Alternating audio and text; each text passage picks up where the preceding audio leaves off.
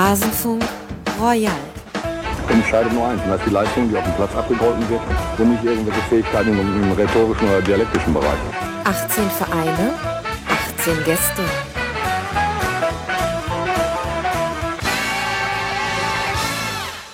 Hallo, mein Name ist Max Jakob Ost, ich bin der Ed Genetzer und ihr hört den Rasenfunk, genauer gesagt den Rasenfunk Royal, unser großer Zwischenrundenrückblick, in dem wir zu jedem Verein einen Experten eingeladen haben. Das heißt, wir haben 18 Vereine, 18 Gäste und eine Sendung, die sich über mehrere Teile erstreckt und viele, viele hoffentlich schöne Stunden dauert. Dies hier ist der Teil 2 des Rasenfunk. In diesem Teil werden wir die Plätze 7 bis 12 behandeln. Und wenn euch auch die anderen Teile interessieren, dann findet ihr die Links dazu in den Show Notes. Wahrscheinlich hört ihr ja eh alles am Stück ganz brav, so wie man das macht. Und wir legen jetzt los. Nachdem wir über die ersten sechs der Tabelle nun ausführlich gesprochen haben, kommen wir jetzt zu jenen Vereinen, die zumindest zur Winterpause knapp am Cut zu europäischen Wettbewerben gescheitert sind. Wobei, ist das überhaupt die richtige Formulierung? Das werden mir jetzt wahrscheinlich meine nächsten zwei Gäste beantworten können. Zum einen, wir haben ihn zuletzt gehört im Rasenfunk Royal zur letztjährigen Saison und es etabliert sich eine schöne Tradition, Lars Vollmering hier zu begrüßen, der nicht nur einen, sondern mindestens 110 weitere Gründe kennt, den VfL Wolfsburg zu lieben. Hallo Lars, schön, dass du wieder mit dabei bist. Hallo, danke für den Anruf. Ja, er wird sich jetzt vermutlich halbjährlich immer wiederholen. Vielleicht kriegen wir es ja auch mal zwischenzeitlich mal hin. Gerne doch, gerne doch.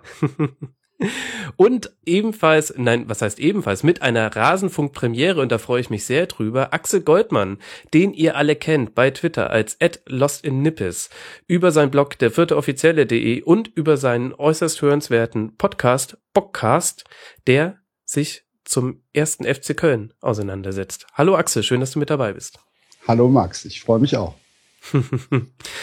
und findige Hörer werden gemerkt haben, das sind jetzt die Platz, Plätze 7 und 9 der aktuellen Tabelle. Platz 8, den FSV Mainz 05, haben wir nicht in dieser Runde mit dabei. Macher konnte es leider zeitlich nicht einrichten, jetzt schon mit dabei zu sein. Ich werde aber gleich im Anschluss mit ihr sprechen. Ich denke, wir kriegen das aber auch jetzt erstmal in dieser kleinen Dreierrunde hin. Und dann lasst uns auch gleich mal starten und über den VfL Wolfsburg reden. Lars. Jo. Ganz schön viel passiert, seitdem wir das letzte Mal miteinander ähm, über den VfL gesprochen haben. Ich habe nur mal so aus dem Kopf De Bruyne weg, Perisic weg, Draxler und Dante neu da, Champions League, VW-Skandal. Äh, könnte man jetzt auch noch weiterführen, die Reihe. Lass uns mal vorne beginnen, wenn du nichts dagegen hast. Also beim Beginn ja, der Hinrunde. Ähm, wie hast du denn die ganze Situation vor Saisonstart und dann auch den Beginn in die Hinrunde erlebt? Also ich habe ähm, auf Arbeit eine Wette verloren, indem ich gesagt habe, De Bruyne wechselt nicht mehr.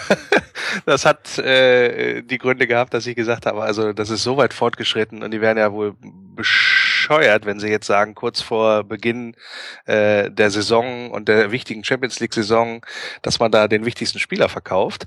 Aber mhm. ähm, letztendlich habe ich es dann, ähm, ich habe es nachvollziehen können. Ähm, bei der Kohle, da konntest du nicht Nein sagen. De Bruyne ist von sich aus gekommen und hat gesagt, er möchte da den nächsten Step machen. Ich meine, gut, der verdient äh, mehr als das Doppelte jetzt bei Man City, als das bei uns gekriegt hat. Und bei uns war es, da konnte er sich auch schon tellerwarme Suppe für leisten. Ähm, ich konnte ich konnte das dann nachvollziehen, dass dann auch Alofs und Hacking gesagt haben, ist ja auch diese riesige, dieses riesige Zitat von Herrn Alofs, äh, dass er gesagt hat, zu 99,9 Prozent wechselt er nicht. Ja, äh, das 0,1 Prozent hat dann den Ausschlag gegeben.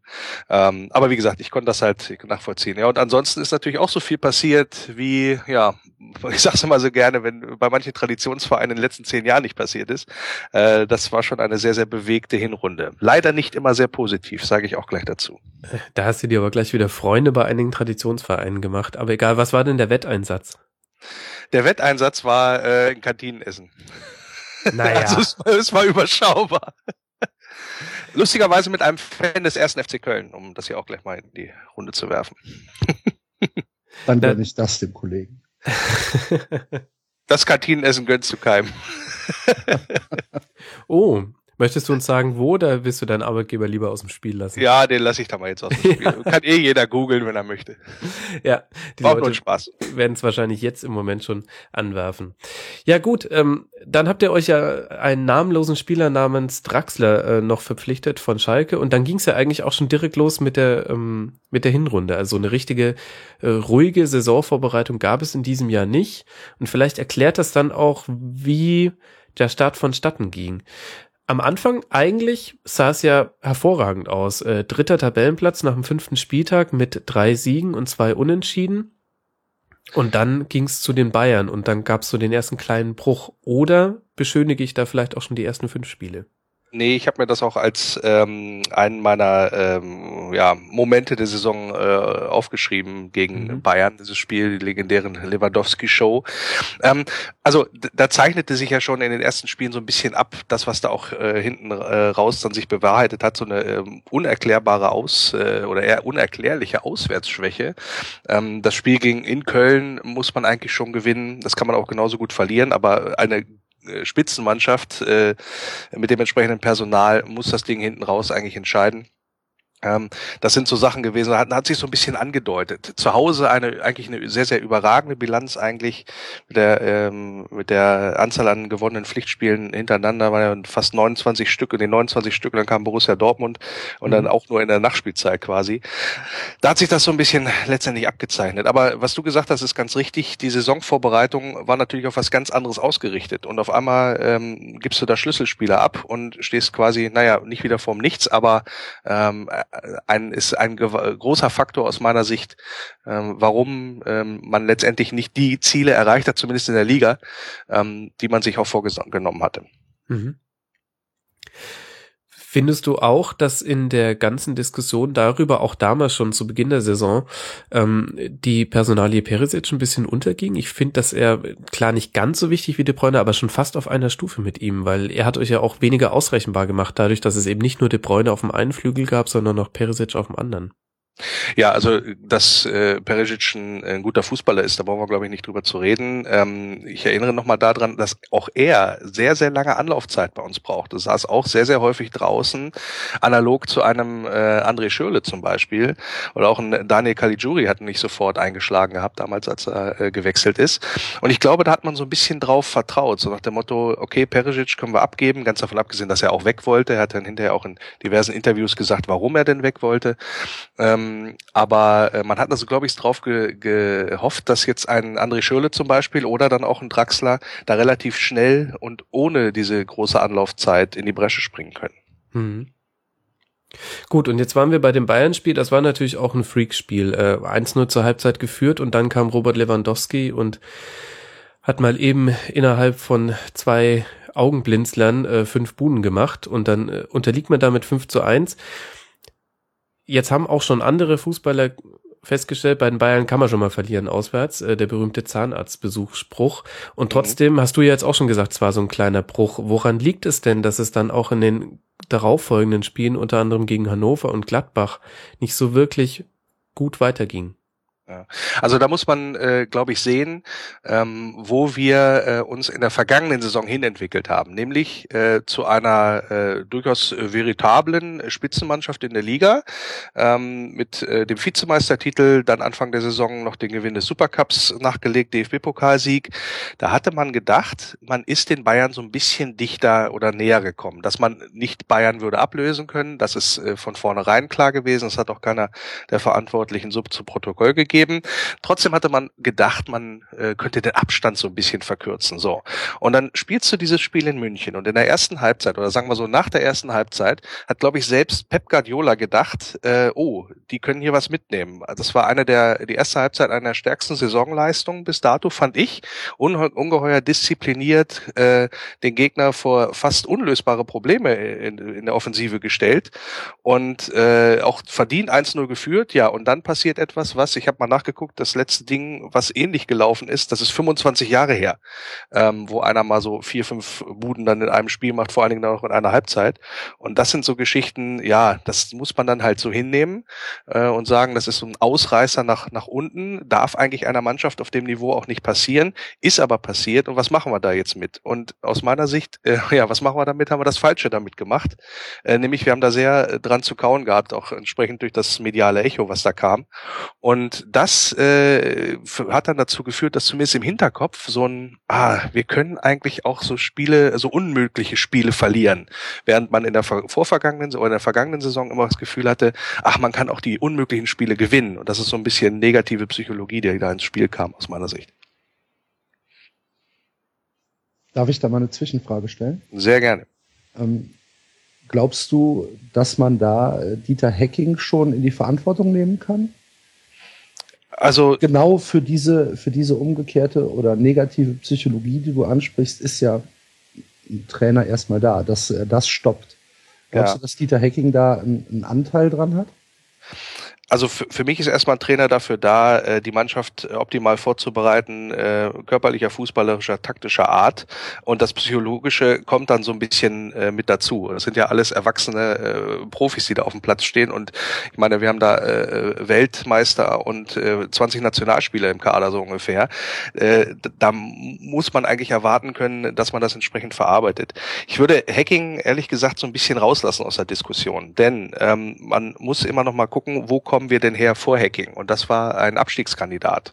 Und innerhalb von zwei Jahren hat er äh, natürlich auch mit der entsprechenden Unterstützung von Alofs und VW da ein Spitzenteam draus geformt. Und das würde ich jetzt aufgrund einer, naja, äh, halbwegs, mh, halbwegs gelungenen äh, Hinrunde nicht in Frage stellen wollen. Ich glaube schon, dass Hacking nach wie vor äh, seinen äh, richtig guten Einfluss auf die Mannschaft hat. Er hat auch sehr, sehr viel probiert, muss man ganz ehrlich sagen. Er hat die Gänge gewechselt gewechselt, er hat seine Spieler äh, öffentlich kritisiert, er hat seine Spieler äh, öffentlich in Schutz genommen, er hat äh, ähm, ja sozusagen fast interner nach außen getragen, dann wieder äh, komplett dicht gemacht. Ähm, also er hat sehr, sehr viele äh, Sachen probiert. Ähm, dass es nicht äh, letztendlich gefunzt hat, da würde ich gerne erstmal abrechnen, wenn die Saison vorbei ist, ehrlich gesagt. Okay würde mich ja dann zu der Frage bringen, wenn man den Trainer so ein bisschen aus der Verantwortung rausnimmt, was man ja tun kann, ähm, findest du dann, äh, dass der Kader gut zusammengestellt ist? Ähm, Stichwort auch Integration der Neuzugänge? Also der ähm, Kader ist aus meiner Sicht äh, eigentlich gut zusammengestellt, wenn man jetzt rein äh, aufs Namentableau schaut. Ja, also man hat ja gesagt, äh, man möchte noch auch im Hinblick auf die Champions League einen äh, erfahrenen äh, und guten vierten Innenverteidiger holen. Das hat man mit Dante gemacht. Ähm, jetzt kann man natürlich argumentieren, oh, der nächste Ü30 Brasilianer, der da hinten äh, sein Unwesen treibt. Aber äh, normalerweise zumindest für den Liga-Alltag äh, sollte ein Dante immer noch gut genug sein. Ob es dann für mehr reicht, ist nochmal eine andere Frage. Hat insgesamt auch noch nicht so funktioniert, wie man sich das in Wolfsburg vorgestellt hat. Dann äh, einen Julian Draxler überhaupt zu bekommen, ähm, gut, äh, haben wir auch ein paar Mark 50 da auf den Tisch gelegt, aber das ist ja auch erstmal per se keine Verschlechterung klar, De Bruyne eins zu eins zu ersetzen, kann man sowieso sehr, äh, sehr, sehr schlecht. Ähm, aber nichtsdestotrotz, der, der gute Wille war da und äh, ich glaube auch, dass man schon mal ein paar äh, noch, äh, und man, er hat ja auch zumindest in der Champions League äh, äh, gut zurückgezahlt, was, äh, was das angeht bislang. Und auch Schürle in der Champions League hat er auch angefangen zurückzuzahlen. Ähm, das muss man jetzt quasi nur noch auch tatsächlich auf die Liga mal ein bisschen, ein bisschen ummünzen. Ein bisschen knapp äh, sind wir, glaube ich, so im Bereich defensives Mittelfeld ähm, äh, und auf den äh, Außenpositionen wenn man dann tatsächlich mal ähm, ja sieht, wenn ein Rodriguez ausfüllt, ausfällt oder ein Luis Gustavo, das sind so Sachen, die tun tatsächlich auch noch weh, gerade was so die Spielstabilität oder auch die Gefahr nach Standards angeht.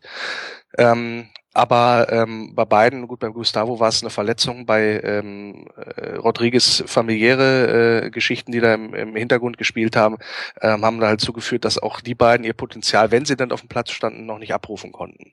Ähm, da nochmal frisches Blut zuzuführen, finde ich gar nicht so schlecht. Und das mhm. einzige Problem, was wir wirklich haben, ist aus meiner Sicht im Sturm. Da muss ganz dringend einer her, der mal für 15 Buden ähm, ja, gerade steht, sagen wir es mal so. Ähm, denn sehr, sehr häufig äh, äh, war es halt so, dass man an äh, Bas Dost vorbei gespielt hat sozusagen. Ähm, das war, da waren ganz viele Spiele dabei, die nicht seine Spiele waren. Und da muss man aus meiner Sicht noch ansetzen, dass wir halt auch jemanden haben, der da tatsächlich ähm, ja auch mal eine Bude aus dem Nichts macht. Und das äh, ist in, in, dieser Hinrunde sehr, sehr wenig der Fall gewesen. Mhm. Diese Diskussion hatten wir auch schon neulich im Rasenfunk, denn die Zahlen für Bastos sind ja gar nicht so schlecht. Also auch wenn du jetzt sagst 15 Tore, dann hätte ich jetzt auch einfach einwerfen können, naja, sieben hat er ja schon. Also ähm, könnte er schon sein. Aber wir hatten auch die Diskussion, dass wir das Gefühl haben, er ist eher jemand, der schiebt den Ball dann eben, wenn quergelegt wird, rein oder nimmt die Flanke ab. Darin ist er gut, aber bis dahin nimmt er am Spiel sehr wenig teil. Und da würdest du jetzt auch sagen, ein mitspielender Stürmer würde besser zu euch passen. Ähm, ja, also sagen wir es mal so. Äh, die Qualitäten von Bastost vor dem Tor, also der ist ein Killer. Also der macht die Butze auch rein. Das Problem ist, er muss sie auch kriegen.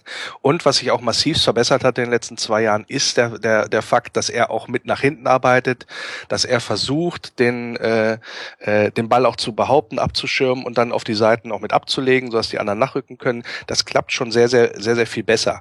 Ähm, mit der Geschwindigkeit, gerade im Umschaltspiel mit äh, von De Bruyne und Perisic, ähm, hat er das in der vergangenen Saison nicht so häufig gebraucht. Da hast äh, beispielsweise nach einer Ecke. Ich glaube, Wolfsburg hat die meisten Kontertore gemacht letzte Saison. Mhm. Ähm, da äh, ging der Ball auf den Flügel, ging, ging runter fast an der Grundlinie, dann kam die Pille scharf rein und Dost hat irgendwie die Geräte hingehalten. Und das Ding war drin.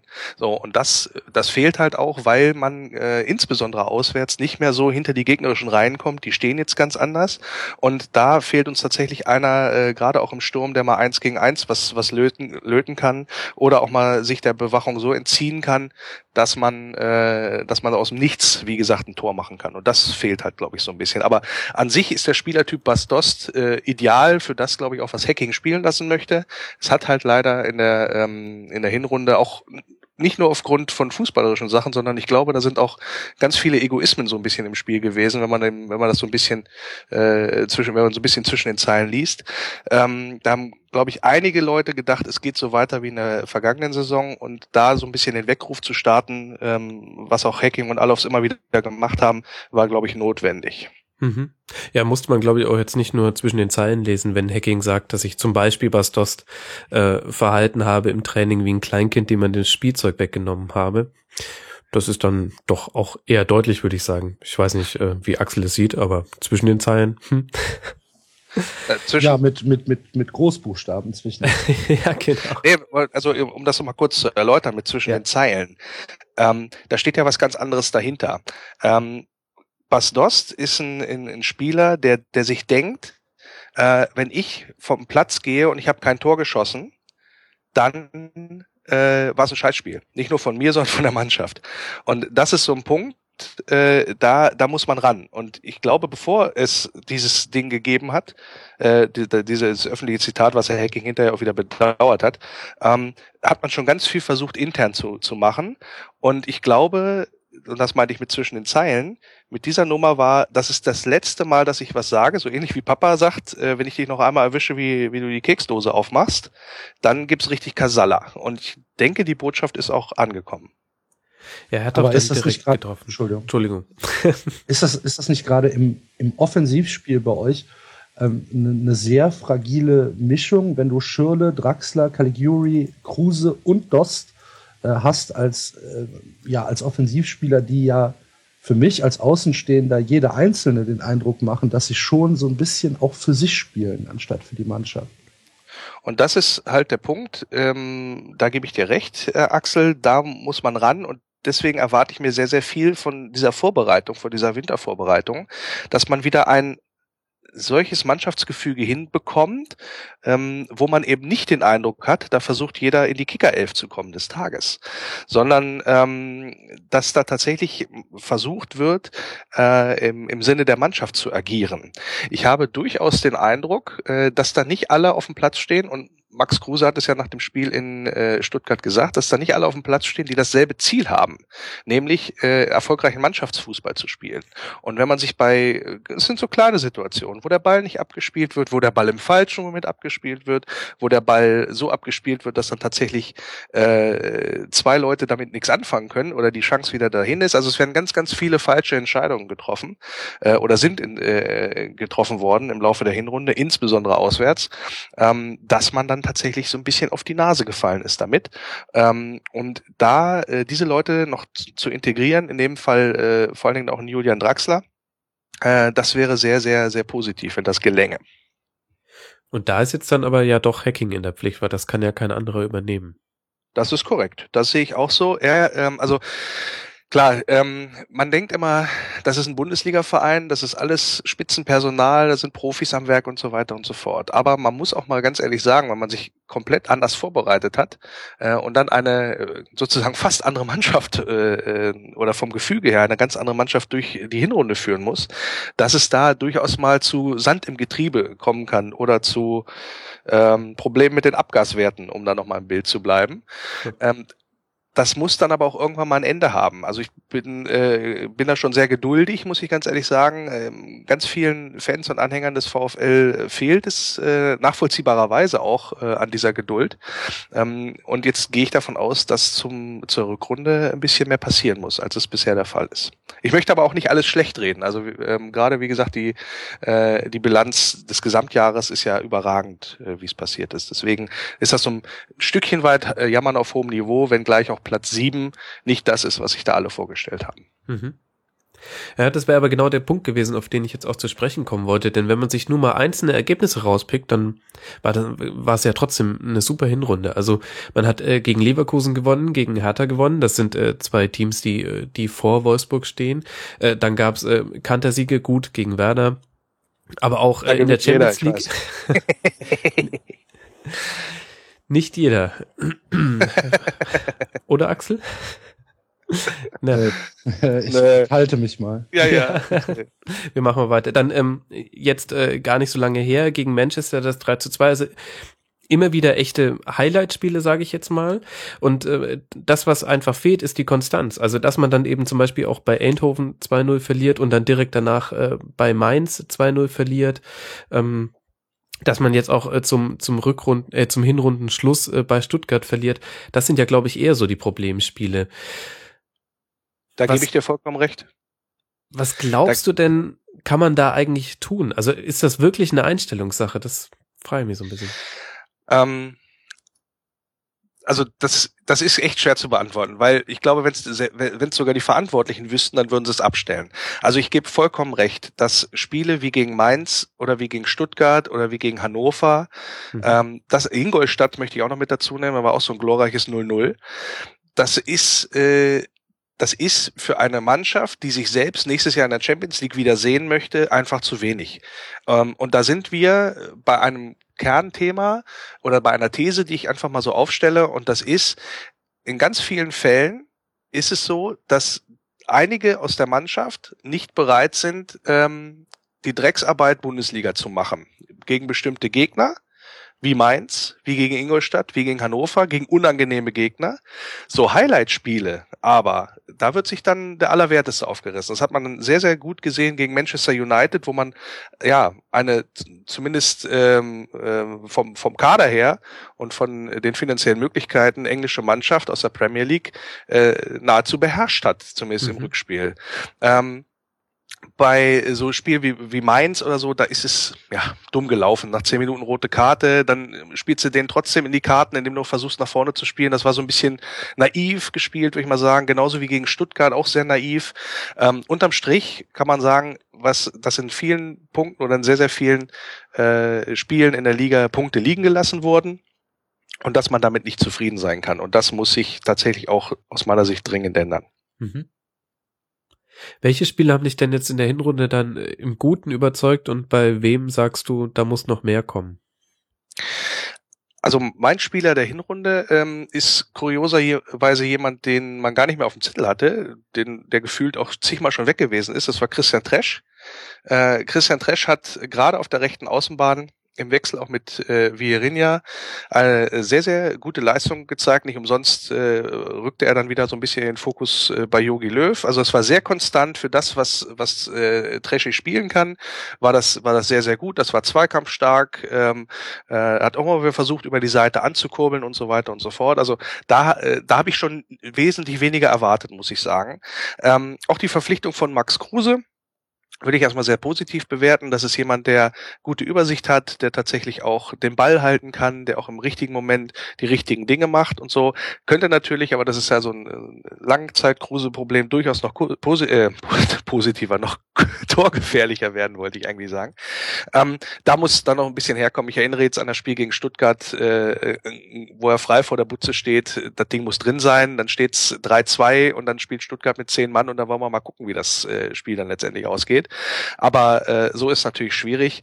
Und immer auch unser Dauerbrenner äh, Marcel Schäfer, ähm, kalt von der Bank reinzukommen, wenn Rodriguez mal nicht kann, ähm, dann immer noch mal so eine Leistung abzurufen, da, äh, das ist aller Ehren wert. Für die Liga reicht's allemal noch. In der Champions League hat man dann gesehen, äh, dass dann so ein bisschen die Geschwindigkeit fehlt. Aber das sind so mal drei Leute, die ich mal positiv herausheben wollen würde aus mhm. der, der Mannschaft bislang.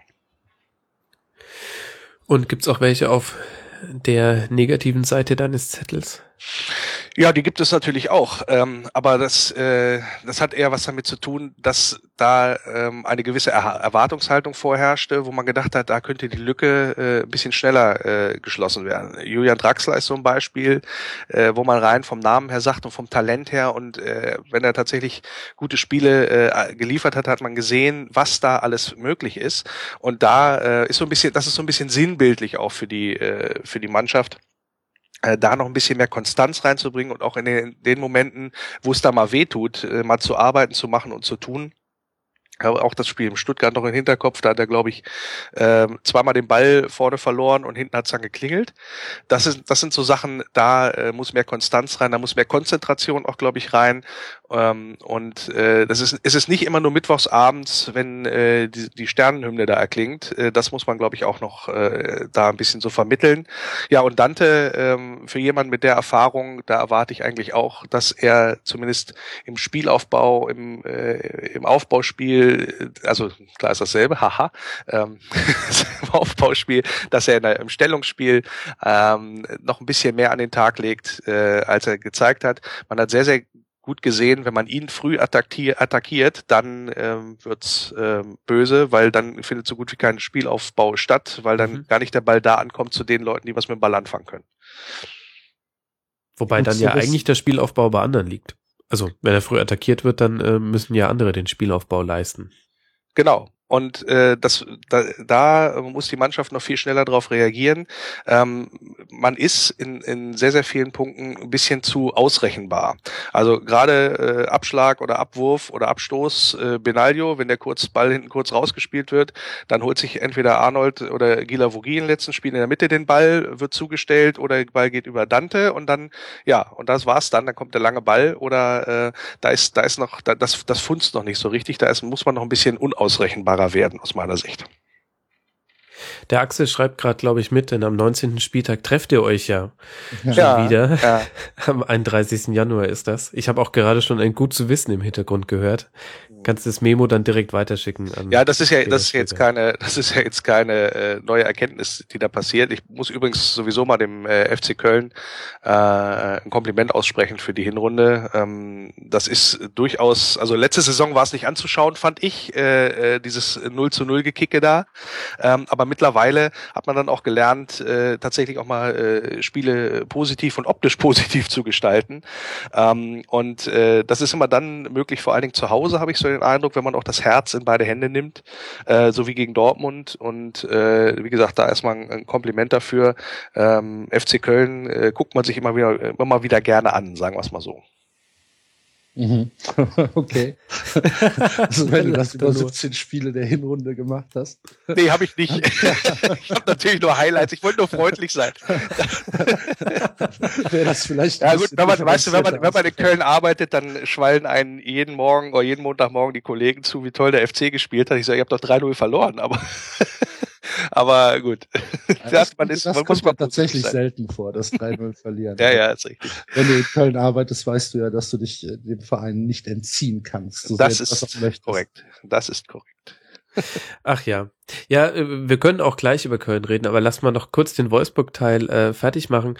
Darf ich noch eine kurze Zwischenfrage? Natürlich. Und zwar genau zu diesem, äh, äh, zu diesem in Anführungsstrichen Problem, was der Lars jetzt schon eben angesprochen hat, äh, dass da vielleicht äh, die Brücke zwischen Aufbauspiel und wirklicher Sturmzentrale noch nicht da ist. Ist denn dann so ein Spieler wie die Davi, der gehandelt wird jetzt im, im Sommer, ist der dann nicht irgendwie vergeudet? Muss dann nicht was anderes passieren, als äh, sich vielleicht einen sechsten, in Anführungsstrichen, Egomanen dazu zu holen? Ja, also ähm, die Personale, die Davi, ähm, sehe ich auch eher, ähm, ja, eher ein bisschen kritisch, ein bisschen skeptisch, sagen wir es mal so. Das hat aber weniger was mit den fußballerischen Qualitäten zu tun. Nee, um Gottes Willen. Nein, nein, nein. Vielmehr mit der Tatsache, äh, dass er für sein junges Alter sehr, sehr verletzungsanfällig ist. Das ist das Erste. Dass er auch ein paar Mark äh, 50, wenn man jetzt im Winter verpflichten würde, im Sommer ist er, glaube ich, ablösefrei. Ne?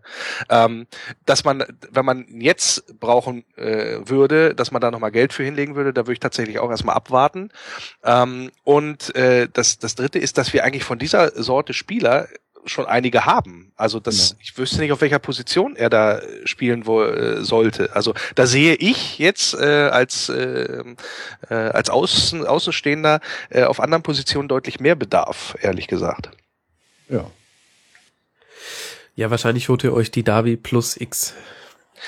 Ja gut, dass noch irgendwas passieren wird, ähm, vor allen Dingen, wenn sich die äh, die äh, Leistung beziehungsweise ähm, das Zählbare, was da ähm, was dabei rumkommt, nicht äh, steigern lässt, äh, zumindest in die Europa League, dann äh, würde ich schon sagen, dass da nochmal äh, deutlich nachgelegt wird.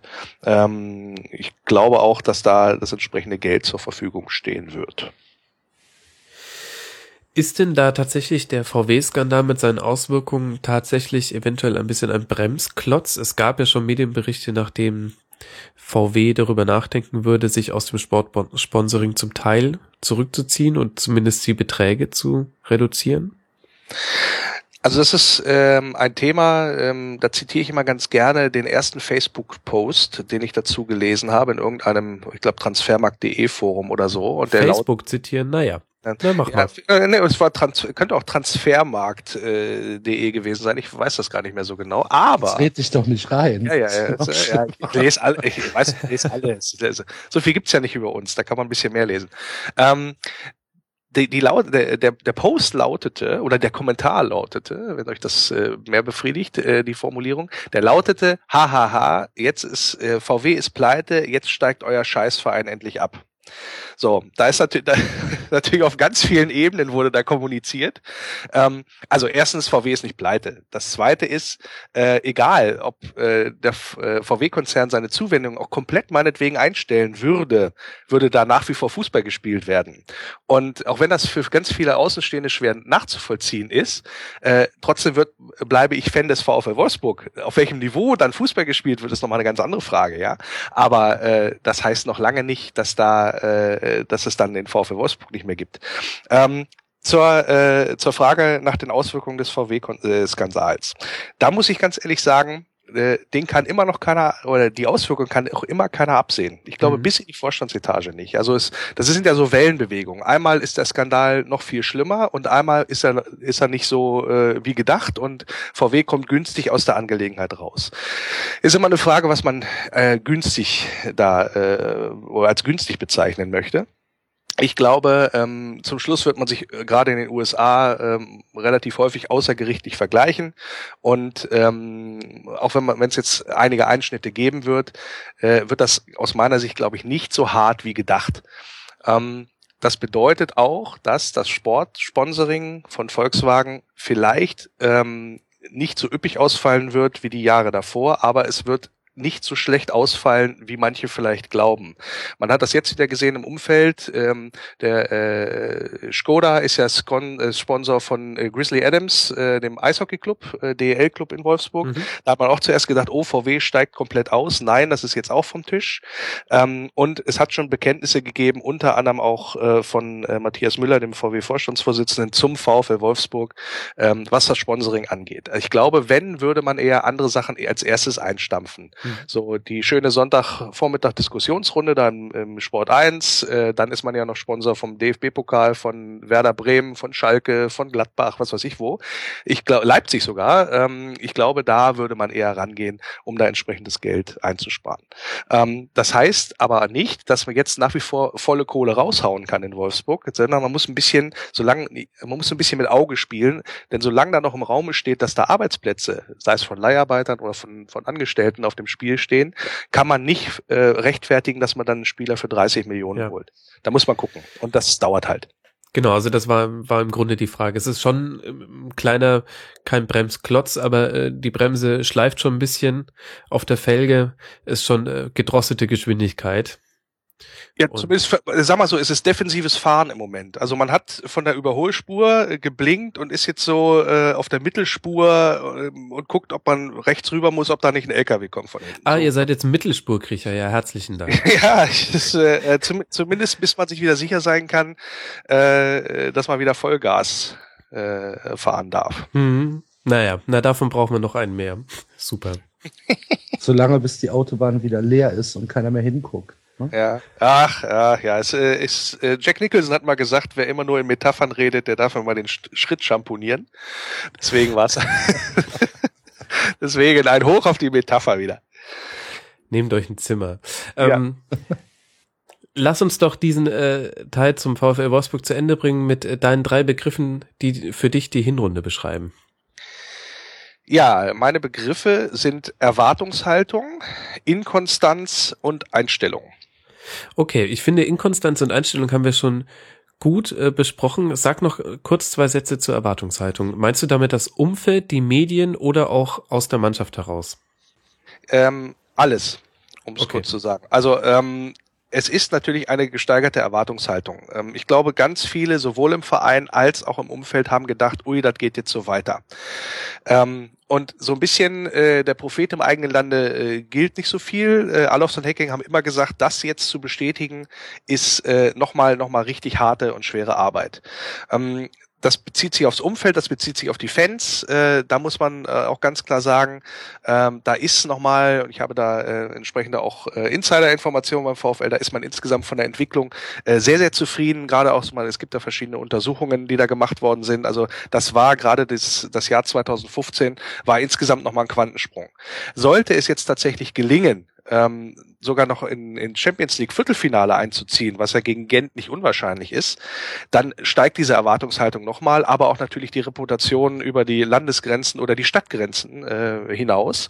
Und das ist sowohl Fluch als auch Segen zugleich, weil natürlich ähm, steigt dann auch die Erwartungshaltung mit, das geht jetzt so weiter und wir spielen erfolgreich und es läuft und es läuft und es läuft, um auch mal wieder im VW-Bild zu bleiben, haben wir lange nicht gemacht. Ähm, da äh, ist natürlich dann die Schwierigkeit, wenn es dann mal nicht läuft. Und dann ähm, gibt es dann die, die Pfiffe auch an der falschen Stelle, äh, was der Mannschaft dann nicht zuträglich ist. Auf der anderen mhm. Seite kommen ja Spieler wie Draxler und Dante, weil sie denken, hier können sie dauerhaft nicht nur ein gutes Gehalt bekommen, sondern auch äh, Champions League spielen. Und wenn äh, das so ein bisschen in Gefahr ist ähm, und äh, man genau diese Erwartungshaltung, die man den Spielern, weil dafür kommen die ja auch, äh, das ist ja wahrscheinlich auch Bestandteil der Vertragsgespräche, hier, ihr spielt oben mit und für nicht um eine Meisterschaft, dann zumindest um die vorderen Plätze, ähm, dann wird es, glaube ich, auch schwieriger, diese Spieler zu halten, beziehungsweise neue nach Wolfsburg dann zu bekommen. Mhm. Ja, wie kommen wir jetzt von Erwartungshaltung zum ersten FC Köln? Ich weiß es nicht. Axel, kannst du mir helfen? Dann schraubt sie herunter. 11.04.1995. Detlef Dammeier auf Sigi Reich. Gerd Rockensack jubelt. 20. Minute 1 zu 0 für den VfL Wolfsburg im DFB-Pokal-Halbfinale in Köln. Warst du da? Ja. Ja, siehst du, ich nicht. Erwartungshaltung des ersten FC Köln. Es werden schon T-Shirts gedruckt mit Berlin, Berlin, wir sind in Berlin. Es ja. werden Karten geordert fürs Finale. gegen Gladbach, das rheinische Derby. Und dann kommt der VW Wolfsburg als Zweitligist. Ist ja eigentlich nur eine Formalie. Ja. Trauma. Ach herrje, Axel. Wie Jetzt hast du aber ganz tief in der Nostalgie. Ja, ja, Nostalgie-Kiste gegriffen. Ihr wolltet ja eine Überleitung haben. Ja, ja aber du musst dich ja nicht äh, quasi ritzen für die Überleitung. Also wäre das nicht auch ein bisschen angenehmer gegangen? Ich dachte, ja, das aber Champions League zu FC Köln dazu. Also das ist doch äh, himmelhoch jauchzend und zu Tode betrübt. Ja, aber das war schon Leiden Christi. Also habt ihr nicht schon Champions League Tickets verkauft für die nächste Saison oder zumindest für den Europapokal? Nee. Wundert mich eigentlich. Ist ja schön. Der eine macht eine Zuschauermetapher, der andere stellt Champions League Fragen an den FC-Fan. Hier ist die, hier ist der richtige Dampf auf dem Kessel. Das gefällt mir sehr gut. Axel, wenn ich mir nur mal die Zahlen angucke, ihr steht auf Platz neun. Ihr habt sechsmal gewonnen, sechsmal unentschieden, fünf Niederlagen, 18 zu 21 Tore und 24 Punkte. Dann sieht das nach einer gar nicht so spektakulären Saison aus. Gefühlt war aber viel öfter was los und als ich so ein bisschen drüber nachgedacht habe und nachgelesen habe nochmal, wie eure Hinrunde lief, fiel mir auf, da waren immer mal wieder die Schiedsrichter beteiligt. Kann das sein? Ja, das, äh, das hast du richtig äh, im, im Kopf oder das hast du richtig nachgelesen. Die Schiedsrichter haben eine relativ große Rolle in der Hinrunde äh, des FC gespielt. Leider nicht zu unseren Gunsten. Jedenfalls nicht immer zu unseren Gunsten. Ähm, aber ja, also ich äh, habe mich natürlich in jedem Spiel über diese Schiedsrichter aufgeregt, wo was passiert ist, aber äh, letztlich äh, ist das, glaube ich, nicht ausschlaggebend für, für die Platzierung, die wir aktuell haben. Äh, vermutlich nicht, ähm, beziehungsweise vielleicht gar nicht so schlecht für die Erwartungshaltung, denn wenn man mal die Punkte draufrechnet, die ihr haben könntet, mein Gott, dann würden wir ja wirklich von der Champions League sprechen. Ähm. Ja, wir reden, wir reden hier von einem nicht gegebenen Elfmeter gegen Mainz äh, in der, glaube ich, 88. Minute. Klarer Elfmeter, zwei Elfmeter gegen Hoffenheim, die nicht gegeben worden sind. Äh, dann die, ja, die, die Sache mit, mit Augsburg, obwohl mhm. ich da den, den Elfmeter immer noch nicht irgendwie Martin Hitz oder dem, dem Schiedsrichter in die Schuhe schieben will. Aber der, der Sieg des äh, FCA kommt natürlich auch durch eine klare Fehlentscheidung. Und wenn du das so aufrechnest, ich meine, du weißt ja nicht, wie die Spiele auch nach einer Fehlentscheidung dann weitergehen, wie sie sich entwickeln. Ne? Ja, ja. Aber wenn du es dann aufrechnest und sagst, sieben Punkte fehlen uns, dann hätten wir jetzt 31 und äh, ständen vor Gladbach auf dem vierten Tabellenplatz. Und ich habe gelesen in, in, äh, in deinem Forum oder in eurem Forum, äh, wo, die, wo die Hörer ja zum Mitmachen aufgerufen werden, ob das nicht sogar gar nicht so schlecht ist für den, für den FC oder für Peter Stöger und Jörg Schmatke, um die Erwartungshaltung so ein bisschen runterzudrücken. Ähm, ich glaube, das ist eine, eine Frage, die sich einfach nicht stellt, weil jeder Trainer, Manager, Fan und auch Spieler nimmt natürlich jeden Punkt mit, den, den du haben kannst. Und mhm. äh, natürlich wären wir mit 31 Punkten noch ein Stück glücklicher als mit 24. Das ist, glaube ich, gar keine Frage. ja, nämlich ungefähr sieben Stück glücklicher. Und kann es sein, dass du in deiner Aufzählung jetzt sogar das Handtor von Leon Andreasen ausgelassen hast? Darüber das möchte ich nicht reden. Okay, dann, dann stelle ich die Frage doch anders. Tor. Dann stelle ich die Frage doch einfach anders. Was waren denn deine Momente der Hinrunde, Axel? Also das Leon Andreasen-Tor habe ich ähm, tatsächlich aus äh, ungefähr na, 20 Meter Entfernung gesehen. Mhm. Ich war direkt hinterm Tor und ähm, es, war ja, es war ja völlig klar, dass da jetzt Freistoß gepfiffen wird. Also es war überhaupt ja. keine Diskussion, das hat ja jeder gesehen. Und auf einmal gibt der Tor. Und, hä? Was, wie? Wie Tor? Geht ja nicht, war ja Hand. Und äh, ich weiß gar nicht, ob ich das jetzt als einen Moment der Hinrunde bezeichnen möchte, weil ich einfach, äh, ja, habe ich noch nie erlebt, sowas im Stadion, ähm, wo, es wirklich für jeden offensichtlich war, dass da gerade etwas sehr, sehr Merkwürdiges passiert ist. Ich habe mir aufgeschrieben als äh, mein Moment der, der Hinrunde ganz klar die, äh, die westdeutsche Fußballmeisterschaft, weil wir gegen Gladbach, Leverkusen, Schalke und Dortmund gewonnen haben. Mhm. Äh, äh, was dem Fan des ersten FC Köln äh, das Herz aufgehen lässt. Und da würde ich äh, noch Schalke vor Gladbach und Leverkusen stellen, das Spiel in Schalke, weil es einfach ein überragendes Spiel von uns war, wo wir 3 zu 0 gewonnen haben, Schalke im Prinzip ähm, ja aus der Arena geschossen haben. Und das war eine Sache, die ich so lange nicht gesehen habe vom FC. Jedenfalls nicht in der ersten Liga. In der zweiten Liga gab es ja ein paar solche Spiele, aber äh, in der ersten Liga war das schon sehr, sehr herausragend. Und mhm. das ähm, stelle ich dann doch über diesen Clusterfuck, der da äh, gegen, gegen äh, Hannover passiert ist. Was ja in unmittelbarer Nachbarschaft geschah. Das eine Schalke war am achten Spieltag und dann Hannover am neunten Spieltag. Mhm. Wahrscheinlich für dich auch deshalb so ein wichtiges Spiel, weil ihr da mal drei Tore geschossen habt. Ähm, zusammen mit dem Auftaktsieg beim VfB war das die, äh, der höchste Sieg in dieser Saison. Lass noch mal von vorne anfangen. Es fing eben an mit äh, Auswärtssieg in Stuttgart, äh, zu Hause gegen Wolfsburg 1 zu 1, das haben wir jetzt auch gerade vorhin schon kurz angesprochen.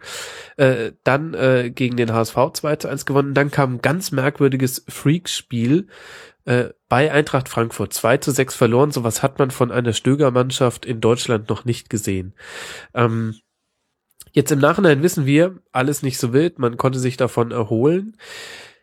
War das tatsächlich so ein Streichergebnis, über das wir auch jetzt gar nicht so viel Worte verlieren sollten? Oder glaubst du, dass Stöger da Lehren draus gezogen hat und äh, Dinge verändert hat? Also zum, zum einen hast du es schon mit Freakspiel, glaube ich, richtig umschrieben.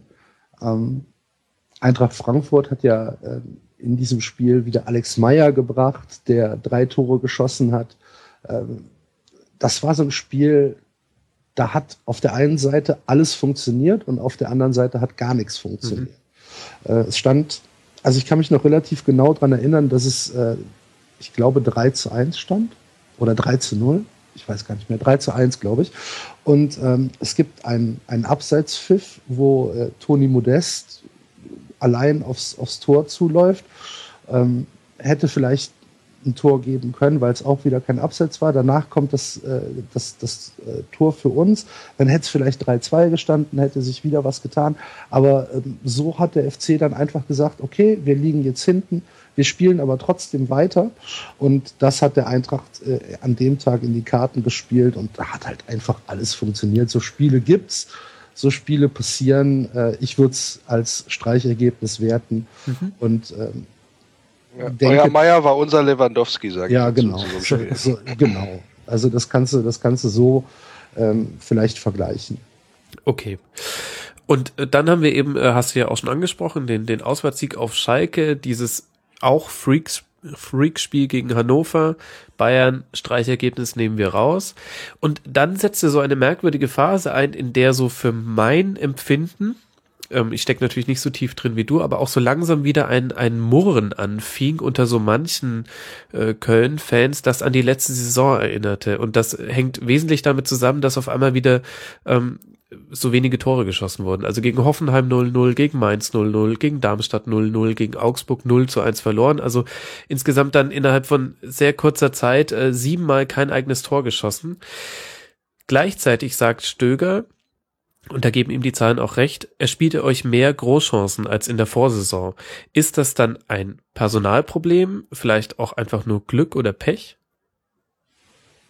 Also ein Personalproblem würde ich jetzt nicht sehen, weil mhm. Äh, sowohl Toni Modest als auch ähm, Simon Zoller ähm, eigentlich schon in Ordnung da vorne drin stehen. Und ich weiß auch nicht, wen du mit dem Budget des ersten FC Köln äh, holen kannst, der vielleicht größere Vollstecker-Möglichkeiten äh, hat. Ich sehe da kein Personalproblem, sondern ich sehe da einfach ähm, ja so eine Phase, die bei einem Verein, der einfach nicht so viele Alternativen hat, immer mal wieder vorkommen kann. Wir haben halt nicht die Bank von Bayern oder Gladbach oder Dortmund oder Wolfsburg oder Leverkusen, wo du sagst, okay, Jung, du hast gerade mal zwei schlechte Spiele, setz dich mal auf die Bank, wir holen äh, mal einen anderen nach, nach vorne und dann gucken wir mal, wie es weitergeht, sondern wir müssen mit diesen Spielern, mit diesem limitierten Spielerpersonal, was wir nun mal haben, müssen wir die Spiele bestreiten. Und äh, dann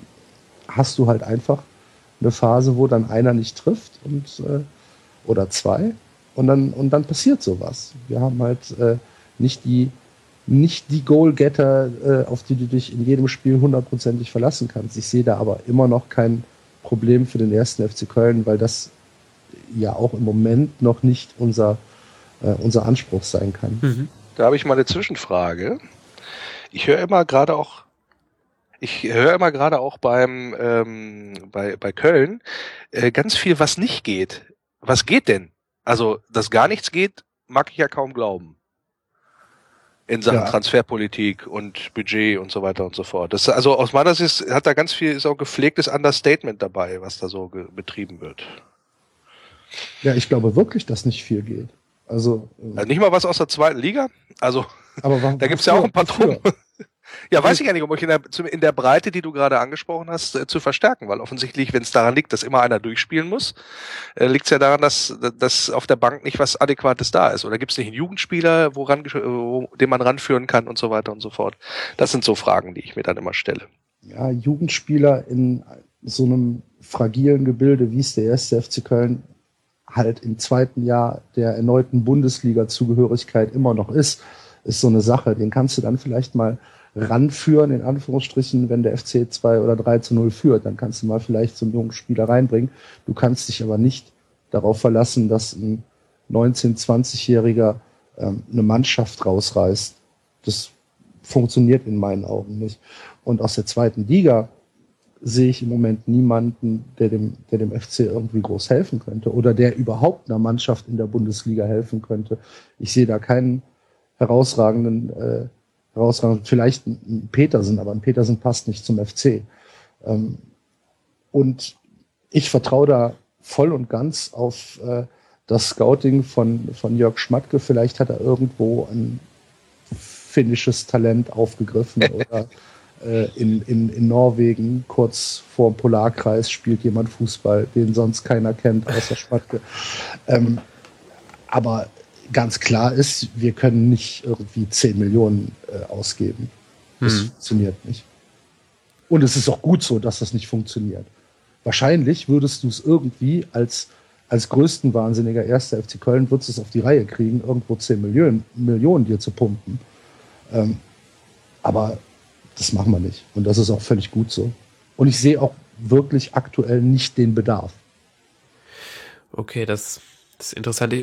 Erstmal finde ich es gut, wie du mit einem Satz die komplette zweite Liga gedisst hast. Mir sehr gut siehst gefallen. Du, ja, äh, siehst du es anders? Siehst du jemanden, der, der jetzt aktuell im Winter irgendeinem Bundesliga-Verein ad hoc weiterhilft? Also ich finde schon, dass da ein paar interessante Kicker rumlaufen. Also, okay. Also ähm, wobei jetzt natürlich in der Winterpause wechseln ist immer schwierig. Aber zum Beispiel in Simon Terodde hätte man sich auch vor der Saison holen können. Wo kommt denn Simon Terodde her? Von Union ist der doch zu buchen. Mhm, genau, und davor war er beim FC. Ne? Also weiß man doch schon, was man hat.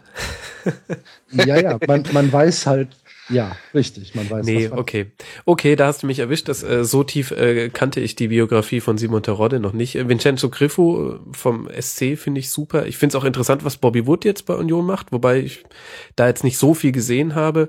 Ähm, Alessandro Schöpf. Also ich finde schon, es gibt ein paar, aber ähm, wie, Von wir RB erkennen, kann man sich noch ein bisschen was leihen. Was ist denn eigentlich mit Simon Die Zoller? Gehälter können wir nicht bezahlen.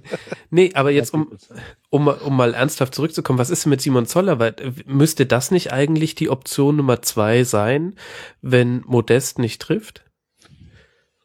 Oder? Ja, ist er, ist er schon? ja. Ist er ja.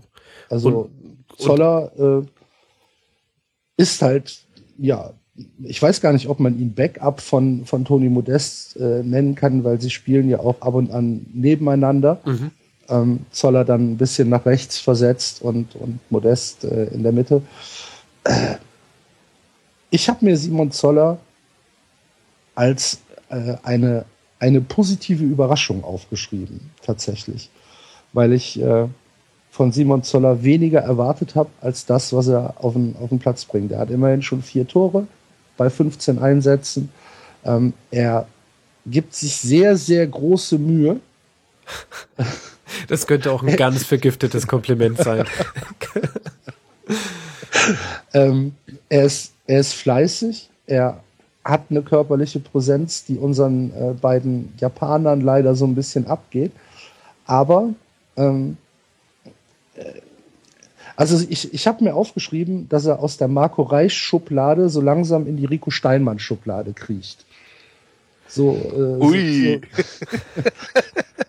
also Marco, Marco Reich, äh, einer der größten Fehleinkäufe, die der FC äh, in seiner ruhm- und glanzvollen Liste von Fehleinkäufen äh, zu führen hat, kam ja auch aus, aus Kaiserslautern damals für äh, drei Millionen Euro, sechs Millionen Mark. Und äh, da steckte er von Anfang an für mich drin, weil ich leider Gottes so voreingenommen war, dass Simon Zoller für mich niemand war, der beim FC irgendwie groß einen Unterschied macht. Und äh, da, da kriecht er jetzt so langsam raus. Er hat also schon die, die eine Hand hat er aus der Schublade schon raus und greift nach oben und greift in die nächsthöhere Schublade. Und das ist dann so Rico Steinmann, Alfons Hiegel Niveau, weißt du? Also ich glaube, wenn es noch irgendwie einen Beweis gebraucht hätte, dass es gerade wirklich gut läuft beim FC, dann das, was du jetzt über Simon Zoller alles gesagt hast. Denn wenn man sich mal überlegt, dass der mit dreieinhalb euer Königstransfer, also dreieinhalb Millionen euer Königstransfer war und du jetzt sagst, ich bin positiv von ihm überrascht, denn er hat viermal in 15 Spielen getroffen und dann Marco Reich zitierst, das zeigt schon, ähm, trotz nur 18 geschossenen Toren ist das gerade tatsächlich nicht so die Riesen, also da brennt jetzt nicht der Baum bei euch, sonst hättest du, glaube ich, anders gesprochen. Ja, absolut nicht, nein, nein. nein, nein. Ja, wenn wir dann eh schon dabei sind bei den Spielern, die dich ähm, überrascht haben, äh, gibt's da noch weitere? Ähm, ja, also in positiver Hinsicht hat mich noch äh, Dominik Heinz überrascht auch ein Transfer äh, aus Kaiserslautern, junger Innenverteidiger, der äh, am Anfang mit Frederik Sörensen eine komplett neue Innenverteidigung ähm, spielen musste, weil Dominik Marot und äh, Mervyn Mavrei verletzt waren. Kevin Wimmer ist nach Tottenham gegangen und äh, da, musste, da musste umgestellt werden. Und äh, das macht er ganz gut. Also er hat eine, ja, eine, eine merkwürdige Körperhaltung man kann sich kaum vorstellen, dass das eigentlich ein, ein, ein Profifußballer ist, weil er so sehr schlaksig wirkt und so ein bisschen wie so Sport-Gofi-mäßig, weißt du, so, so, mhm. so ein bisschen ähm, immer ein Schritt, der aussieht, als würde er gleich hinfallen. Aber es passiert nicht und äh, er macht das eigentlich ganz gut und im Laufe der Saison ist er halt sehr, sehr sicher geworden, kann jetzt mittlerweile auch die Bälle hinten äh, annehmen und so ein bisschen äh, verteilen nach außen oder vielleicht äh, auf unsere Sechserposition. Das gefällt mir sehr gut für einen jungen Spieler. Und ähm, dann äh, bin ich nach wie vor begeistert von Dominik Marot, der seine Rolle als ähm, jemand, der am Anfang dann aufgrund Verletzung nicht in, im Team war und dann nachher, weil es eigentlich ganz gut geklappt hat, äh, hochprofessionell angegangen ist. Und sobald er äh, gefordert wurde, war er da und äh, man sieht, dass Dominik Marot für den FC ein äh, äußerst wichtiger Spieler für die Stabilität in, in der Abwehr ist, weil er halt einfach ähm, ein sehr gutes Stellungsspiel hat, weil er eine, eine hervorragende Grätsche hat, die natürlich äh, ab und an auch mal äh, zu einem Freistoß führt, aber die oft wirklich die, die letzte Verteidigungslinie darstellt. Mhm. Und einfach ein ja, in meinen Augen ein, ein, ganz hervorragender Profi ist. Außerdem mag ich ihn einfach, weil ich ihn unglaublich sympathisch finde. Das ja, das ist ja nicht verboten. Nee, das sind so meine, äh, meine Spieler, äh, ich will nicht sagen Spieler der Saison, weil Spieler der Saison dürfte eigentlich Timo Horn sein, weil er ein, äh, eine mhm. unfassbar gute äh, Hinserie spielt. Aber Timo Horn hat äh, den, den, den Malus schon so ein bisschen, dass man das eigentlich schon erwartet. Ja, das ist das so. Anti-Zoller-Phänomen, nennt man das mhm, auch. Ja, also äh, äh, wie gesagt, Timo Horn ist, glaube ich, einer ähm, der besten deutschen Torhüter, jetzt schon in seinem sehr, sehr jungen Alter, ist äh, 22. Dem mhm. kann ich nur zustimmen. Da bin ich auch mal für höhere Weihen. Also schlechter als Zieler und äh, Leno sehe ich den aber nicht. Ich also wollte gerade fragen, ob er in die äh, Zieler-Schublade reinpasst schon. Nee, da ist er drüber, meines Erachtens. Ja, sehe ich so. auch so. Ja, sind wir uns ja einig. Schöne Sache. Ich fand es jetzt auch gut, dass du nochmal Kevin Wimmer erwähnt hast, denn das ist eine Sache, die man allzu schnell vergisst, dass das ja wirklich eine der Stützen für eure defensive Stabilität in der Vorsaison war. Und das so wegzustecken, dass man, wenn man jetzt so einen Rückblick macht, da gar nicht mehr von selbst drauf kommt, dass ihr ja so einen wichtigen Spieler verloren habt, das ist eigentlich schon das größte Kompliment sowohl an Trainer als auch an die Spieler, die dann auch nachkamen, die du da jetzt ja auch genannt hast. Ja, sehe ich auch so. Also Kevin Wimmer hat schon wehgetan. Mhm. Ähm, und wenn du halt bedenkst, wir haben Miso Bretschko noch abgegeben nach Nürnberg, was auch in meinen Augen völlig in Ordnung war, weil er für die, für die erste Liga zwar immer noch ein, ein Mann war, den du hinten reinstellen konntest, der aber eigentlich keine Impulse mehr gegeben hat. Und äh, Kevin Wimmer, wie gesagt, nach Tottenham dazu die Verletzten mit Mavrai und Marot und dann hast du am Anfang der Saison hast du ein kleines Problem. Und dann kam halt Frederik Sörensen von, äh, ja, in Anführungsstrichen Juventus Turin, eigentlich äh, äh, aus Verona und da auch nur von der Bank, ähm, als ja, so ein, so, ein, so ein baumlangen Kerl, den du da hinten reinstellst, der halt einfach ja, so ein, so ein, so ein dänischer Zerstörer-Wikinger ist. Und äh, dazu Dominik Heinz aus der zweiten Liga, der auch erstmal sich an die erste Liga gewöhnen muss. Und dafür, finde ich, hat der FC das äh, äußerst stabil da hinten gespielt. Hm. Also du bist ja die Gelassenheit und der Optimismus in Person. Wie ist denn das generell so mit der Stimmung bei unter den Köln-Fans jetzt in der Winterpause? Wie ist das Umfeld gerade so drauf? Ich denke gut. Also du hast eben schon dieses Murren angesprochen. War das, das denn richtig beschrieben? Ja. Ja. Ja, leider. Ähm, es gibt, ja, ich weiß nicht, ob man Köln immer noch als schwieriges Publikum bezeichnen will, aber es gibt natürlich die Leute, die äh, in der Kneipe sitzen und sagen, ich bin seit 40 Jahren beim ersten FC Köln, so was Negatives habe ich noch nie gesehen. Ne? Das würde ich als schwieriges das, Publikum bezeichnen, genau. Axel. Ja, ja, aber das, das sind vielleicht das nicht normal. alle. Das sind vielleicht, das sind vielleicht nicht alle, aber die Leute, die am unzufriedensten sind, sind auch am lautesten. Ja. So ist es halt einfach, wie Klar. in jeder anderen Lebenssituation auch. Du, du rufst ja nicht irgendwo bei der Telekom an und sagst, oh, ihr habt einen tollen Tarif, vielen Dank dafür. ne? Machst du ja nicht. Ähm, ich schon. Ja, ja, gut. Positives Feedback ist wichtig heutzutage. ähm, Sagt der Mann, der über seine Kantine gelästert hat. Entschuldigung. ähm, es, es, es gab dieses Murren.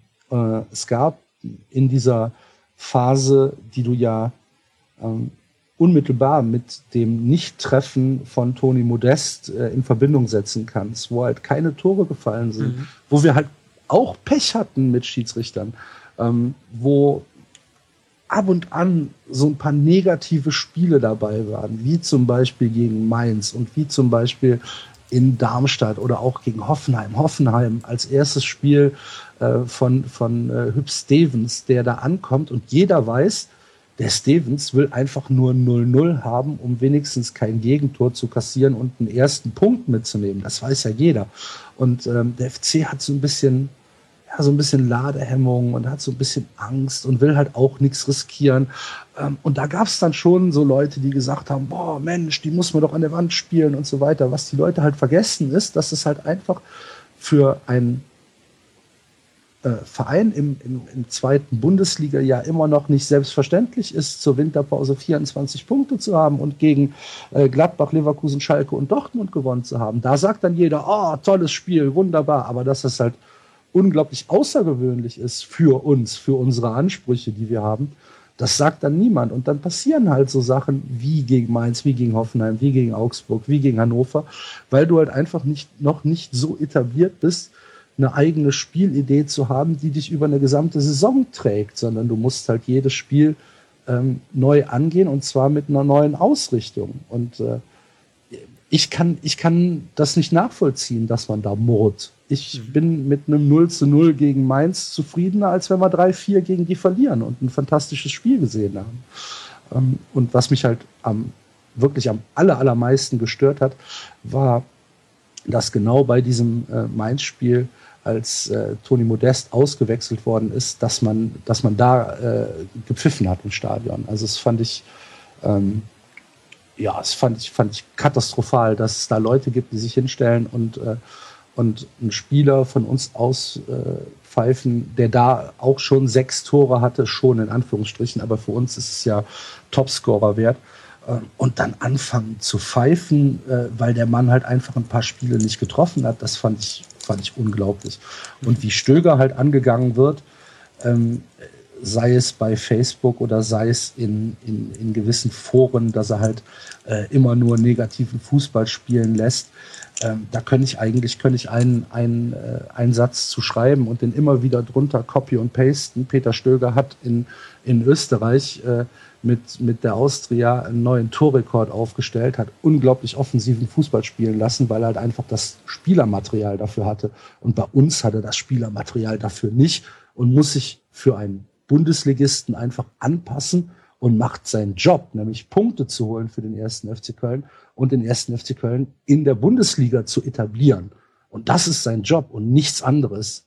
Ne? Wenn er, wenn er, was haben, was haben sie gesagt? Wenn er Clowns sehen wollt, geht in den Zirkus. Nee, wenn er Spektakel sehen mhm. wollt, geht in den Zirkus.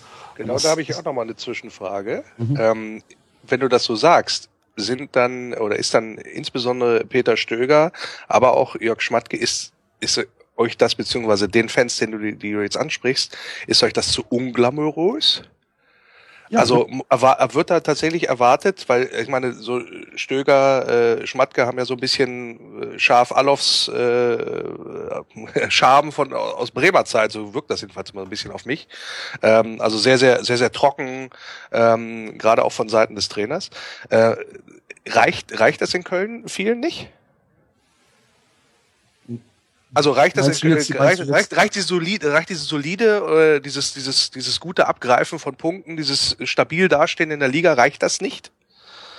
Doch, ich glaube schon, dass es im, im Endeffekt reicht, dass die, äh, dass die Stadt und dass die, äh, dass die Leute halt schon sehen, dass sich hier was zum Guten entwickelt.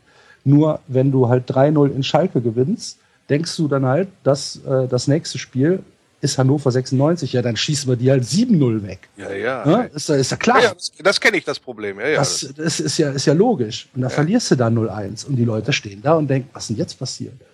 Aber das ist dann halt ähm, das Phänomen, was du als, äh, naja, als untere Mittelfeldmannschaft, so möchte ich uns jetzt mal bezeichnen, ähm, dass du halt hast, dass du, dass du nicht jedes Spiel ähm, ein Spektakel abbrennen kannst, sondern dass du jedes Spiel dir erarbeiten musst. Und das ist halt, glaube ich, das, was die Leute noch lernen müssen. Ich glaube, unter den, ähm, oder ich weiß, unter den, unter den Fans und in meiner, in meiner Filterblase äh, ist es komplett etabliert, dass wir halt äh, so spielen müssen. Ähm, aber ne, du, du weißt ja, wie es wie es bei Fußballfans und wie es in der Masse der Fußballfans aussieht. Jeder ist ein besserer Trainer und jeder äh, weiß genau, was falsch läuft und jeder sagt, wie kann der denn den Modest noch weiter spielen lassen? Er hat doch jetzt schon nicht getroffen. Ja, aber es gibt nichts anderes. So und ähm, ja.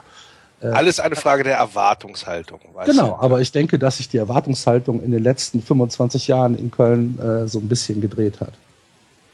Ja, vor allem sind einfach auch Stöger und Schmatke gut im Erwartungsmanagement. Also wenn es irgendjemand geschafft hat, da ein bisschen was zu drehen am Zeiger, dann die beiden. Deswegen sollte man ihnen das auch in Zukunft zutrauen. Trotzdem stellt sich für mich so ein bisschen die Frage, wenn jetzt schon so kritische Untertöne laut werden. Siehst du die Gefahr, äh, dass sich die Stimmung äh, mehrheitlich dreht, wenn es jetzt zum Beispiel in der Rückrunde nicht gleich wieder geschmeidig losläuft, so wie es in der Hinrunde ja der Fall war? Nein. Nee. Sehe ich äh, nicht, dass sich die, dass sich die, die Stimmung dreht, weil wir einfach ähm, zu viel Gutes ähm, aus diesem, ja, aus diesen letzten zweieinhalb Jahren äh, rausziehen können. Mhm. Da, äh, ich, ich, ich kann nicht sehen, was äh, die Masse dazu animieren würde, ähm, Terror zu machen. Sehe ich im Moment nicht. Jetzt haben wir das erste Spiel am äh, 23. wieder gegen den VfB Stuttgart. Da verlieren wir eigentlich traditionell zu Hause, genauso wie wir in Stuttgart immer gewinnen. Ähm, kannst du mal, kannst du mal verlieren. Dann spielen wir äh, auswärts in Wolfsburg. Kannst du auch verlieren. Dann spielen wir auswärts. Musst du sogar verlieren, sonst haben wir nämlich Feuer unterm Dach. dann, dann, dann spielen wir auswärts, äh, auswärts in, in, in Hamburg. Das ist ja für mich der, der größte, äh, ja, der, ich, ich habe gar keine Worte dafür, was Jetzt der HSV diese Saison gemacht. Ach so, okay. Ja, für mich völlig unverständlich, dass, dass die äh, ja mehr als zehn Punkte haben. Aber so ist es halt. Ähm, Schöne Grüße. Ja, kannst du dann im Nachhinein nachhören. Wir werden ja äh, schon in unmittelbarer Kürze über den HSV dann auch sprechen hier im Rasenfunk Royal. Und dann kannst du es nachhören, woran das liegt. Ich bin sehr gespannt. Ähm, und so würde ich das auch anmoderieren. Dass ihr mehr als zehn Punkte habt, das wundert mich. Mach's dir gleich beliebt. Uh, Ach, der Sven und, ist so nett, der würde trotzdem nett antworten. Egal, Entschuldigung. und dann äh, gehst du vielleicht in den, äh, in den Februar und hast äh, noch keinen Punkt geholt aus der, aus der Rückrunde. Kann passieren, um Gottes Willen. Aber ähm, dann bin ich mir sicher, dass wieder eine Reaktion gezeigt wird, mhm. weil der FC kann das mittlerweile. Der FC hat mittlerweile ein anderes Selbstverständnis und ein anderes Selbstbewusstsein, dass sie sagen, ähm, wir lassen jetzt die Köpfe nicht hängen, sondern wir machen weiter und wir bleiben auf unserem Weg.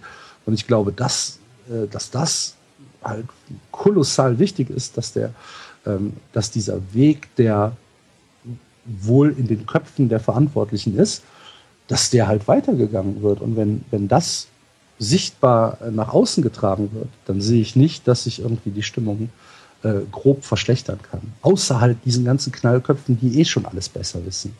Ja gut, also einen gewissen äh, Bodensatz wirst du nie für dich gewinnen können. Das ist in allen Gesellschaftsbereichen so. Es gibt immer die Leute, die alles schlecht finden. Eben. Wir haben äh, unter anderem von Hörer Alpha Rio eine Frage bekommen, vielleicht hast du sie auch schon gelesen. Ihr habt ja technisch starke Spieler verpflichtet. Er nennt äh, Leo Bittenkurt und Jojic, die helfen sollten, den Kader von Mauern und Kontern hin zu Ballbesitzspiel zu transformieren. Und er fragt, wie sieht's denn jetzt mit dieser Entwicklung aus? Wo steht ihr da?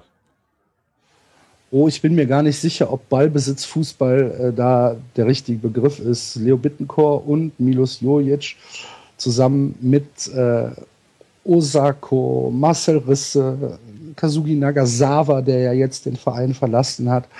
Ähm, es stehen halt oh, Pavel Olkowski, wenn so halb vielleicht noch, stehen halt so ein bisschen dafür, dass du flexibler bist, dass du äh, mehr, dass du mehr Möglichkeiten hast äh, zu reagieren. Das hat in Ansätzen funktioniert, vor allen Dingen mit Leonardo Bittencourt auf der linken Seite. Mit Milos Juric hat es noch nicht wirklich funktioniert. Dem scheint es einigermaßen gut zu schmecken in der Stadt. Ob es jetzt. Meinst du das jetzt äh, wortwörtlich? Äh, er hat ja gute Restaurants gefunden. Ja. ja, der schleppt so ein bisschen viel mit sich rum. So macht es jedenfalls den Eindruck. Ähm, und mit der Kreativität ist es halt so eine Sache, die, die, die haben wir nicht. Das ist leider äh, das, das größte Manko, äh, was, was der FC im Moment hat, dass eine, ein kreatives Spiel nach vorne sehr, sehr selten ist. Aber wenn, ähm, würde ich äh, Leonardo Bittencourt da so ein bisschen rausstellen, weil er auf der linken Seite meines Erachtens äh, mit Jonas Hector zusammen, der von links ja immer, äh, von links hinten immer wieder ein bisschen mit nach vorne geht, der da viel Verkehr macht und der halt, der halt was versucht. Ähm, es ist, es, es hört so ein bisschen 25 Meter vorm gegnerischen Strafraum hört so ein bisschen auf, weil die letzten Pässe kommen oft nicht an, die Flanken sind leider Gottes unterirdisch. Ähm, unsere Standards sind ja äh, HSV-esk. also ähm, mich wundert es, dass wir überhaupt Tore geschossen haben nach Standards. Wobei, weißt du, was da das Interessante ist? Kein Bundesliga-Team hat prozentual mehr Schüsse im Strafraum als ihr. 65 Prozent eurer abgegebenen Schüsse werden im Strafraum abgegeben. Naja, weil von, von außerhalb des Strafraums macht es noch weniger Sinn. Sind da die Rückpässe mit dabei oder wie kommt das zustande? Na, Lars. Wundert mich jetzt auch, die Statistik. Naja, es sind nicht die absoluten Zahlen, ne? es sind prozentuale Zahlen. Also natürlich insgesamt hat der FCB äh, mehr Strafraumschüsse abgegeben, aber das ist schon, fand ich schon sehr interessant, ähm, dass ihr es eben, ich hatte nämlich auch diesen Eindruck, den du gerade beschrieben hast, von wegen der letzte Pass kommt oft nicht an und irgendwie auch das Flügelspiel ist so ein bisschen, wenn Hector einen guten Tag hat, super, ansonsten hört sehr schnell auf, aber tatsächlich schafft ihr es schon, im Strafraum zum Abschluss zu kommen. Ja, aber da ist die absolute Zahl vielleicht ganz interessant, weil 65 Prozent von, keine Ahnung, 25 ist halt nicht so viel.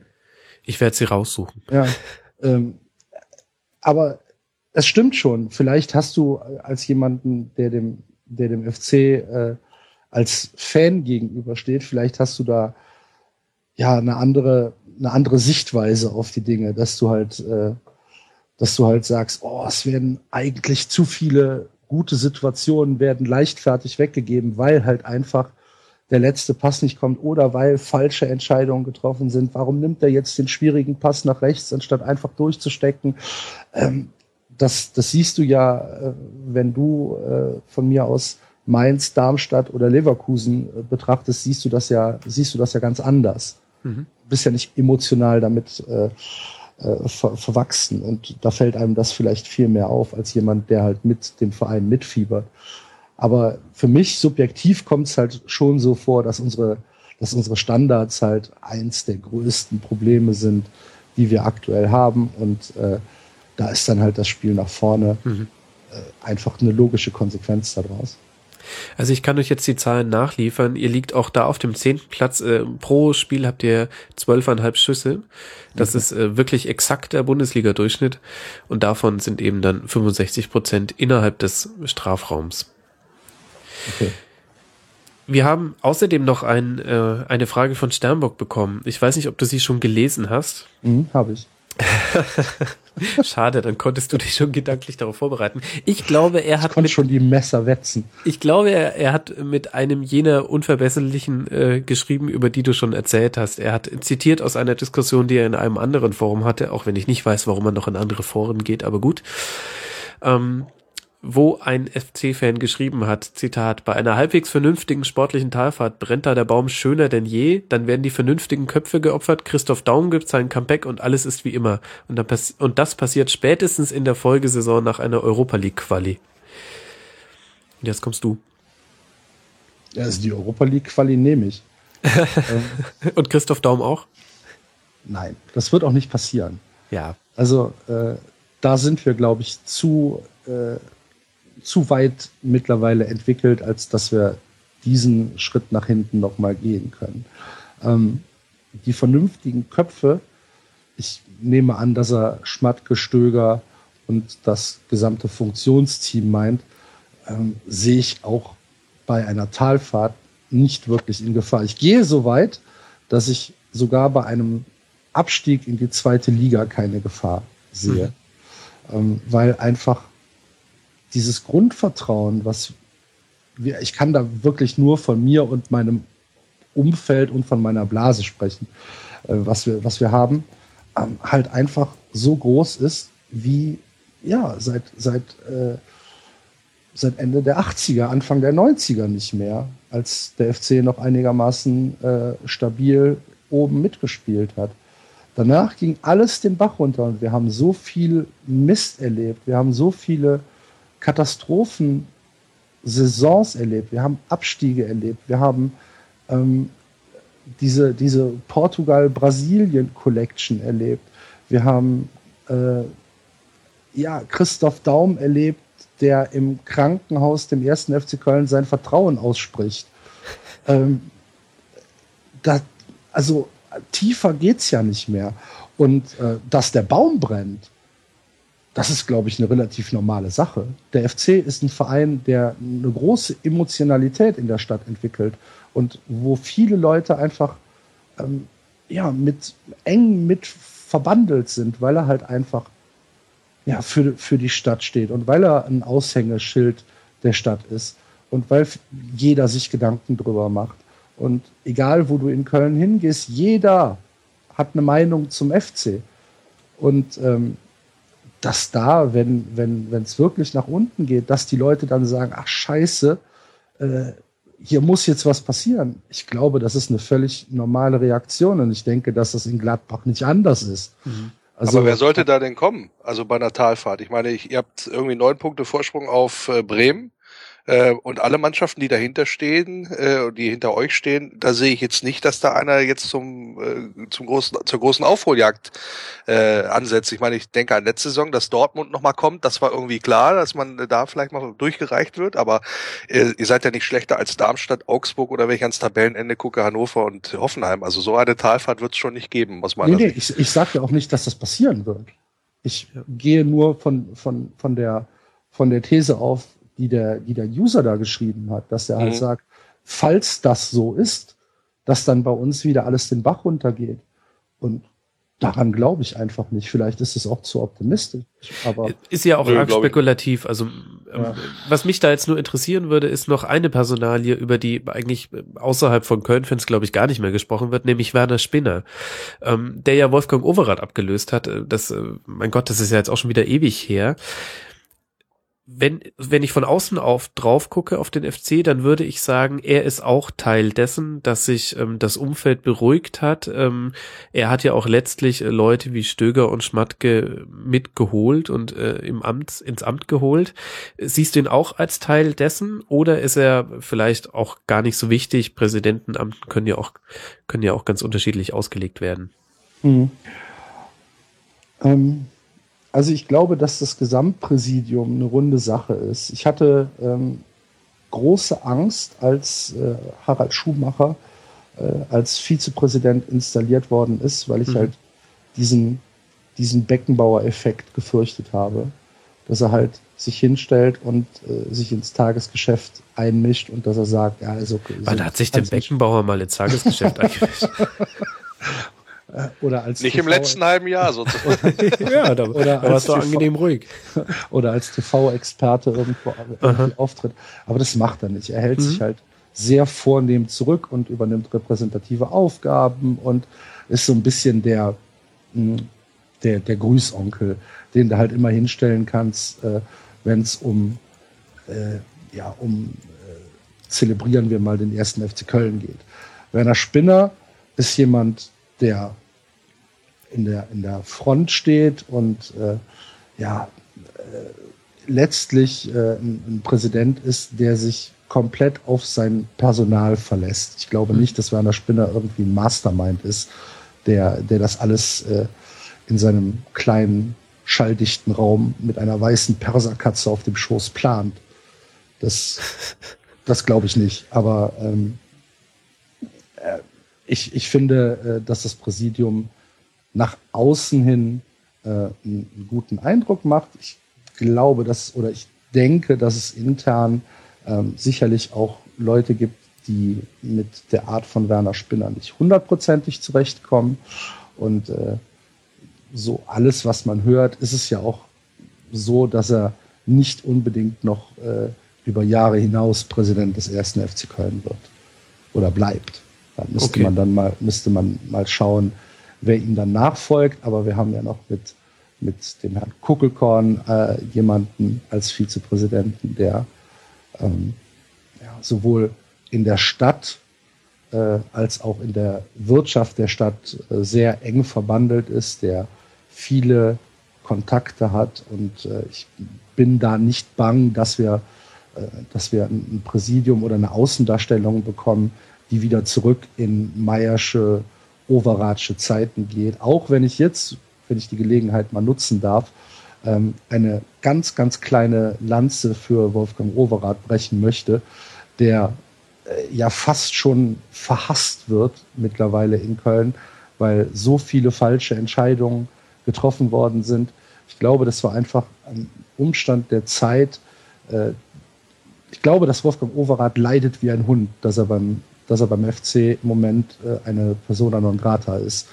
Ich hoffe, dass sich das irgendwann wieder, wieder einrenkt, weil äh, er hat einfach, ja, er hat viele, viele Fehler gemacht. Er hat sich auf die falschen Leute verlassen und er war ein typisches Beispiel für ein, für ein Präsidium aus Amateuren, die mit dem heutigen Bundesliga-Geschäft vollkommen überfordert waren die halt äh, einfach gesagt haben, ich kenne da jemanden, komm Stefan, du bist jetzt mein Chef-Scout und da steht da Stefan Engels und ist auf einmal Chef-Scout.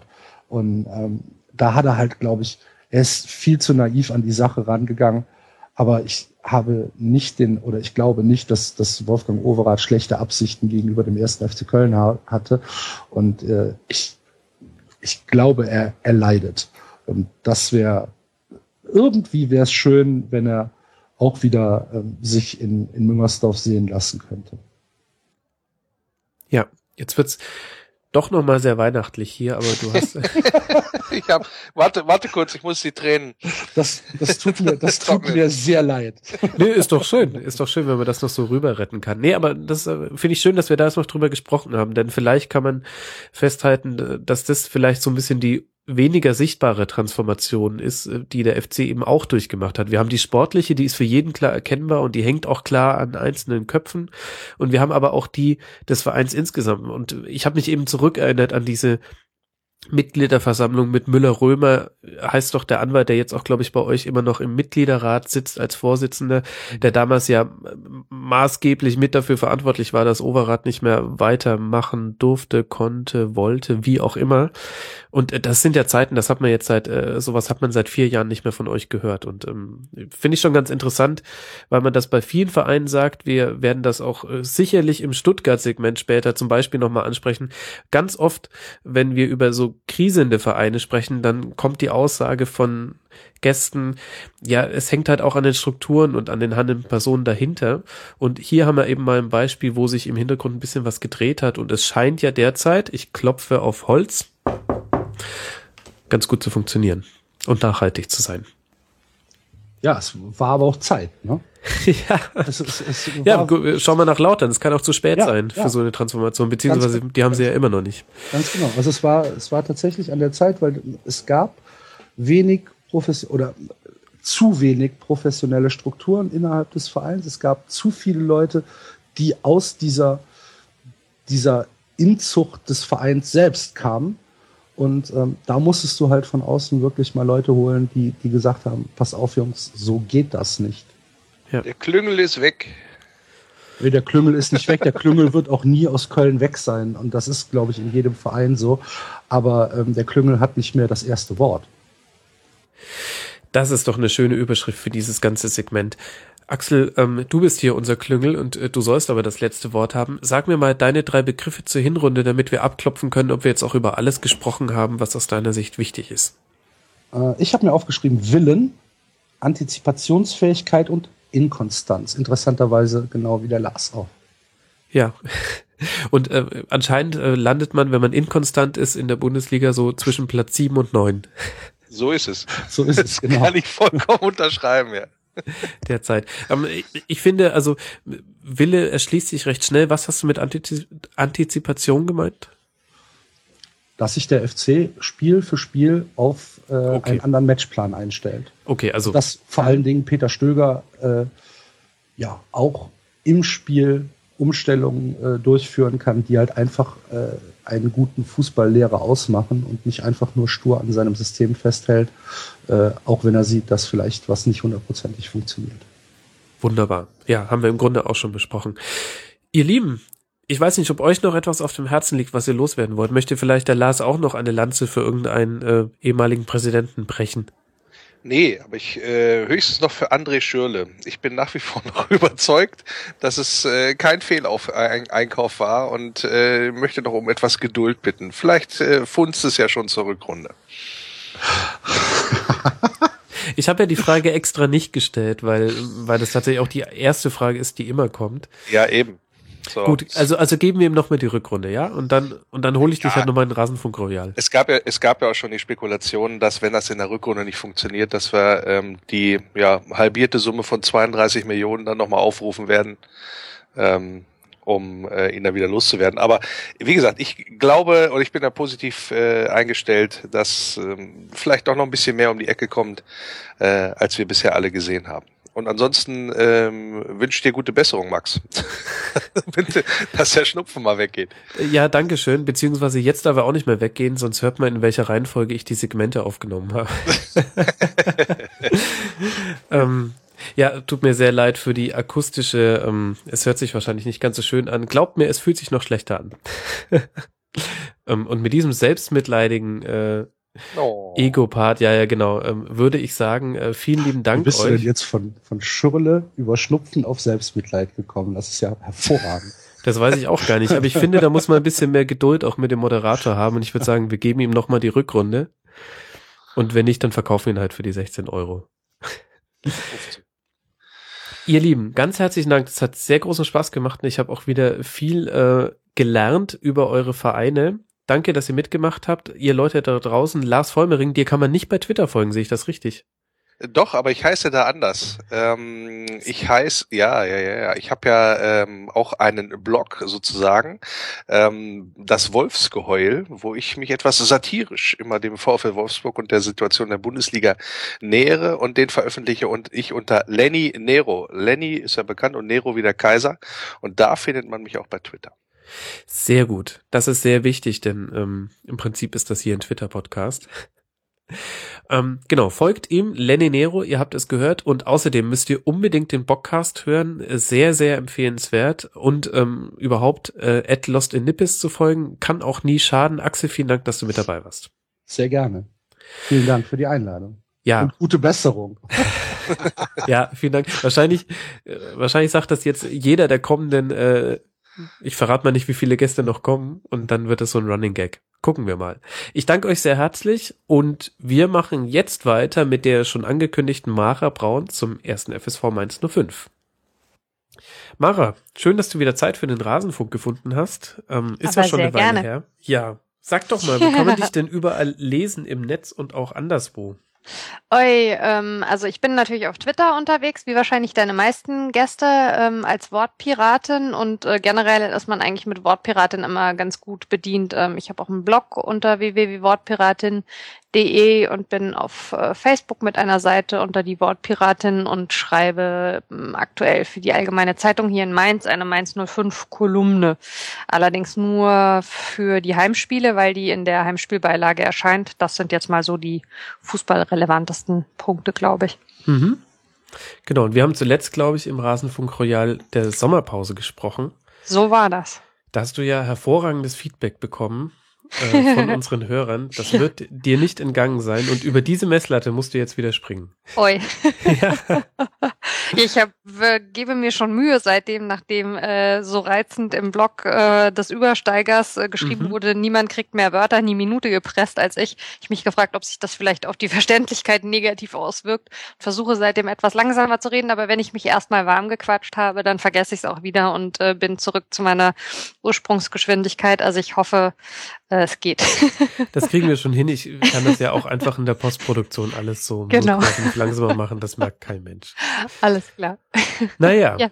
wir wollen reden über den FSV Mainz 05, der in Ja, der. Winterpausentabelle auf Platz 8 liegt, was ja ein respektables Ergebnis ist mit 24 Punkten, 23 zu 23 Toren. Da könnte man von einer ausgeglichenen Bilanz sprechen und sieben Siegen, drei Unentschieden und sieben Niederlagen. Gleichzeitig ist aber das, die ganze Saison war jetzt nicht so ausgeglichen, wie sich das hier darstellt. Ähm, hatte auch so seine eigene, ihre eigene ähm, Dramatik. Und lass, lass das nochmal kurz aufrollen und dann drüber sprechen, wie man das alles so einordnen kann. Es begann eigentlich ganz gut. Es nee, gab, fürchterlich begann. Ach so, Jan, Entschuldigung, du willst zum Pokal erst, ne? Nein, ich wollte einen weiteren Bogen fassen Ah, als okay. nur das erste Heimspiel. Aber du ähm, bist ganz offensichtlich bei der Auftaktniederlage. Ich wollte sie zusammennehmen mit dem Sieg bei Gladbach. Aber dann lass gleich mal bei dem Start zu Hause gegen Ingolstadt beginnen. 0 zu 1 verloren. Man hatte damals den Eindruck für Ingolstadt das perfekte Auftaktspiel in die Erstligasaison, denn niemand hat etwas erwartet und gleichzeitig hatte Mainz große Probleme, ähm, gleich auf Touren zu kommen. Fürchterlich war das. Also was ähm, ich vor allen Dingen aus dieser ersten Saisonphase ganz stark erinnere, man hat ja immer so die Saison vor der Saison, also eben die Vorbereitung, die Transfers und so weiter. Und ähm, man ist es ja in Mainz schon gewohnt, dass man eben große Namen auch abgibt, also wie wir jetzt beispielsweise Geis und Okazaki. Abgesehen davon, dass den Mainzern immer ein bisschen besonders das Herz blutet, wenn wir äh, Spieler äh, nach Schalke abgeben, weil es einfach so viele von den Guten waren in den letzten Jahren, dass es irgendwie so ein bisschen wehtut und weil man auch nach wie vor den Chopo da rumspringen sieht und sich denkt, ach Mensch, ist doch eigentlich einer von uns. Äh, ja, aber also von außen habe ich das Gefühl, wird da immer eine ziemliche Panik irgendwie drauf gesprochen, von wegen, meine Güte, Mainz verliert schon wieder irgendwie die besten Spieler, während man hier so sitzt und denkt, ja, mein Gott, aber das sind wir doch gewohnt und damit können wir auch umgehen und das ist alles überhaupt kein Problem. Und ähm, wir kaufen ja auch entsprechend ähm, nach. Also es gehört ja schon zur Philosophie, vielleicht nicht mehr so der ganz kleine Ausbildungs-, aber doch so eine Art Weiterbildungsverein zu sein, also eine Stufe vor dem großen nächsten Schritt, den die Spieler dann ja berechtigterweise auch machen wollen.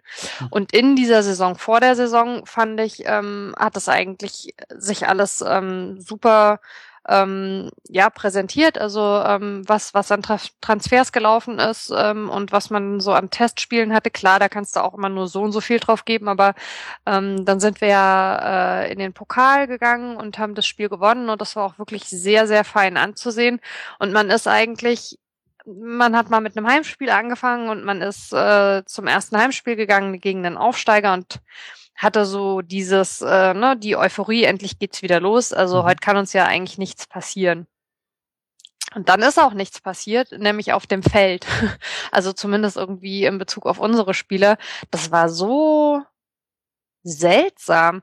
Und es gab ja in der Vorsaison häufig Kritik ähm, an, an dieser ja so ein bisschen körperlosen und, und nicht kampfbetonten Spielweise unter mhm. Jülmend. Und man hatte eigentlich in der Vorbereitung, es war ja die erste volle Saisonvorbereitung mit Martin Schmidt, ne? Also vor der letzten Saison war er ja noch gar nicht Trainer. Der hatte natürlich dann, ähm, nee, noch nicht mal die Wintervorbereitung, es war seine erste Vorbereitung tatsächlich. Und dann ähm, lief das aber halt eben alles so gut und dann konzentrierte sich alles auf diesen ersten Spieltag und dieses Spiel war so ja schlecht einfach. Also es war überhaupt nicht nachvollziehbar, ähm, wieso, wieso man, ja, man hatte das Gefühl, also ich kann es immer nicht leiden, wenn ich ähm, mir ein Spiel anschaue, wenn ich das Gefühl habe, da wehrt sich jemand nicht. Weil mhm. das zumindest musst du ja eh immer können. Und ich habe es jetzt nicht mehr im Detail im Kopf, aber ich weiß, dass Schmidt irgendwie hinterher so meinte von wegen, ja, er sei auf das Spiel der Ingolstädter so nicht eingestellt gewesen. Mhm. Wo man sich dann schon gefragt hat, wie kann das denn sein? Also, weil die haben ja jetzt nun wirklich nichts Überraschendes gemacht, ja. Und auch gerade, dass die auswärts stark sind, also das haben die ja nun äh, in der zweiten Liga unter Genüge zu Beweis gestellt. Und zwar so eine ganz komische Stimmung auch nach dem Spiel. Mhm. Und ähm, dann war eben das zweite Spiel ja ähm, direkt in Gladbach und da hat man dann natürlich nach der Geschichte nochmal speziell, also gegen Gladbach hat man zu dem Zeitpunkt ja sowieso jetzt nicht unbedingt groß sich was ausgerechnet. Man hat vielleicht gehofft, man kann da auswärts, wenn man richtig gut mithält, einen Punkt holen. Und dann gewinnen die das aber plötzlich. Also das war dann so ein bisschen die verkehrte Welt. Ähm, und von daher gesehen war danach dann die, die Stimmung auch wieder irgendwie so ein bisschen, ich sag mal, äh, entspannter oder versöhnlicher. Aber trotzdem, also von diesem ja so sehr blutleeren, leblosen Auftakt-Heimspiel ist mhm. schon, glaube ich, ein bisschen was hängen geblieben erstmal. Und es ging ja dann auch irgendwie hin und her. Also Mainz konnte sich nicht richtig einpegeln auf, auf, auf einem Niveau. Es war auch schwierig zu interpretieren, wie das alles äh, zu werten ist. Denn auf dem Papier wurden eigentlich alle Gegner besiegt oder gegen alle Gegner Punkte geholt, gegen die man als Mainz nur fünf Punkte holen sollte. Also es folgte ein 3 zu 0 gegen Hannover, ein 3 zu 1 gegen Hoffenheim, ein 3 zu 2 bei Darmstadt, ein 3 zu 3 bei Augsburg. Und zwischendurch gab es immer wieder Niederlagen, dann gegen meist Höherklassik, also Höherklassik ist das falsche Wort, aber ähm, äh, ja, ich weiß aber, was Mannschaften du meinst. aus den genau. oberen Tabellenregionen. Mhm. Also gegen Schalke, auf Schalke hat man verloren, ähm, bei Leverkusen verloren, gegen die Bayern verloren, gegen Dortmund verloren. Das heißt, eigentlich könnte man sagen, ist gar nicht so viel passiert, aber ich kann mich erinnern, dass sich das damals ganz anders angefühlt hat und auch hier im Rasenfunk zum Beispiel auch viel dramatischer besprochen wurde. Wie, wie hat das denn das direkte Umfeld damals wahrgenommen? Ähm, also ich glaube, es sind mehrere Sachen gleichzeitig passiert. Zum einen, wie du richtig sagst, haben wir dann ja am dritten Spieltag gegen Hannover 3 zu 0 zu Hause gewonnen. Das war natürlich mhm großartig. Ja, das ist ja das, was man sich irgendwie äh, wünscht und erhofft, äh, dass man als Mainz natürlich Hannover zu Hause schlägt und dann auch noch in der Höhe, ist ja fabelhaft. Ähm, dann haben wir auswärts gegen Schalke verloren. Das kann natürlich passieren. Wie gesagt, mit Schalke haben wir mittlerweile echt so ein bisschen unsere spezielle Geschichte. Da, die scheint ja nun auch noch weiterzugehen. Da werden wir sicher im Verlaufe der Sendung auch noch drauf kommen. Ähm, Aber also das kann man, glaube ich, einfach so sagen. Ja, es gibt halt eben äh, Fan-Antipathien äh, und also mit den Schalkern wird hier in Mainz sicherlich, also sobald irgendwie niemand mehr warm, mhm. dann ähm, kommen. Also vielleicht Christian Heidel, aber darauf kommen wir auch noch zu genau. sprechen. dann, heiß. Ähm, dann kommen die Hoffenheimer, ähm, die eigentlich bis zu dem Zeitpunkt der Saison punktemäßig komplett hinter ihren Möglichkeiten geblieben sind, also die ja deutlich äh, besser gespielt haben, ähm, als sie Punkte auf dem Konto stehen hatten hatten zu dem Zeitpunkt und die gleichzeitig unserer Spielweise auch ja so ein bisschen ähnlich sind, also diesem Konterfußball, also damals zumindest unter Gisdol noch, wo man so dachte, hm, mal gespannt, wie das jetzt funktioniert, wenn im Prinzip zwei Kontermannschaften aufeinandertreffen.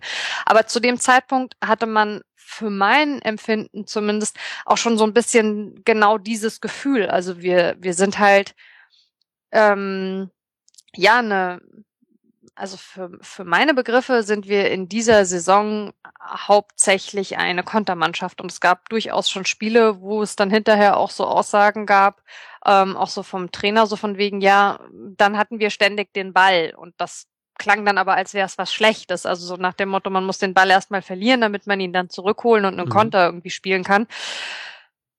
Ja, und dann gab es schon so Momente, wo man sich gefragt hat, mh, hm, was ist darüber hinaus eigentlich aktuell so ein bisschen unser Spiel, ja? Also was, was haben wir eigentlich für eine Spielidee, außer zu kontern? Weil das allein, ähm, ja, haut halt auch nicht immer hin. Also mhm. beispielsweise nochmal zurück auf das erste Saisonspiel gegen Ingolstadt. Ja, wie willst du die auskontern? Ist halt bisschen schwierig. Und ähm, auch bei Heimspielen gegen schwächere Gegner oder nominell schwächere Gegner kannst du nicht immer mit diesem Konterfußball kommen. Also was machst du eigentlich, wenn du selbst den Ball hast?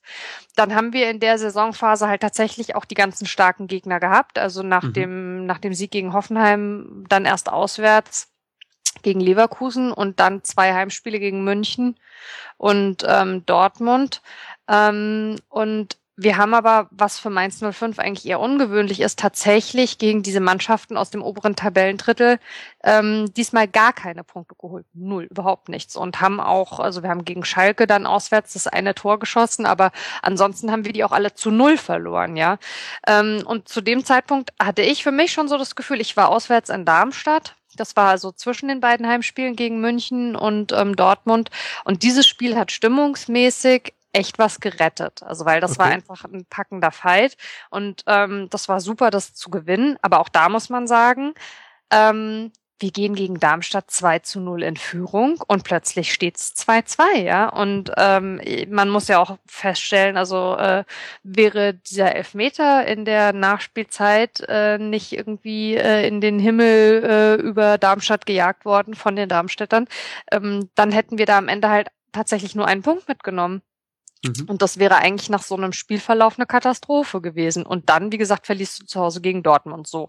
Und dann war der Stand so ein bisschen, dass man das Gefühl hatte im Umfeld, also irgendwas kippt hier stimmungsmäßig gerade so ein bisschen. Das ist, wie du sagst, es ist eigentlich Punkte und tabellenmäßig überhaupt noch nicht so richtig viel passiert, aber irgendwas fehlt. Also es fehlt so ein bisschen der Biss. Man hatte dann häufiger auch die Situation, dass man es auf so individuelle Fehler runterbrechen konnte, was immer ein bisschen ungünstig ist. Natürlich kann man dann als Innenverteidiger jetzt in dem Fall, weil wir hatten ja ein paar Geschichten, wo Bell oder Bungert also nicht so ganz glücklich aussahen, sagen, ja, ist ja gemein, wir sind halt die Nächsten nach dem Torwart und äh, uns trifft's halt am ehesten auch so, dass man dann sagen kann, ja, also ihr seid tatsächlich irgendwie schuld an der Situation.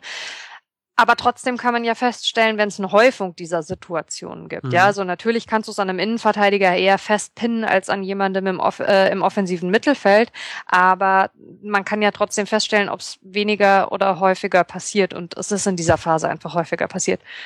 Und dann kam eben tatsächlich ja die Heidelunruhe noch dazu. Also wir mhm. hatten dann vor dem Dortmund-Spiel sowieso schon dass ja leider Gottes unser Präsident nicht aufhören kann, jedes Mal wieder den Knüppel irgendwie aus dem Sack zu holen, wenn es um Thomas Tuchel geht, ja, und dann zu sagen, bö, bö, bö, bö, und ich möchte nochmal darauf hinweisen, was das damals alles für eine Katastrophe war.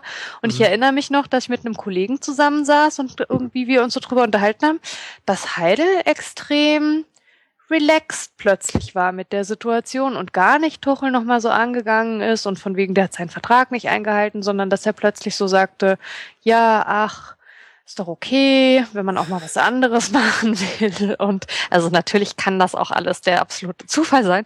Aber als dann halt plötzlich irgendwie diese Schalke-Geschichte ähm, ja durch die Medien gegeistert ist und mehr ist damit ja bis heute nicht passiert, als dass mhm. sie durch die Medien geistert, ist einem halt schon so ein bisschen schlecht geworden, weil man das Gefühl hatte, also mir ist auf jeden Fall sehr schlecht geworden, erinnere ich mich ziemlich deutlich dran. Ich saß bei dem Dortmund-Spiel ähm, hatten wir hier Besuch und deswegen war ich nicht wie sonst auf der Stehtribüne, sondern saß äh, in so einem Block, der äh, ja dann auch so teilweise von den Auswärtsfans irgendwie belagert ist. Und da waren so rundrum viele Dortmunder und die ähm, haben dann natürlich also den Tuchel irgendwie mords angefeuert. Und ich habe immer noch eh so ein bisschen äh, so Herzschmerz, wenn ich den Tuchel sehe, dass ich denke, ach so schade, wie das damals zu Ende gegangen ist und überhaupt diese ganze Trainerentwicklung seitdem. Und dann hast du plötzlich die Vorstellung, es kann halt auch noch sein, dass dir dieser Manager verloren geht. Jetzt tatsächlich muss man sagen, nicht einfach irgendein Manager. Es ist Christian Heidel, der seit 25 Jahren irgendwie die Geschicke dieses Vereins lenkt und wo man sich halt denkt,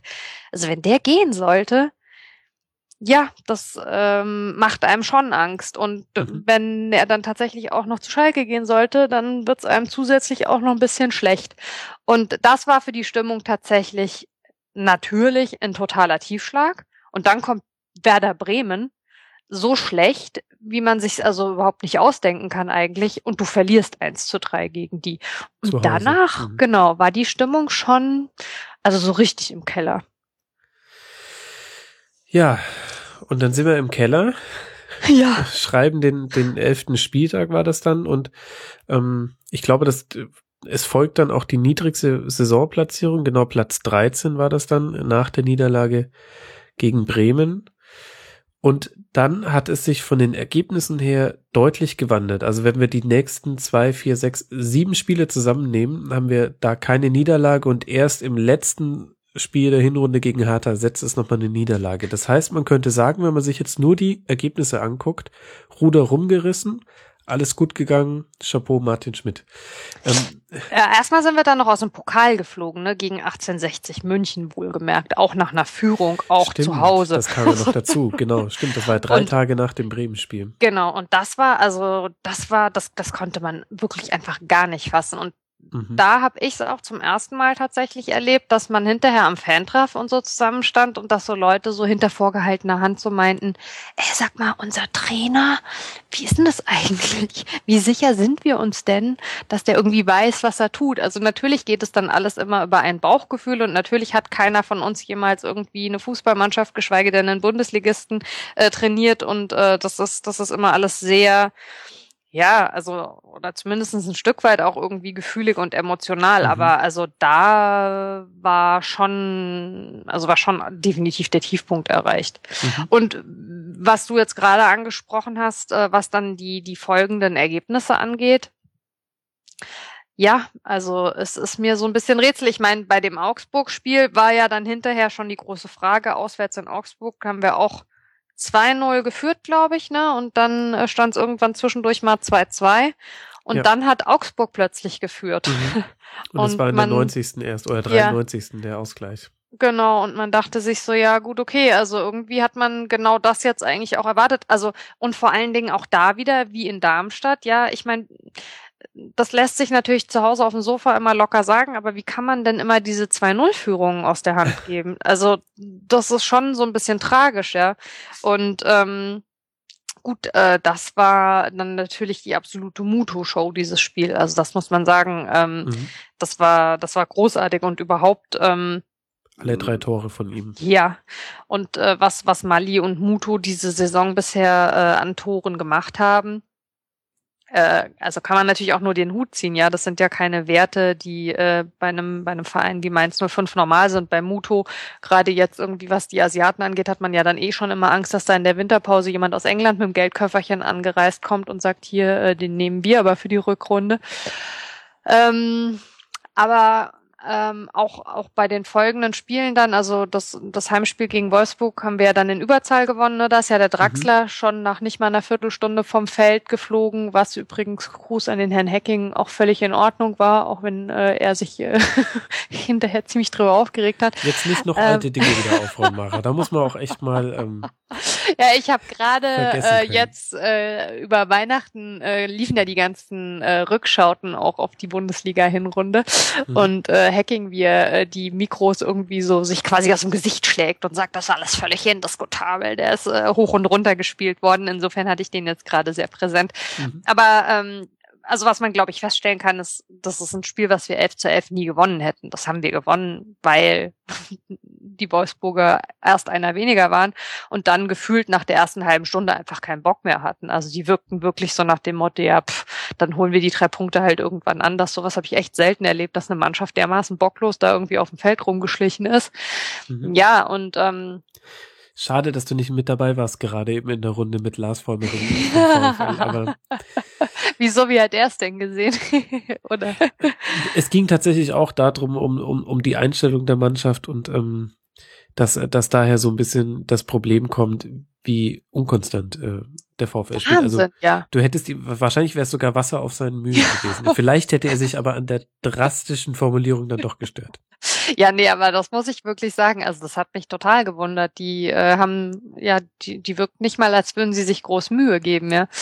Ähm, ja, und seitdem, abgesehen von dem letzten Saisonspiel gegen die Hertha, was man sich aber auch genauso ausrechnen konnte, dass das so läuft, sind die Ergebnisse natürlich sehr positiv gewesen. Also ähm, auswärts äh, nicht äh, verloren oder überhaupt nicht mehr verloren eigentlich vor dem Hertha-Spiel.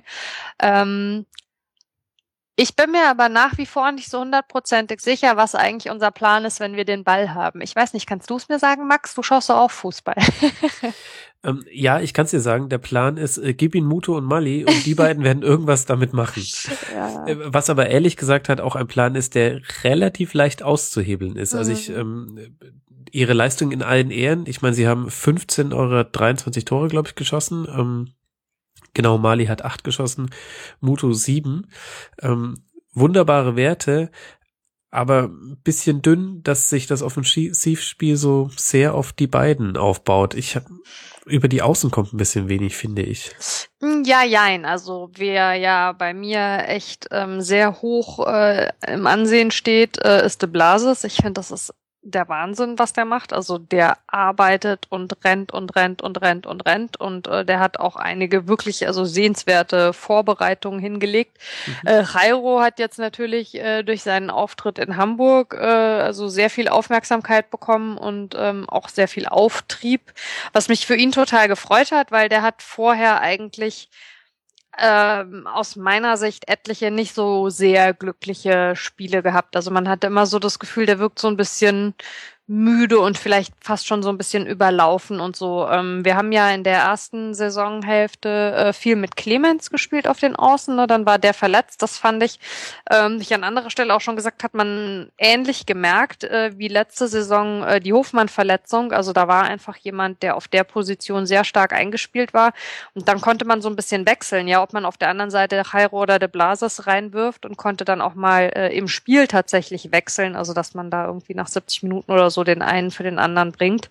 Mhm. Ähm, und die Möglichkeit war dann mit der Clemens-Verletzung ja leider so ein bisschen weg. Ähm, ich wüsste bis heute gerne mal, was eigentlich jetzt so die Beister-Geschichte ist. Also abgesehen davon, dass der sich natürlich auch dann am Anfang verletzt hat gab es ja dann erst sehr positives Feedback, dass es hieß, ja, der arbeitet und ähm, das wird was und der wird uns noch sehr viel helfen können. Dann war er plötzlich irgendwie wieder verschwunden. Dann hat er mal Testspiel gespielt und das war eigentlich auch wunderbar und äh, irgendwie Tor und in der U23 eine Vorbereitung und dann war er wieder verschwunden und dann hagelt es plötzlich Kritik und es hieß, es stimmt irgendwie was nicht an seiner Einstellung. In Hamburg durfte er dann mal spielen, jetzt ist er irgendwie wieder weg gewesen. Also ich weiß nicht so ganz genau, was da irgendwie die Sache ist. Ähm, eigentlich ähm, äh, gibt natürlich dann immer so Geschichten, also auch mit dem Cordoba beispielsweise, ja, den man halt einfach irgendwie langsam ranführen musste bei uns im Sturm, der jetzt zuletzt mehr Einsatzzeit bekommen hat. Gefühlt sind wir sehr, sehr stark eigentlich besetzt zurzeit, also auf allen Positionen mhm. ganz bequem doppelt. Ähm, aber ähm, ja, aber irgendwo hat man trotzdem immer mal wieder so das Gefühl, es hakt so ein bisschen. Und es sind dann auch teilweise echt irgendwie so ein bisschen, ja, fast schon tragische Geschichten, finde ich. Also mit, mit, mit Nico Bungert beispielsweise, ja, der hier ja also ein unbestrittener Fanliebling ist und wo sich alle wahnsinnig gefreut haben, als der jetzt seinen Vertrag verlängert hat. Und ähm, dann hat der gegen Hertha wieder so ein Spiel. Also bei Nico Bungert hatte man eigentlich, finde ich, so das Gefühl, der war ja lange Co-Captain, als mhm. äh, Nicole Czernoweski noch Kapitän war. Nun hat ja Nicole Czernoweski letzte Saison schon fast gar nicht mehr gespielt, also war auf dem Feld eigentlich fast immer Nico Bungert der Kapitän. Und ich hatte schon so den Eindruck, und damit stehe ich, glaube ich, auch nicht alleine, der war sich jetzt relativ sicher, dass er dann jetzt auch Kapitän wird.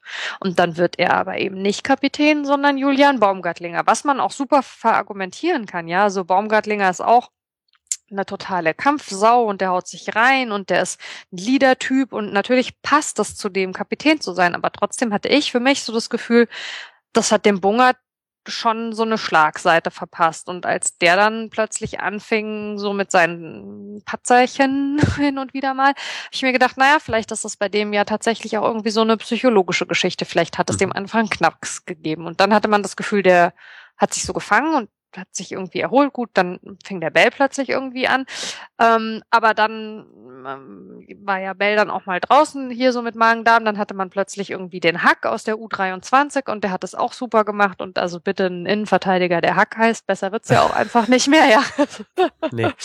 Äh, der wird angekündigt im Stadion und äh, der Stadionsprecher ruft Hack und die Tribüne antwortet Fleisch und du denkst immer so, also weißt du, das ist doch wundervoll. Sowas braucht man ja irgendwie auch. Also du bist ähm, eindeutig keine Vegetarierin. doch. ich tatsächlich kein Fleisch, ja. Aber ich finde trotzdem die Vorstellung, ja. Äh, wie dem auch sei. Aber ähm, ja, und dann, also hat man eigentlich die ganze Zeit so drauf gewartet, wann wird denn eigentlich der Vertrag mit dem Bungert verlängert, weil das war so der einzige Vertrag, äh, der jetzt halt auslief. Ähm, und dann wird der endlich verlängert und alle freuen sich und dann hat der gegen die Hertha wieder so ein Spiel, wo du eigentlich das Gefühl hast, ich weiß auch nicht, also der hat irgendwie eine Käseglocke auf dem Kopf oder so. Ganz, ganz, ganz seltsam. Gut, jetzt war das also letzte Saisonspiel, ne, auswärts gegen die Hertha, sowieso ein Totalausfall, aber ja, also irgendwie, man, man hat von außen so das Gefühl, irgendein Wurm ist da drin, an den man doch offensichtlich nicht ranzukommen vermag. Und das äh, hinterlässt zumindest bei mir, obwohl die Hinrunde punktemäßig und was die, was die, was die Bilanz angeht und alles, was du gesagt hast mit Statistik und so weiter und so weiter, musst du als Mainz 05 sagen, boah, ist ja großartig, ja, fantastisch. Also freue ich mich wie eine Wutz und würde ich irgendwie auch gerne, aber irgendwas hält mich ab und ich kann es nicht so richtig fassen. Ja, ist äh, tatsächlich auch schwierig zu greifen. Also äh, was mir in der Vorbereitung nochmal wirklich ins Auge gestochen ist, ist, äh, welchen wahnsinnig hohen Einsatz ähm, die Spieler auf dem Platz betreiben. Der FSV ist eins der laufstärksten Teams der Liga, läuft 118 ja. Kilometer pro Spiel. Der Bundesliga-Durchschnitt sind 114 Kilometer. Und ich würde sagen, bei vier Kilometern Differenz, das finde ich dann schon bemerkenswert. Das ist dann schon signifikant. Gleichzeitig ist der Ballbesitz, also ihr seid, das hast du ja auch schon angesprochen, kein Ballbesitzteam, ähm, spielt nee. aber spielt aber schon überdurchschnittlich viele Fehlpässe. Jetzt nicht wahnsinnig über Bundesliga-Durchschnitt, aber wenn man eh schon wenig den Ball hat, viel läuft, also vielleicht, Du siehst, ich meander da jetzt auch so ein bisschen rum. Ja. Aber ich hatte nämlich genau diesen Eindruck auch oft. Also früher war, war Mainz eine sehr ballsichere Passmaschine. Nicht immer mit 75 Prozent Ballbesitz, aber einfach alles sehr sauber gespielt, ähm, wenige technische Fehler und derzeit holpert es eigentlich in fast ausnahmslos jedem Spiel. Mhm. Würde ich so unterschreiben. Vielleicht seid ihr jetzt einfach wieder ein normaler Bundesliga-Verein. Vorher wart ihr halt einfach auch ein taktisch sehr, sehr gut trainierter, muss man sagen. Also wenn man so jetzt mal auf fünf Jahre hinweg guckt und sagt, wer, wer ist so von, von Technik, Taktik und ähm, Spielphilosophie her ein gutes Ballbesitzteam gewesen, da wärt ihr schon mit genannt worden. Ja, ich meine, man muss natürlich auch sagen, ähm, dass wir, was, was das Personal angeht, äh, in den letzten Jahren, also gerade eben auf dem Trainerposten auch äh, sehr verwöhnt waren. Also äh, ich äh, ja war sehr glücklich im Stadion äh, in den Jahren unter Tuchel. Also das ist ja gar keine Frage. Das war natürlich äh, ein, ein Fußball, den man sich gerne angeschaut hat und wo man auch immer so das Gefühl hatte, vielleicht ist das auch tatsächlich der Unterschied. Man hatte immer das Gefühl, man ist eigentlich fast einen Tick über den Möglichkeiten, über den eigenen mhm. spielerischen Möglichkeiten unterwegs. Und vielleicht sind wir von dieser Situation auch einfach verwöhnt und ähm, ja, also kann sein, was du sagst. Vielleicht, vielleicht kehrt da ein Stück Normalität ein und ähm, es gibt halt eben nur so und so viele Trainer auf diesem Niveau und dann ist es für einen Verein wie Mainz 05 sowieso schon grandios, dass man so einen Trainer so viele Jahre hatte. Ähm, und dann, dann ist das jetzt vielleicht gerade die Realität. Hm. ja, ich weiß es nicht. Genauso wie ich zum Beispiel auch nicht sagen kann, ähm, ob ich das als äh, Vorteil oder Nachteil werten würde, dass ihr nur drei Unentschieden habt.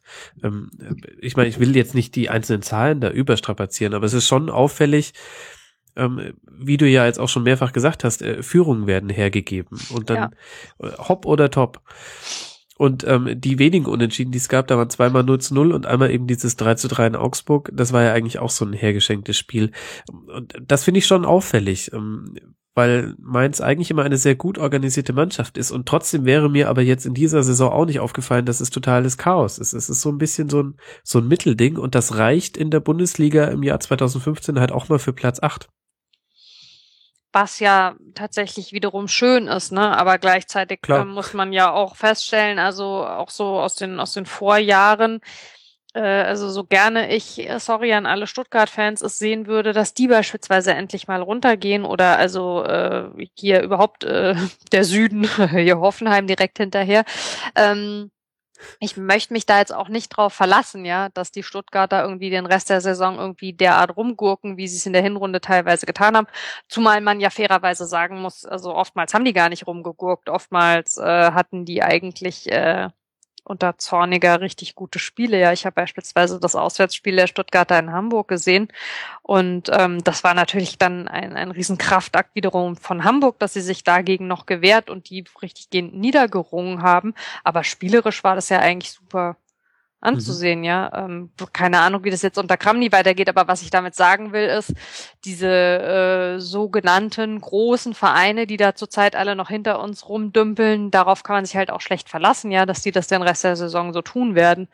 Ähm, von daher gesehen komme ich immer wieder zurück zu dem Punkt, an dem ich mir denke, ähm, ich finde den Schmidt super typmäßig, ja. Also das ist sicherlich genau das, was man ja auch wollte, ja, dass man nach Jülmend wieder so äh, jemanden hat mit mit Stallgeruch und äh, mit mit Leidenschaft und mit Linie auf und ab äh, tapern und so. Aber so ganz hundertprozentig äh, bin ich mir immer noch nicht darüber im Klaren, was was er eigentlich will, so mhm. mit der Mannschaft.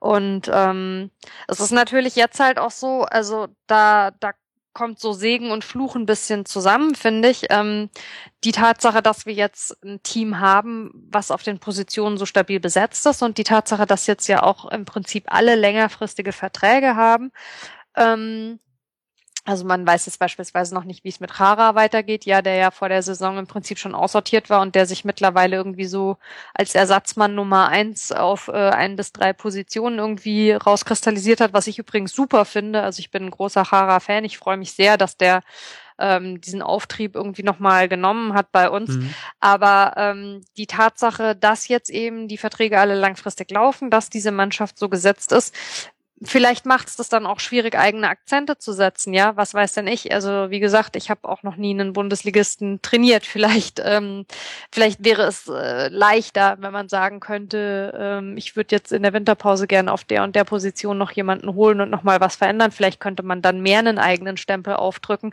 Keine Ahnung, aber ich für mich persönlich könnte nach wie vor über den Konterfußball hinaus nicht so richtig sagen, was der Stempel ist den Martin Schmidt dem Team aufgedrückt hat. Also das, mhm. das, das fiele mir schwer. Ich äh, finde es immer bewundernswert und super, wenn ein Trainer so motivieren und eine Mannschaft irgendwie so, ja, also jetzt einfach mal als, als äh, organisches Gebilde formen und zusammenbringen kann. Aber mir fehlt noch so ein bisschen Profil einfach. Ja, aber darf ich da jetzt mal einfach den äh, Advocatus äh, Martin Schmittus Bitte. also äh, ich glaube, da muss man zwei Punkte vielleicht ähm, noch mal konstatieren. Der eine ist erstmal tabellarisch alles super. Ja. Jetzt nicht komplett in trockenen Tüchern, weil der Abstand äh, es, es gibt es, ja, bitte. Mein Gott, ich habe schon nach 25 Stunden Rasenfunk, da hört das Sprachzentrum irgendwann einfach auf. Probier's doch nochmal. Ich weiß schon gar nicht mehr, was ich sagen wollte. Nein, ich wollte sagen, dass der Abstand äh, zu den Abstiegsrängen zwar mit neun Punkten ist vorhanden, aber natürlich nicht komplett in sicheren Gewässern ist man. Aber tabellarisch steht er ja top da. Ich kenne ganz viele Mannschaften, nämlich ungefähr zehn Stück, die gerne mit euch tauschen würden. Und mit vielen von denen habe ich auch schon geredet. Und das Zweite ist, ähm, vielleicht muss man da Martin Schmidt auch einfach noch mehr Zeit geben. Denn wenn, wenn wir uns jetzt nochmal angucken und nochmal auf die, die Wechsel zu sprechen kommen, selbst wenn Mainz 05 es gewohnt ist, dass wichtige Stützen aus der Mannschaft gehen, es waren auch schon wirklich genau diejenigen, die für das verantwortlich sind, was wir beide jetzt so ein bisschen bemäkeln. Ballbesitz, hm. Fußball, ähm, Sicherheit im Aufbauspiel. Geis ist gegangen, Okazaki ist gegangen, Co. Ähm, auch nicht unwichtig. Boah, und aber so viel hat Kuh eigentlich gar nicht gespielt bei uns. Also der mhm. wird immer so in einem Atemzug mit den beiden anderen genannt. Dabei hat er gefühlt irgendwie nur 20 Prozent von deren Einsatzzeiten. Also okay, wir klammern ihn ein. Und dann finde ich noch ganz wichtig, weil man hat gesehen, wie er euch gefehlt hat, als er verletzt war, Jonas Hofmann. Ja. Er hat euch in der in den ersten sieben Spielen, in denen er in der letzten Saison gespielt hat, ähm, hat er euch manchmal den Hintern gerettet und ähm, ein Teil der Krise der letzten Saison hing auch mit seiner Verletzung zusammen. Und Definitiv.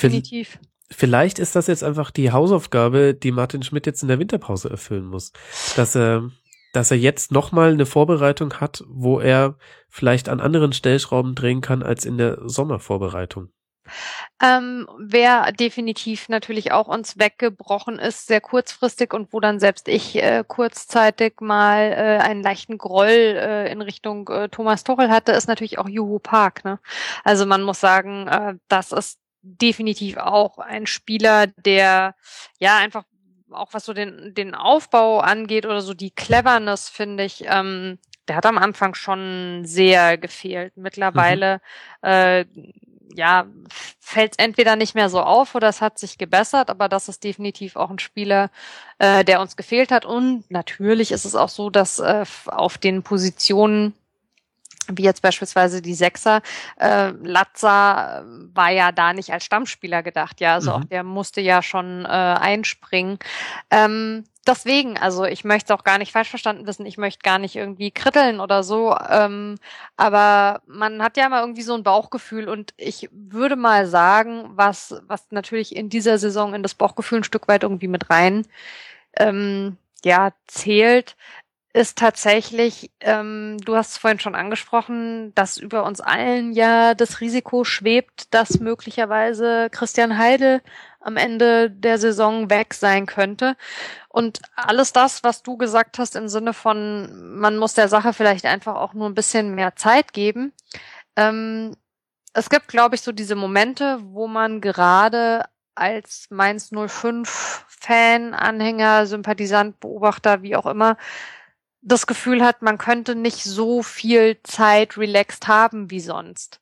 Hm. Weil was machst du, wenn du plötzlich ein Worst-Case-Szenario hast und Heidel ist halt eben auf dem Sprung oder schon abgesprungen oder nicht mehr da. Also ich glaube, man hat im Moment einfach aus dieser Situation, aus der möglichen Situation, weiß ja nichts genaues, weiß man nichts, also steht im Raum, Heidel möge eventuell zu Schalke gehen äh, er äußert sich äh, öffentlich natürlich äh, verständlicherweise dazu nicht oder sehr genervt im Sinne von, es gibt dazu nichts zu sagen, aber man, man bekommt schon, je länger man es beobachtet, desto mehr bekommt man den Eindruck, also wenn nichts dran wäre, hätte er es ja mittlerweile mal dementieren können.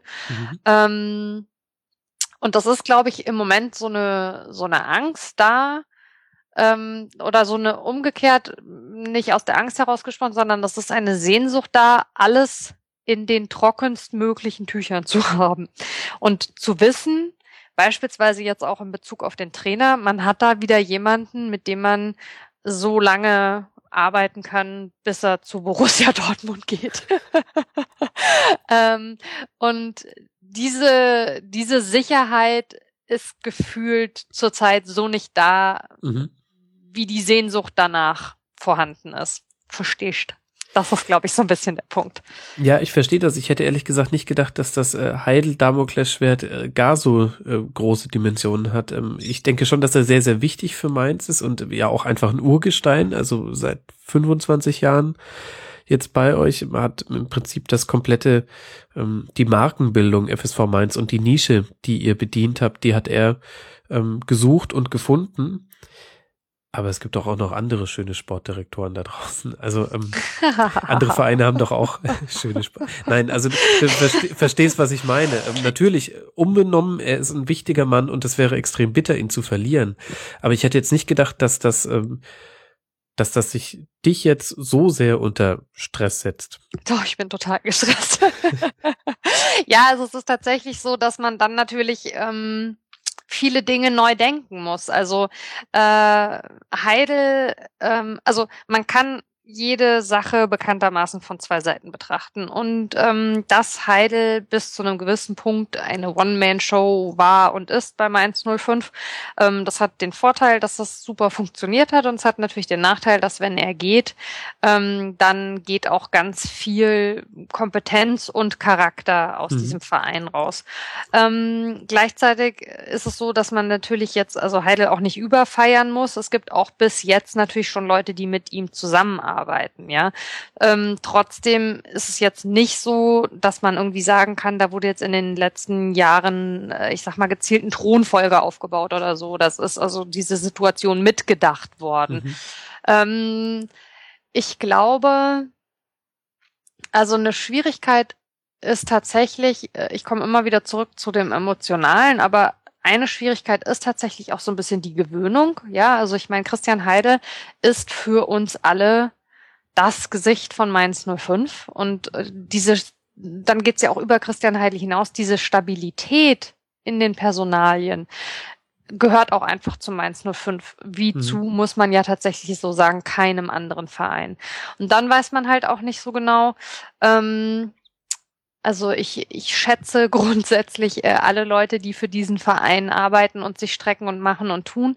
Äh, trotzdem äh, weiß man natürlich nicht so genau, was, was passiert dann eigentlich mit Strutz. Ja, also im Moment äh, ist da so ein Gleichgewicht da mit Heidel und Strutz und jeder weiß, was der andere tut und jeder hat irgendwie so seinen, seinen Bereich und ähm, wenn jetzt aber nun jemand nachfolgt, was hat das dann wiederum auch für eine Auswirkung auf die Stellung vom Strutz im Verein und wie wirkt sich das wiederum auf die Stellung von einem möglichen Nachfolger von Christian mhm. Heidel aus? Kann der dann überhaupt so schalten und walten oder ist der dann als der Neue erstmal vielleicht eh in einer sehr schwierigen Situation? Natürlich hat man auch, das gibt's in Mainz aber halt eben schon immer, ähnlich wie nach dem Abgang von äh, Jürgen Klopp, eine riesen Erwartung dass da jetzt mal überspitzt gesagt eine emotionale Lücke dann irgendwie wieder geschlossen werden muss. Es soll natürlich trotzdem unser Mainz 05 bleiben. Ja, also wer ist jetzt dieses Gesicht, was da irgendwie drauf gepappt wird? Also ich glaube tatsächlich, ähm, das klingt irgendwie vielleicht sehr melodramatisch oder als würden wir alle zu viele Daily Soaps gucken. Ist aber gar nicht so. Die guckt nämlich nur Christian Heidel.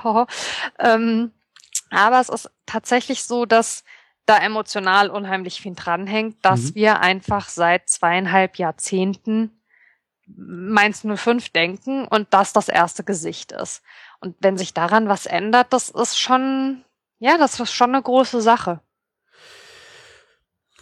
Ja, erstaunlich, dass wir jetzt eigentlich so viel über Dinge reden, die, die neben dem Platz stattfinden. Wir reden über das diffuse Gefühl, der Trainer könne die Mannschaft vielleicht nicht ganz so prägend formen, wie es äh, namhafte Vorgänger gemacht haben. Wir reden über einen, ja, wahrscheinlich schon ähm, wahrscheinlichen Abgang von Christian Heidel. Das hätte ich gar nicht gedacht, dass das mein Segment so, tja, ich weiß gar nicht, wie ich sagen soll, kritisch werden würde und äh, gar nicht so sehr optimistisch. Ja, ähm, ist ja wie gesagt äh, auch auch von der von der Tabellen- oder Punktesituation her also überhaupt nicht gerechtfertigt. Was das angeht, müsste man eigentlich äh, sich auf die Couch zurücklehnen und sagen, äh, besser kann es doch eigentlich gar nicht laufen so eine Hinrunde. Aber ja, ich glaube, es ist so dieses dieser gefühlte Schwebezustand, der im Moment hier einigen Leuten sehr zu schaffen macht und ähm, von daher gesehen. Ähm, Müsste also man sich da nicht wünschen, dass Heidel einfach sagt, wie es ist? Ja, das, also ich wünsche mir das eh. Ich kann gleichzeitig auch verstehen, dass er äh, keinen keinen Bock drauf hat, sollte es überhaupt schon eine Entscheidung geben. Weil, also dann geht's ja erst richtig los, ja, dann wirst du die Meute ja überhaupt nicht mehr, kannst die Meute überhaupt nicht mehr abschütteln. Aber ähm, ja, aber es klar, ist wenigstens, also, sonst hast du die Guardiola-Situation. In jeder Pressekonferenz wird die Frage gestellt und das nervt ja auch jeden. Und das nervt wahnsinnig. Also ich würde sagen, wenn es eine Entscheidung gibt, dann wäre es eigentlich dem Verein gegenüber das Fairste, das sogar jetzt in der Winterpause zu verkünden.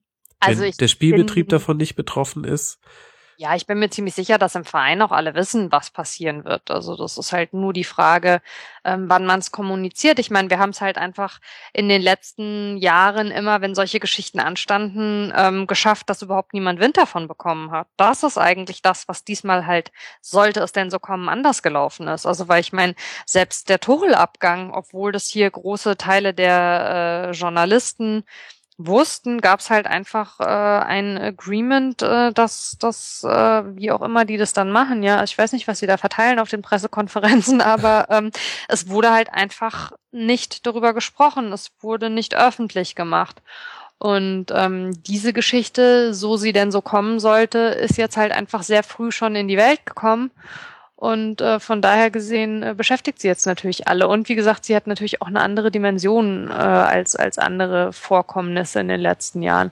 Mhm. Aber also unterm Strich, ich fände es schon auch wünschenswert, dass man, dass man mal ähm, ja, wüsste, woran man ist. Im Endeffekt äh, reicht es natürlich, wenn vereinsintern die Leute wissen, woran sie sind und auch weiter planen können.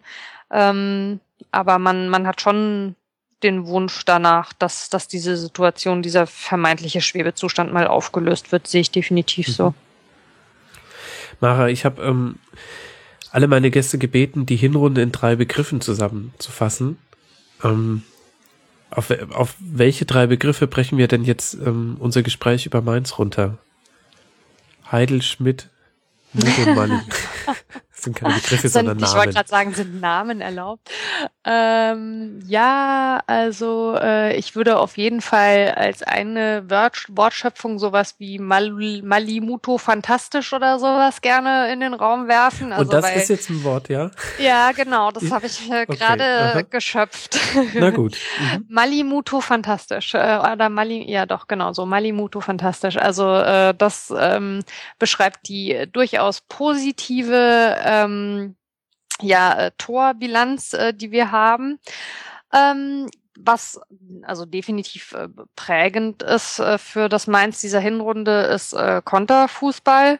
Und ähm, was uns sicherlich noch eine Weile begleiten wird, ist äh, der angesprochene Schwebezustand. Also das wären mhm. jetzt mal die drei die ich in den Raum werfe, in den virtuellen. Das hört sich für mich hervorragend an. Gibt es denn jetzt noch irgendeinen Aspekt, über den du gerne noch gesprochen hättest, der noch wichtig war in dieser Hinrunde und vielleicht wichtig wird für die Rückrunde? Ja, Loris Karius ist super äh, grandios, fantastisch. Also einer der meiner Meinung nach wirklich stabilsten, besten, großartigsten Torhüter, die wir in diesem sowieso an stabilen, äh, fantastischen und großartigen Torhütern reichen Land also haben, der wenn Loris Karius bei einem größeren Verein spielen, Verein spielen würde als Mainz 05, wäre auf dem eine ganz andere Aufmerksamkeit. Man kann als Mainz 05 einerseits froh sein, äh, dass diese Aufmerksamkeit auf ihm nicht so ruht, weil mhm. wir dann vielleicht die Chance haben, ihn noch ein bisschen zu behalten. Äh, andererseits ist es für ihn natürlich äh, ärgerlich, ähm, weil der längst, weiß ich nicht, also der ähm, dürfte von mir aus auch gerne mal Richtung Nationalteam irgendwie schwirren und sowas, aber ähm, über den wird mir fast tatsächlich noch zu wenig gesprochen. Ich finde, das ist ein Wahnsinn. Der war auch wieder ein unglaublicher Rückhalt in dieser Hinrunde. Auch seine Elfmeter-Killer-Blicke und Griffe, ähm, das ist wirklich eine ausnehmend positive Erscheinung, die wir da in unserem Team haben. Also nachdem wir ja mhm. lange mit auch äh, hier sehr geschätzten und irgendwie äh, auch sehr beliebten hier so unseren unseren äh, kurz vor der Rente Torhütern äh, uns rumgeschlagen haben über Jahre äh, über Jahre Wache Wettklo und äh, zwischendrin noch äh, na Müller ähm, ja haben wir jetzt echt mal also ein ein ausnehmend guten jungen Torwart da stehen und das ist, äh, das ist ein sehr angenehmes und beruhigendes Gefühl. Mhm. Die Zahlen geben dir auch recht, wenn man da mal die Kickernoten heranziehen möchte, egal wie sehr man deren Wert einschätzt. Ja, über so einen Zeitraum von 17 Spielen, finde ich, äh, kann man ja, das manchmal dann schon machen. ähm, da ist er tatsächlich auf einer, auf einer Stufe ähm, mit äh, Konkurrenten wie ähm, René Adler, Ron Robert Zieler, Marvin Hitz, Timo Horn, Oliver Baumann, Ralf Fährmann und Loris Karius eben noch. Und äh, natürlich vor Manuel Neuer. Ja, ich wollte gerade sagen, also erstens war das ja jetzt irgendwie etwa die Hälfte der Torhüter und zweitens, ähm, ja, okay, gut, ich gehöre zu den Leuten, die habe ich letztens aus einem Elf-Freunde-Artikel gelernt, Ron Robert Zieler unterschätzen. Ich krieg immer irgendwie so leichten äh, Schluck auf, wenn ich sehe, dass der schon wieder. Aber ja, nee, ist ja schön, äh, wenn der Kicker mir recht gibt. ich will hier ja gar nicht anfangen, irgendwo also es, rumzupulen. es waren viele Namen, aber tatsächlich ist es auf einem geteilten ja. fünften Rang. Wir wollen jetzt auch diese die doofen Kickernoten nicht überbewerten, aber ich finde es tatsächlich schwierig. Ähm, kenne auch keine Seiten, wo man gute Statistiken zu Torhütern findet. Da muss man sich tatsächlich auf sein eigenes Auge und dann eben solche weichen Faktoren verlassen. Genau. Und trotzdem wird der arme Kerl dann bei der Weihnachtsfeier vom Kids Club von den ganzen äh, hier äh, fünf bis achtjährigen nur gefragt, warum er sich die Haare gefärbt hat und wieso er eigentlich so tätowiert ist. ja, wobei mich ehrlich gesagt die Antwort auf die erste Frage auch interessieren würde. So Weil er es mal machen wollte einfach. Ist ja mittlerweile auch schon wieder ein bisschen, also weiß nicht, ob rausgewaschen oder ob er schon wieder entgegengefärbt hat, aber es war ja jetzt gegen die Hertha schon wieder deutlich augenfreundlicher. Mhm. Ja. Und ganz ehrlich, also wenn der weiterhin so hält, da kann er sich von mir aus also den Kopf pink färben und irgendwie fliederfarbene äh, Nachthemden anziehen im Tor, ist mir dann auch egal. Natürlich, das sei ihm unbenommen. Also. Aber mich hat schon ein bisschen daran erinnert, wie man irgendwann äh, den Flutlichtball eingeführt hat. ja. Großartig, naja. ja. Äh, auch im Schnee zu finden. Los, Karius. ja, auch nachts, wenn keine Laternen leuchten. Los, genau, Karius. nicht, dass es hier noch schneien würde, aber ja. Ja, ja so Mara, ist das. Ähm, ich kann eigentlich, glaube ich, nur sagen, vielen herzlichen Dank für deine Zeit, die du dir genommen hast. Ich habe viel über Mainz erfahren, mit dem ich äh, nicht gerechnet hätte. Ähm, und ich hoffe, die Hörer da draußen auch. Ähm, ich kann nur dazu aufrufen, folgt Mara Braun, at Wortpiratin. Erstmal auch einfach ein schöner Twitter-Nick. Das ist dir sehr gut ausgedacht. Da Dankeschön. merkt man einfach die Autorin. Und wenn du jetzt nicht doch noch irgendwas zu sagen hast, Nein, es war mir äh, ein Fest, wieder dabei zu sein und äh, ich bin gespannt, äh, wo wir alle am Ende dieser Saison stehen und uns wieder hören. Da bin ich auch sehr gespannt. Ja, und dann äh, kriege ich dich hoffentlich wieder in eine Dreierrunde und vielleicht ja. ja. auch unter der Saison mal. Mara, vielen, vielen Dank. Wünsche dir alles Gute. Gerne, ebenso. Ähm, und nimm's nicht zu persönlich, wenn der Christian dann irgendwann verkündet, sorry, das war's. Ich werde der neue Hotte. Ah, ja, ich versuch's. okay. Dann bis bald mal wieder. Mach's gut. Bis bald. Tschüss. Ciao. Und wir feiern Richtfest im Rasenfunk Royal. Wir haben mit Platz 10 tatsächlich schon nach nur acht Stunden die Mitte der Tabelle erreicht. Und dort steht der HSV. Da könnte man doch mal mit einem HSV-Fan über den Verein reden. Hm. Hallo Sven. Moin, moin. Ich begrüße sehr Sven Herzberg, Ed Herzi. Sven vom Rautenradio, einem Podcast Urgestein, das leider derzeit nicht mehr sendet. Aber du beschäftigst dich ja trotzdem noch viel mit Fußball. Ja, also nicht mehr so viel wie früher. Also das ist nicht mehr so, dass ich irgendwie freitagsabends um sechs äh, Sky anmache und der Fernseher dann quasi durchläuft bis Montagabends um zehn. Aber äh, die, den HSV verfolge ich nach wie vor sehr intensiv. Ähm, mir geht bei der Bundesliga mittlerweile einiges gegen den Strich, äh, was da sehr viel gehypt wird und so. Und äh, mhm. äh, ob zum Beispiel Guardiola verlängert oder nicht, ist mir persönlich egal, weil ich bin halt HSV-Fan und nicht irgendwie Bayern-Fan. Mhm. Und soll ich jetzt einen Spruch machen, dass du den Fernseher früher bis Montagabend hast laufen lassen und äh, HSV-Fan bist? Nee, ich ich nee, mir. ich habe ja auch um 18 Uhr angefangen. Man muss ja wissen, was die Konkurrenz so treibt. Also, weil das ist ja die direkte Konkurrenz für uns gewesen. Ja, ja, gut, es sieht ja so aus, als wären, äh, als wäre das jetzt äh, seit ähm, Dekaden die erste Saison, in der man sich darüber keine Sorgen machen muss. Denn Platz 10 ist ja genau die Mitte der Tabelle. 22 Punkte ist nicht ein Riesenpolster, aber immerhin sieben Punkte auf den Relegationsplatz. Das heißt, es sieht mal nach einer halbwegs entspannten Saison aus. Ja, wir sind Tabellenhälftenführer, also quasi auf Augenhöhe mit dem FC Bayern München und von daher läuft das ja alles jetzt wieder. Nein, also wenn man sich anguckt, wo der HSV vor allem die letzten zwei Jahre herkam, ich meine, vor drei Jahren sind wir mit einer unglaublich krassen Saison Siebter geworden. Ähm, die Saison davor war auch ziemlich Gurke und das sind so die vier schlechtesten Jahre, würde ich sagen, die der HSV bisher durchgemacht hat.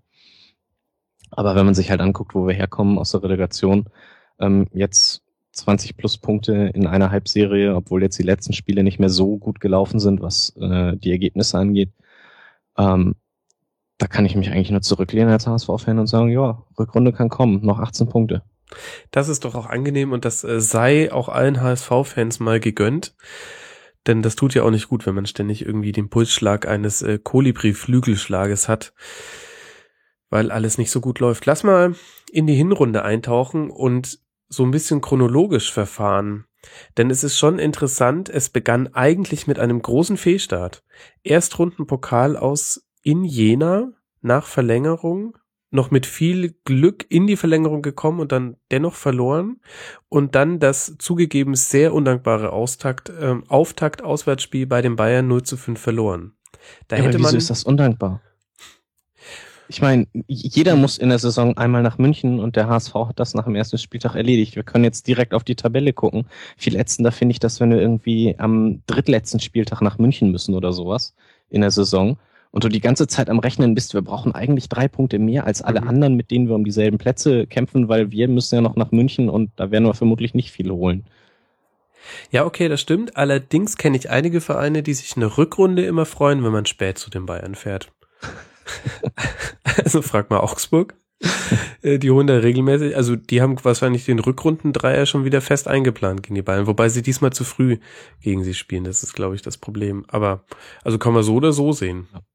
Ja, so und das mit dem DFB-Pokal. Ich persönlich finde, dass der DFB-Pokal ja jetzt seit der äh, äh, Europapokal-Neuregelung äh, total überbewertet ist. Das ist nur noch eine Veranstaltung, die irgendwie nett im Fernsehen anzugucken ist, weil jetzt meine ich, der sportliche Wert vom DFB-Pokal, der tendiert ja jetzt für so ziemlich jeden Club, der nicht irgendwie um die Champions League mitspielt, ja dann doch irgendwo gegen Null, weil äh, wenn ich nachher den anderen Pokalfinalisten schlagen muss, um nach Europa zu kommen, das ist ein Sieg mehr, als ich früher gebraucht habe. Und früher hat das halt gereicht, als Zweitligist gegen die Bayern im Finale anzutreten. Das mhm. ist heutzutage musst du die Bayern schlagen oder den BVB oder Wolfsburg. Und ähm, irgendwer von den dreien wird das halt schon ins Finale schaffen. Deshalb ähm, finde ich das gar nicht so schlecht. Und wenn man sich halt anguckt, wie das äh, danach in der Bundesliga gelaufen ist, äh, ist das vielleicht auch gar nicht so verkehrt gewesen für den HSV, dass er sich nicht irgendwie noch auf den Pokal mit konzentriert, sondern komplett den Fokus auf die Bundesliga legen kann. Ach, ich weiß nicht, Sven, ich, das ist mir eine bisschen zu steile These, denn auf der anderen Seite, die Kohle könntet ihr sehr gut gebrauchen und spätestens ab Achtelfinale kann man so mit einer Million pro Runde, die man erreicht, rechnen. Und ehrlich gesagt, es sind insgesamt sieben DFB-Pokalspiele. Ich verstehe sowieso nicht, warum der DFB-Pokal unter dem Wort Doppelbelastung überhaupt aufgeführt wird. Das sind alle vier Wochen ist das mal ein Spiel. Klar, das ist auch, das ist auch nur eine Theorie. Ich meine, ob die stimmt oder nicht, wissen wir halt nicht, weil äh, wir selber nicht äh, in die Köpfe der Spieler gucken können. Ähm, aber wie gesagt, also dadurch, dass die Bundesliga das täglich Brot ist und für uns wichtiger ist, dass wir nicht wieder in den Abstiegssog unten reinkommen, als dass wir irgendwie im DFB-Pokal im Halbfinale erst in München ausscheiden. Ähm, ja, liegen meine Prioritäten da ganz klar auf dem Tisch. Die Bundesliga ist die Nummer eins Priorität und wenn man sich da nicht irgendwie ablenken lässt, dann ist das im Zweifel nur von Vorteil. Gut, ähm, man kann den weiteren Verlauf dann als Beleg deiner These ja sehen, denn dann ging es ja weiter am zweiten Spieltag mit einem 3 zu 2 gegen Stuttgart. Ja, das war, das war, glaube ich, das typische Stuttgart-Spiel. Offensiv nach vorne richtig toll gespielt und am Anfang der Saison haben sie das ja auch regelmäßig geschafft, noch zu führen und ähm, dann fangen sie sich irgendwie zwei Duseltore und äh, der HSV freut sich über die ersten drei Punkte, die ich ehrlich gesagt auch nicht eingeplant hatte zu dem Spiel, aber äh, nicht eingeplante Punkte diese Saison gab das tatsächlich mhm. erfreulich viel. Ja, es ist sowieso so ein bisschen schwierig, eine große Linie jetzt in der Hinrunde zu ziehen. Ich finde, es gibt so ein paar herausragende Spiele, die man vielleicht als Schlüsselspiele bezeichnen kann. Und dann aber viele, wo man sich einfach, wo man das Ergebnis zur Kenntnis nimmt und sich denkt, ja. Ähm, unter anderem ein 2 zu 1 äh, Auswärtsniederlage beim FC dann am dritten Spieltag. Ja gut, das war das, das war ein Spiel, das sehr viel von Pech geleitet war, glaube ich. Ähm, also gerade was die rote Karte für Spalch anging. Mhm. Ähm, aber ja, auf der anderen Seite ich hätte den HSV da jetzt auch nicht mit den äh, Punkten so sehen wollen oben in der Tabelle. Also, weil der HSV, der HSV hat ja die Spiele danach dann äh, einiges an Punkten geholt und irgendwie zwei oder drei Spieltage später sagte ich dann, eigentlich bin ich ganz froh, dass wir in Köln verloren haben, weil mhm. äh, das ist halt tatsächlich so, dass äh, gerade im Umfeld dann halt auch ganz schnell wieder nach Europa geschrien wird und so. Ähm, das hat man ja bei René Adler nach dem Derby dann äh, gegen Bremen später dann auch gemerkt, äh, als er da irgendwie als einziger dann angefangen hat von Europa und nach oben gucken zu reden.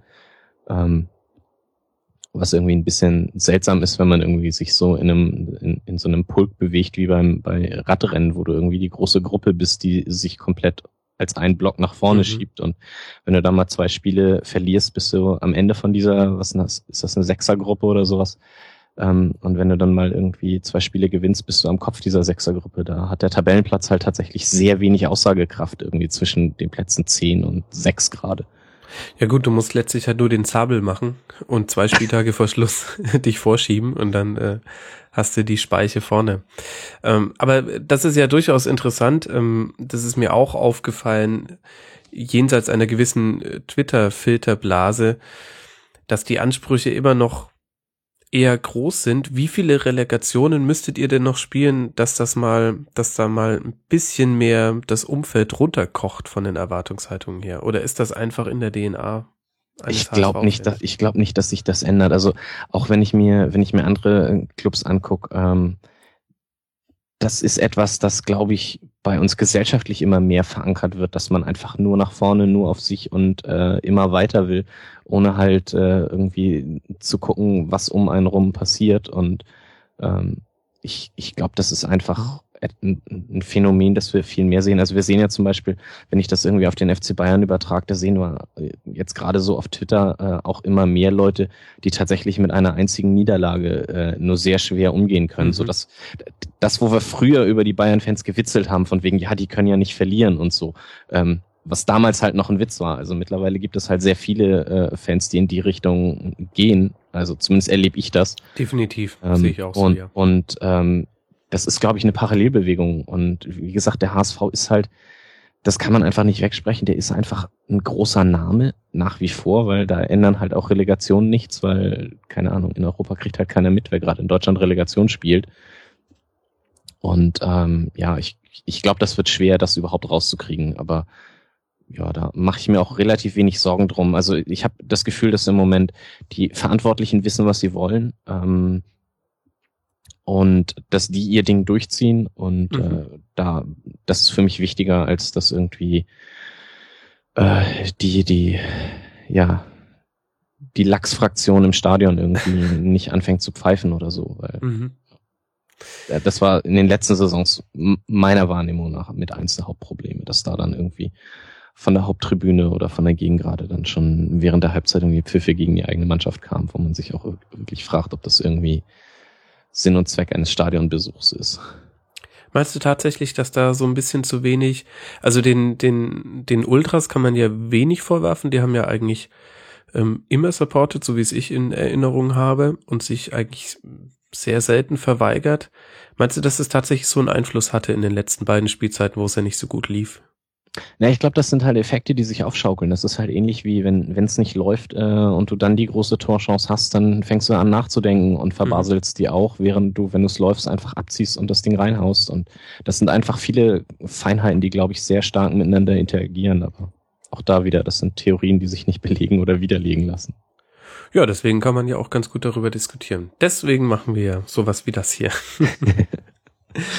Ähm, eines der, glaube ich, Schlüsselspiele dieser Hinrunde kam dann am vierten Spieltag mit einem 3 zu 0 Auswärtssieg bei Borussia Mönchengladbach. Und ich finde es nicht nur deshalb als äh, Schlüsselspiel, weil das Ergebnis überraschend war. Gegen damals dachte man ja immer noch äh, Gladbach unter Favre große Nummer. Man konnte ja nicht ahnen, was da noch alles passiert. Haben wir schon im Rasenfunk Royal alles besprochen. Sondern vor allem deshalb, weil das meiner Wahrnehmung nach das erste Spiel war, in dem das Pressing, das Bruno Labbadia beim HSV eingeführt hat, zu messbarem Erfolg geführt hat und auch wirklich den ersten hochklassigen Gegner richtig vor Probleme gestellt hat. Ja, du sagst hochklassig. Ich würde sagen, es ist ein dankbarer Gegner gewesen, genau mhm. dafür. Ähm, also, weil du hast das angedeutet. Das lief ja dann auch die Folgespiele für Favre und Gladbach nicht sehr gut. Und das war, glaube ich, einfach für den HSV der richtige Gegner zum richtigen Zeitpunkt, weil ich mhm. glaube, ein Gegner, der äh, deutlich pressingresistenter agiert hätte, äh, der wäre da vom HSV nicht so äh, einzu, ja, in, in die Ecke zu drängen gewesen. Ähm. Mhm. Nee, glaube ich auch, habe ich auch damals noch im Rasenfunk gesagt, dass das jetzt ja auch nicht das komplizierteste Pressing aller Welten war, weil letztlich wurden es wurden einfach nur die Spieler angelaufen und die haben dann gleich einen Fehlpass gespielt. Es war nicht mal so, dass irgendwelche Pressing-Fallen aufgebaut wurden, so wie es Leverkusen oder Ingolstadt gerne machen. Aber ich hatte so den Eindruck, dass es vielleicht so, man sagt ja immer, die Spieler müssen auch daran glauben, dass das, was der Trainer umsetzen will, funktioniert. Und ich hatte irgendwie dann im weiteren Verlauf der Saison den Eindruck, ähm, auch wenn es mal nicht so lief, wurde das schon immer weiter so gemacht, wie, wie Labadia es versucht hat, in die Mannschaft zu implementieren. Also vielleicht war es wichtig für den Glauben an das eigene Spielkonzept. Ja, das denke ich auch. Und das hat sich ja auch in einigen Spielen dann später ausgezahlt, weil der HSV ja auch eine der Mannschaften ist, die diese Saison ähm, ja quasi im Anschluss an die Relegation vom letzten Jahr sehr spät Tore erzielen kann. Ähm, und das spricht ja dann am Ende äh, auch dafür, dass die Mannschaft sich auch nicht aus der Ruhe bringen lässt, sondern ihren Stiefel einfach weiter runterspielt und sich einfach sagt, es ist egal, ob wir das Tor in der 50. oder in der 85. machen. Hauptsache, wir machen's. Mhm ja, wenn man einmal oder was heißt einmal, wenn man zweimal durch Stahlbad der Relegation gegangen ist, ich glaube, dann hat man einfach einen anderen Ruhepuls, auch wenn man 0-1 hinten liegt. Das ist äh, wahrscheinlich eine logische Konsequenz. Ja, und ab dann lief es eigentlich, beziehungsweise eigentlich verlief die ganze Saison ja so. Es verlief in geregneten Bahnen. Eigentlich wurden die Gegner besiegt oder gegen die Gegner gepunktet, gegen die man Punkte holen sollte. Es gab ein paar Ausreißer, ähm, unter anderem 1 zu 2 gegen Hannover zu Hause. Aber ansonsten lief das eigentlich sehr, sehr ruhig mit so immer wieder zwischendurch Highlights. Äh, unter anderem ähm, der Tatsache, dass ihr nochmal manifestiert habt, dass ihr das Kryptonit für Borussia Dortmund gerade seid, mit einem 3 zu 1 Sieg am Freitagabend. Was gibt es über den weiteren Saisonverlauf so zu sagen? Also im Endeffekt kaum noch was. Also wir haben halt tatsächlich gegen die meisten Teams äh, gepunktet, gegen die man äh, Punkte holen muss. Also wenn man sich anschaut, wir haben irgendwie gegen die Top 5, in der Top 5 der Liga haben wir nur gegen Bayern und Hertha verloren.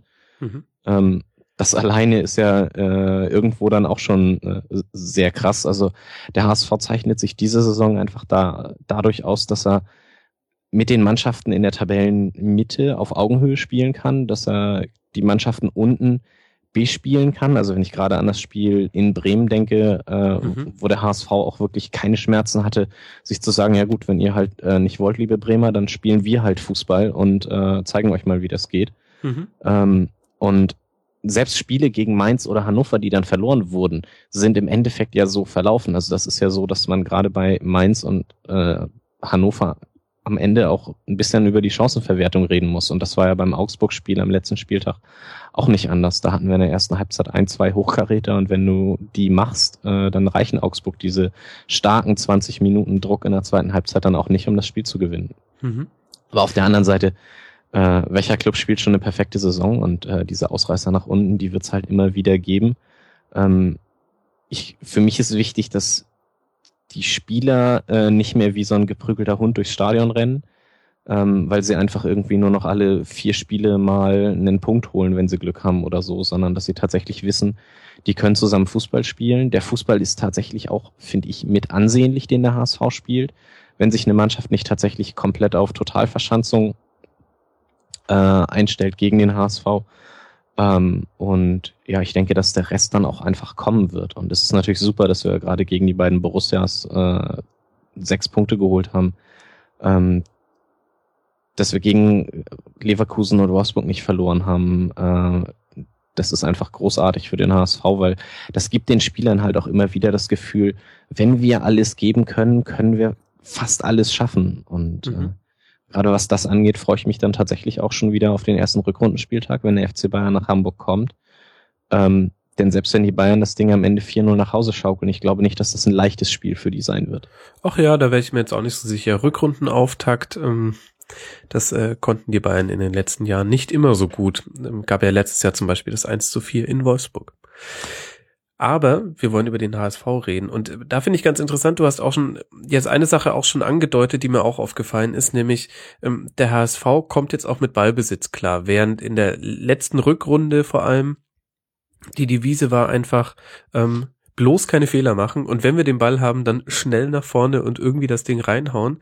Ähm, hat Labadie jetzt tatsächlich geschafft, in der Sommerpause ja eigentlich auch wie angekündigt, da den Schalter ein bisschen umzulegen. Wenn ich mir den Ballbesitz angucke, den durchschnittlichen in der Hinrunde, dann liegt der HSV auf Platz sieben und ist ähm, das Team, was ganz knapp den 50%-Cut nicht geschafft hat. Also wir haben genau sechs Teams, die den Ball mehr haben als der Gegner durchschnittlich pro Spiel. Das sind Bayern, Dortmund, Wolfsburg, Gladbach, Leverkusen und Schalke. Keine überraschende Aufzählung. Und dann kommt schon der HSV ganz knapp dahinter. Und äh, danach fällt es sehr stark ab. Das heißt, dann kommen schon sehr schnell die Teams, die den Ball gar nicht so gerne haben wollen, sondern lieber auf Umschaltspiel setzen. Was hat denn Bruno Labbadia in der Mannschaft und an der Ausrichtung verändert, ähm, dass das jetzt so viel besser funktioniert? Ist es vor allem eine personelle Frage? Also ich glaube, was, was mitgeholfen hat, war, dass wir in der vergangenen Saison schon Spieler geholt haben, die erst für diese Saison wirklich eingeplant waren. Also wir haben ja Spieler wie äh, Matthias Ostscholek, mhm. äh, Nikolai Müller, äh, Louis Holtby, alle schon letzte Saison zum HSV geholt, obwohl die Spieler, die von ihnen ersetzt werden sollten oder ähm, äh, Kleber bezieh äh, beziehungsweise äh, ja, Juru hatten wir schon etwas länger da, aber wir haben halt in der letzten Saison schon viele Spieler geholt, die eigentlich erst für diese Saison wirklich eingeplant waren, weil wir nach wie vor Planstellen für die Thunderfarts, Westermanns, Jansens im Kader hatten. Mhm. Und ich glaube, was wirklich viel geholfen hat, ist einfach, dass die Spieler dadurch halt auch nicht erst integriert werden mussten, weil das, der HSV hat halt, wenn man sich die letzten Transferphasen anguckt im Sommer jeweils, der hat immer sehr spät Spieler geholt. Das ist natürlich schwierig, die dann auch mit zu integrieren in ein bestehendes System. Mhm. Und ich glaube, der HSV hat einfach dadurch, dass da schon Vorgriffe geleistet wurden, natürlich auch mit, um früher Geld auszugeben, um es später zu sparen, weil wenn das heißt, der HSV braucht einen Stürmer, äh, dann äh, wissen wir, was Hertha äh, für einen Pierre-Michel Lasogga plötzlich aufruft. Das sind Summen, die andere Vereine nicht bezahlen würden, aber der HSV braucht einen Stürmer, deshalb muss er das bezahlen. Hm. War ja letztes Jahr der Fall und in die Situation haben wir uns halt äh, auf anderen Positionen dieses Jahr nicht begeben. Was das angeht, denke ich, ist das auf jeden Fall schon mal ein Erfolg im, im in der Transferplanung, dass wir da wieder etwas weitsichtiger planen als von einer Saison in die nächste. Ähm, und ja, was Bruno Labadiers Spiel angeht, also Labadia hat eine Idee davon, wie er gerne Fußball spielen lassen will. Ähm, ich bin mal beim äh, Rautenradio von Florian gefragt worden, welcher Trainer der letzte Trainer war, bei dem ich das Gefühl hatte, dass man eine Art Handschrift erkennen konnte, als, wir, mhm. als der zu uns kam. Und meine Antwort war ganz klar über die Jahre hinweg immer Bruno Labbadia auf diese Frage. Das war der letzte Trainer, bei, der zu uns gekommen ist und bei dem wir direkt sehen konnten, wie der Fußball spielen wollte. Und ähm, wir haben damals noch einen sehr, sehr überfallartigen Fußball gespielt, ähm, waren sehr konterstark. Äh, das war ohnehin so eine Phase, ich glaube, der HSV war mit einer der ersten Mannschaften, die damit angefangen haben, mit Ballbesitz nicht mehr so viel anfangen zu können, irgendwie vor sechs, mhm. sieben Jahren. Ähm, aber äh, ja, Labadia weiß einfach, was er will und ähm, sorgt halt dafür, dass wir jetzt, was das Pressing angeht, vernünftig eingestellt sind. Wir haben halt nicht mehr das Problem, dass irgendwie Westermann der Letzte in der Fehlerkette ist, weil irgendwie vorher schon drei Fehler passiert sind. Ähm, das passiert nur noch relativ selten. Beim äh, Augsburg-Spiel hatte ich das äh, im Stadion beobachtet. Da war das Sakai, der da einen, Fehler machte und sehr weit vorne war, wodurch seine Seite dann plötzlich sehr äh, blank stand. Aber ähm, ja, das, das passiert immer seltener und ich glaube, mhm. dass ich weiß nicht, was Labadia da umgestellt hat, aber äh, es funktioniert und am Ende ist das das, was für mich zählt. Mhm. Also definitiv betreibt der HSV einen hohen Laufaufwand. Also das war schon mit Übernahme von Labadia in der Rückrunde zu beobachten. Ähm, durchschnittlich äh, zwei Kilometer mehr als der Gegner pro Spiel und zwar in allen Mannschaftsteilen, also ungefähr gleich verteilt. Ist nicht so, dass da einfach ein Kampfschwein dabei ist, was halt einfach immer einen Kilometer mehr abreißt. Und dann habt ihr offenbar jetzt auch die Spieler, die das spielen können, was Labadia ihnen in der Sommerpause jetzt versucht hat zu vermitteln. Wer ragt denn für dich positiv in dieser Hinrunde heraus aus der Mannschaft? Ähm, das sind auf jeden Fall Louis Holtby und René Adler. Also mhm. gerade Holtby ist ja in der vergangenen Saison schon wieder als der große Fehleinkauf verschrien worden. Ähm, wobei für mich halt letzte Saison die ganze Zeit klar war, dass Holtby und Vaart zusammen eine unglaublich schwierige Kombination ist. Mhm. Ähm, und ja, das klappt diese Saison ziemlich gut. Ähm, wer mir auch gut gefällt, äh, ist Sven Schiplock, auch wenn der, was das Pressing und die, die Ball, ja, und das, das Ablegen von Bällen angeht, noch nicht auf dem Niveau ist, auf dem äh, sich La Soga zurzeit bewegt. Ähm, der hat mir aber auch sehr gut gefallen ähm, in der Hinrunde und wer natürlich bombastisch äh, im Tor gehalten hat, war René Adler. Mhm. Ja, definitiv. Da muss man nur das Dortmund-Spiel sich wieder in Erinnerung rufen. Das hätte auch anders ausgehen können, wenn er da nicht zweimal gegen Aubameyang ja. unfassbare Saves rausholt. Sehr gut. Und ähm, wie bewertest du so Leute wie Ekdal, Ostscholek, Diekmeyer? Es, es gibt so viele Namen eigentlich, ähm, wo ich vor der Saison gesagt hätte, hm, da muss man mal abwarten und wo ich jetzt sage, ja, das ähm, war der richtige Mann für die richtige Position. Ja, also Dennis Diekmeyer ist ja der, äh, hat sich jetzt ja irgendwie das zweite Mal in Folge kurz vor seiner anstehenden Vertragsverlängerung beim HSV verletzt, was natürlich seine Verhandlungsposition noch nicht gerade gestärkt hat. Mhm. Ähm, das ist für den HSV immer ganz praktisch, aber ähm, ja, also ich, ich finde das im Moment sehr gut zu sehen, dass der HSV einfach äh, sehr gleichartig äh, besetzt ist. Also das war halt die letzten Jahre auch so, dass wenn ein Spieler ausgewechselt werden musste, ein Van der Vaart, ein Westermann oder so, oder gar ein Marcel Jansen, äh, vorne und hinten links hatten wir quasi keine Spieler mehr, außer Marcel Jansen gefühlt. Mhm. Und wir sind halt jetzt in der Lage, sowas wieder kompensieren zu können. Ähm, wir haben dadurch, dass die U23 im vergangenen Sommer, also im Sommer 2014, komplett neu aufgestellt wurde, haben wir da einige Spieler, die äh, Potenzial für mehr als äh, dritte und vierte Liga haben. Wir haben ja den äh, Gideon Jung zum Beispiel, der diese Saison auch äh, ja besser spielt, als das jeder von ihm erwartet hätte. Ich glaube nicht, mhm. dass irgendwer sich hinstellen würde und äh, sagen würde, ja, ja, damit habe ich gerechnet. Der war ja schon vor fünf Jahren irgendwie. Aber ähm, nee, also was, was ich tatsächlich äh, überzeugend finde, ist halt die Art und Weise, wie der Kader im Moment strukturiert ist und wie da zusammengearbeitet wird. Ähm, und ich glaube, am Ende ist gerade, wenn du so ein so ein laufintensives äh, Spiel betreibst, wie es der HSV macht, ist das halt auch wichtig, dass du äh, mit den mit den anderen Spielern sehr gut klarkommst, dass du halt bereit bist, wenn du siehst, ja gut, der schafft das jetzt nicht, dass du nochmal die zwei Meter mehr gehst, mhm. ähm, die der Gegner möglicherweise nicht gehen wird. Äh, und ja, das ist halt das, was du bei diesem Spiel brauchst. Und das scheint im Moment alles sehr gut zu funktionieren. Vielleicht liegt es auch mit daran, dass tatsächlich auch die Gehaltsstruktur mittlerweile deutlich ausgeglichener ist als in den vergangenen Jahren. Mhm. Ähm, das sind jetzt viele Themen, die ich äh, alle gerne mit dir ansprechen würde. Lass mal bei einem anfangen. Was habt ihr denn ähm, in eurer ähm, Jugendabteilung verändert oder im, im äh, zweite Mannschaftsbereich quasi? Ähm, das war im vergangenen Sommer. Da mhm. war Oliver Kreuzer noch äh, Sportchef. Mein äh, Gott, er Oliver hat, Kreuzer, das hat man ja schon wieder ganz verdrängt. Das, es ist interessant zu sehen, dass zum Beispiel tatsächlich beide Relegationen mit komplett anderen Führungsspitzen äh, mhm. durchgestanden wurden beim HSV. Ähm, nee, äh, Oliver Kreuzer hat da seinen äh, U23-Spezi aus Karlsruhe zum HSV gelotst, äh, mhm. einen gewissen Joe Zinnbauer. Ähm, ah. Und die beiden haben sich hingesetzt, ähm, aufgrund der nicht so guten Leistungen der HSV U23 in den Vorjahren, ähm, und haben gesagt, okay, wir machen, wir, wir streichen jetzt ganz groß, wir werden mit der Hälfte der Mannschaft nicht verlängern.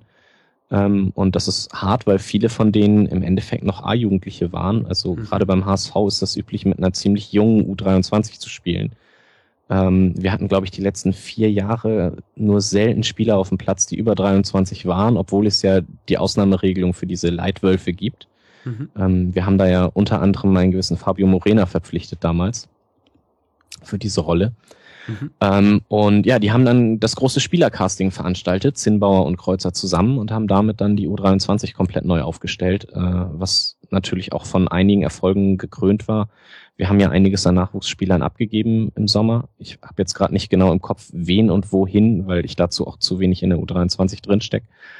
Ähm, aber äh, ja, da ja, da hat der HSV einfach wirklich das komplette System einmal umgekrempelt und das hat sich dann, hätte sich dann ja letzte Saison auch fast gelohnt. Der HSV war ja bis vier Spieltage vor Saisonschluss äh, auf einem guten Weg, äh, was den Aufstieg angeht äh, und hat dann, glaube ich, das äh, wichtige Spitzenspiel bei Bremen verbockt.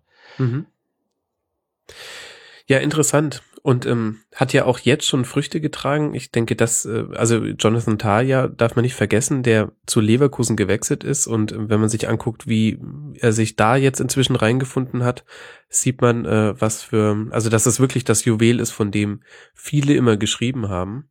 Wobei der ja tatsächlich aus unserer Jugend gekommen ist. Genau, Den mussten wir ja nicht äh, irgendwie zu uns lotsen erst noch. Aber gerade die äh, Gideon Jungs äh, zum mhm. Beispiel, äh, das sind halt Spieler, die der HSV tatsächlich dann äh, über Vorspielen und äh, Talentauswahl äh, zusammengesucht hat. Das heißt, ich nehme mit als äh, Lernziel aus diesem Podcast, äh, unter Oliver Kreuzer war nicht alles schlecht. Nein, nein, also was U23, äh, also äh, um, um mal äh, den, den Herrn Kühne ein bisschen böse zu persiflieren, der Oliver Kreuzer ist ein verdammt guter Drittligamanager. nee, also ich, ich habe unter Oliver Kreuzer auch bei weitem nicht so viel so schlecht gesehen wie viele mhm. andere. Ähm, der hat halt auch wirklich einen schweren Start gehabt, als er zum HSV gekommen ist. Ähm, aber wie man halt an solchen Sachen dann sieht, ähm, er hat einfach nicht alles falsch gemacht. Er wäre mhm. mit der U23 fast in die dritte Liga gekommen. Mhm. Und jetzt haben wir einen vielleicht nicht nur guten äh, U23 äh, Drittliga-Manager, sondern äh, mit Bayersdorfer ein bekanntes Gesicht an alter Wirkungsstätte und da müssen wir vielleicht noch über einen Neuzugang reden, den wir jetzt noch gar nicht erwähnt haben, Michael Gregoritsch, ähm, der auch wahnsinnig äh, viele Spiele gemacht hat und auch wahnsinnig viele gute Spiele. Für mich als jemand von außen auch eine der positiven Überraschungen.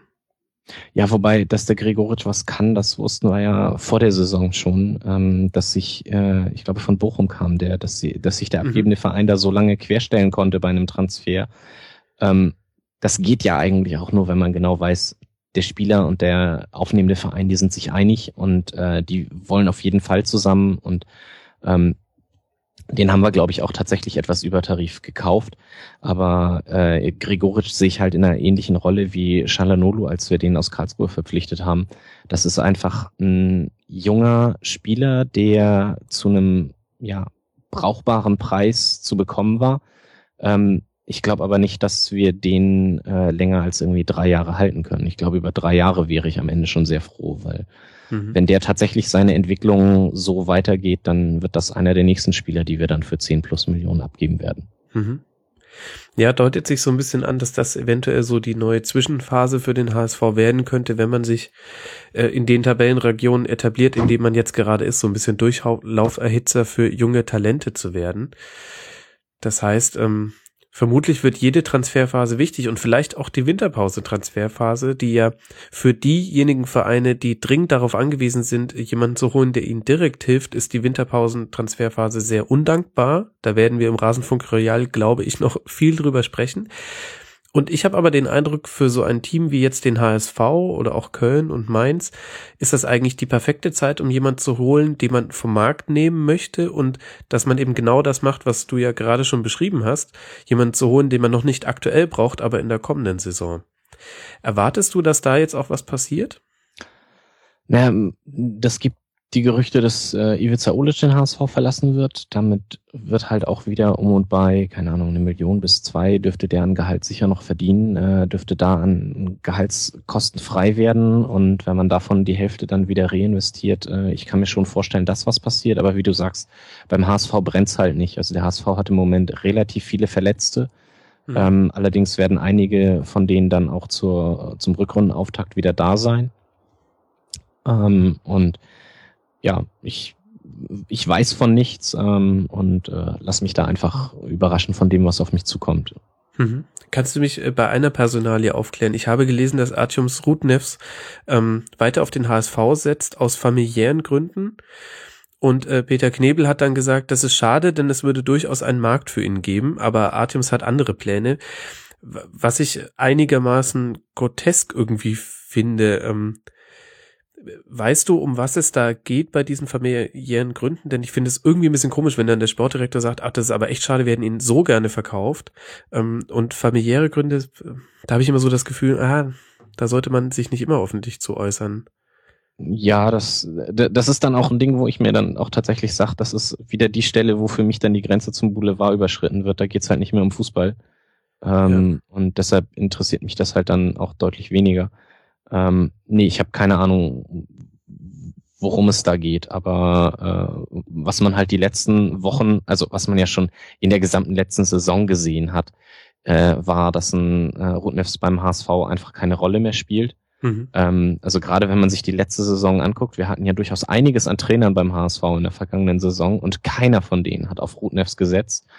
Ähm, was natürlich dann auch gerade in der Situation wie die, in der der HSV gesteckt hat, ähm, nicht bedeutet, dass er äh, irgendwie nur zweite Wahl oder so gewesen sein kann, äh, hm. denn sonst hätten Trainer ihn wenigstens mal ausprobiert oder so.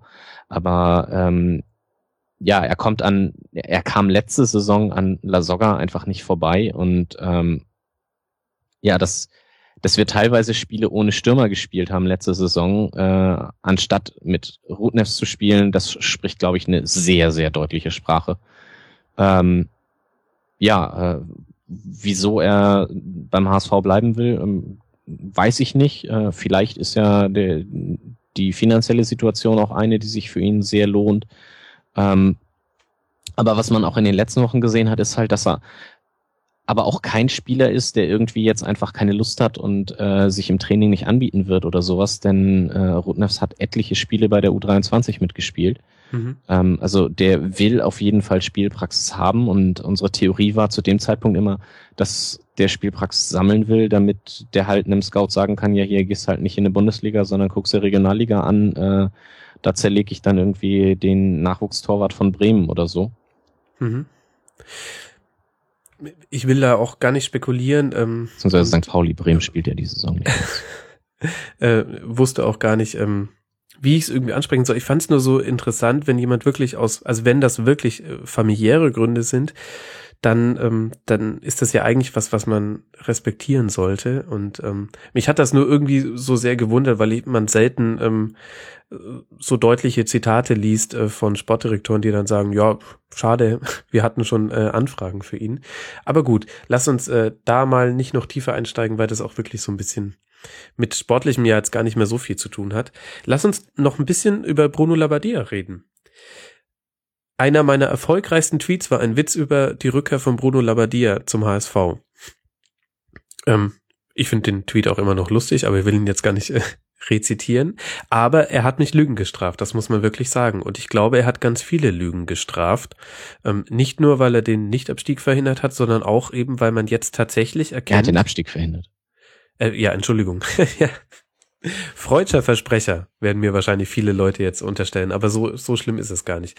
Ähm, nee, aber ich finde es wirklich äh, beeindruckend, dass er es jetzt geschafft hat, ähm, der Mannschaft einen Stempel aufzudrücken. Also letztes Jahr war ich noch sehr kritisch, weil ich gesagt habe, ja, klar, so kann man äh, im Abstiegskampf spielen, aber schön ist es halt nicht. Und jetzt erkenne ich aber immer wieder Elemente, haben wir ja auch schon thematisiert, ähm, wo es Richtung eines Ballbesitzfußballs geht. Und ähm, ich würde sagen, Bruno Labbadia ist an der richtigen, am richtigen Ort und Stelle. Das denke ich auch. Also äh, gerade in der Rückrunde war das, äh, also gerade die, seine letzten Spiele waren ja wirklich Spiele, wenn man sich das anguckt. Ich glaube, wir haben insgesamt zwei Tore aus dem Spiel heraus erzielt. Der Rest waren komplett Standardsituationen, Freistöße, Ecken etc. Mhm. Ähm, und ähm, von daher, ich glaube, er hat einfach gesehen, dass das, was der HSV braucht, einfach eine halbwegs sichere Defensive ist und äh, Tore über Standards, weil Standards tatsächlich sich am einfachsten trainieren lassen mhm. beim Fußball. Ähm, hat einfach da getan, was nötig ist und im Sommer dann einfach auch direkt in, ist er den nächsten Schritt gegangen. Ich glaube, der ist genau da, wo er hingehört jetzt gerade. Ähm, ich habe mich gefreut, als Bruno Labbadia zurückkam. Also ich weiß, dass er gerade in Stuttgart auch nicht sehr, auch bei vielen Leuten, die wir beide gemeinsam in der Timeline haben, äh, keinen sehr guten Stand hat.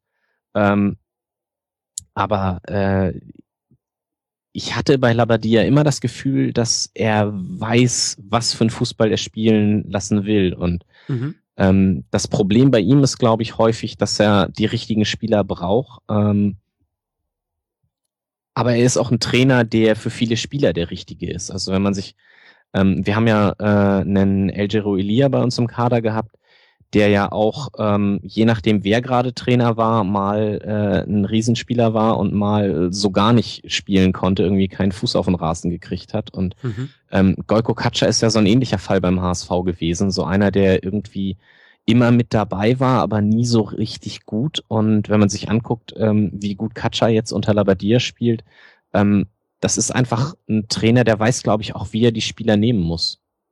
Mhm. Es scheint so zu sein, ja.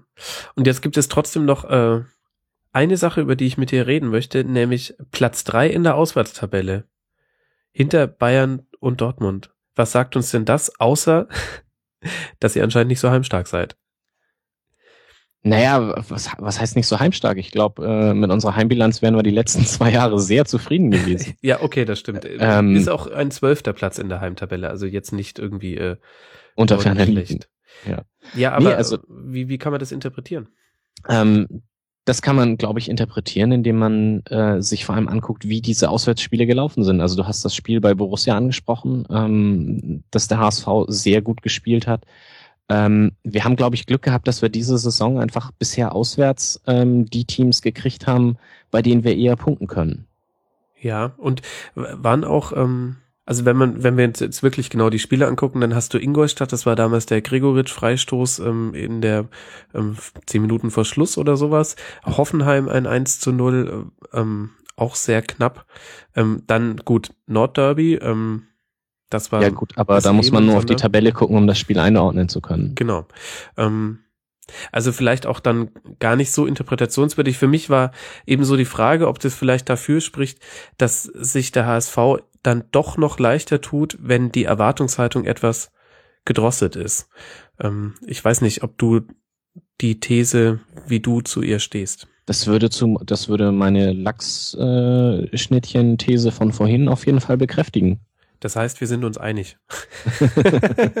Dann tun wir einfach so, als hätten wir beide recht. Es gibt ja kein richtig oder falsch, wenn es um Thesen geht. Ähm, und einigen uns da einfach drauf. Ja, ja, genau. Im Prinzip habe ich deine These bestätigt und ähm, da sieht man mal einfach, dass sich hier zwei gefunden haben, die sich ähm, inhaltlich bis aufs Messer zerfleischen. und so kommt man dann auch konstruktiv voran. Ähm, ich habe noch ein, äh, ein letztes Thema, das unser Hörer Sternburg angesprochen hat und ich weiß auch, dass du da ja einen persönlichen Bezug zu hast durch äh, die deine Filterblase, die mit meiner Filterblase in Teilen kongruent ist. Sternburg fragt, ist die Ausgliederung eigentlich noch ein Thema und nimmt man wahr, dass sich deswegen Leute vom Verein verabschiedet haben?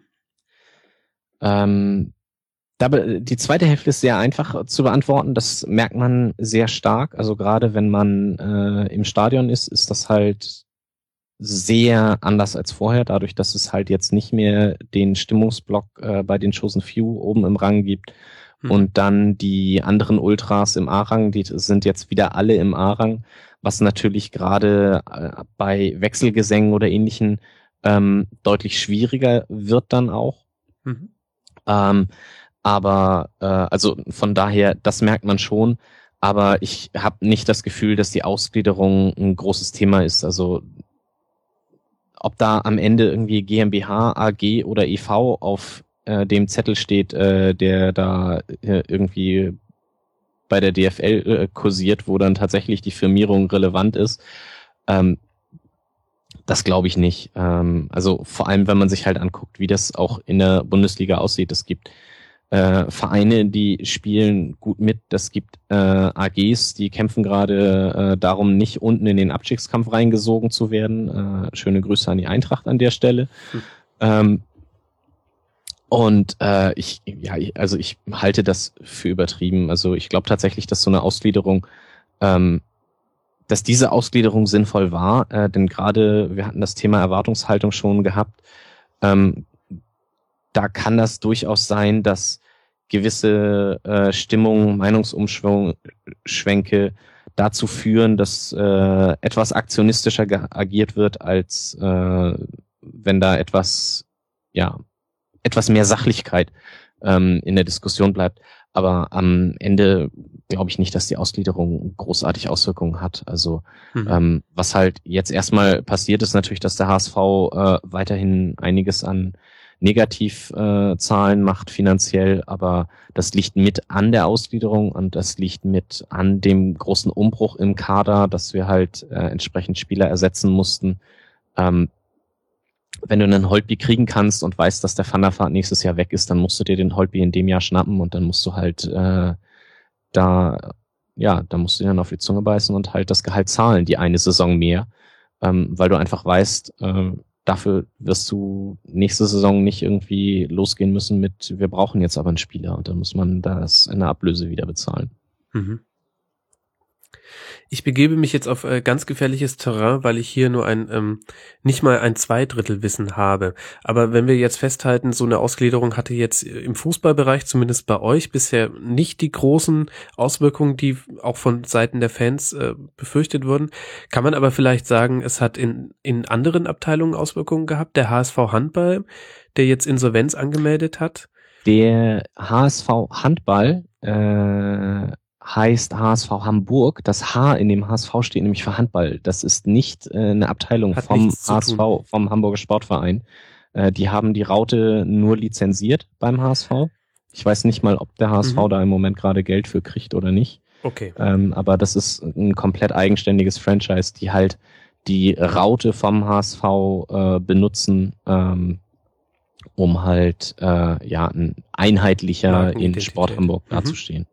Okay, ja, und sie haben es insofern geschafft, dass ich äh, das tatsächlich einfach bis gerade eben äh, nicht nicht sagen konnte, ob ähm, ob die zum HSV gehören oder nicht. Ich habe es eben tatsächlich an der Raute äh, festgemacht. Die, die schummeln halt auch, weil in ihrem offiziellen Logo steht HSV Handball und das impliziert natürlich, dass das irgendwie die Handballabteilung vom HSV wäre. Aber äh, nein, das ist eine komplett eigenständige Firma. Ja, Gott sei Dank haben wir jemanden wie dich da, der dann einfach hier mein wirklich einfach falsches Wissen äh, korrigieren kann. Ja gut, herzlichen Dank. Äh, dann äh, kann man die Insolvenz vom HSV Handball da nicht als Argument mit ins Feld führen.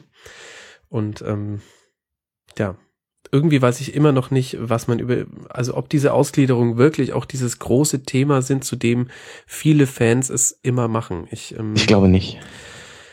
Ja, ich habe ehrlich gesagt auch den Eindruck, dass es nur die, die, ähm, die Gesellschaftsform ist, ähm, die aber quasi nur das manifestiert, was sowieso schon ganz lange im, in den Vereinen passiert ist, nämlich dass es halt einfach Unternehmen sind, die wie ja. Unternehmen aufgestellt sein sollten.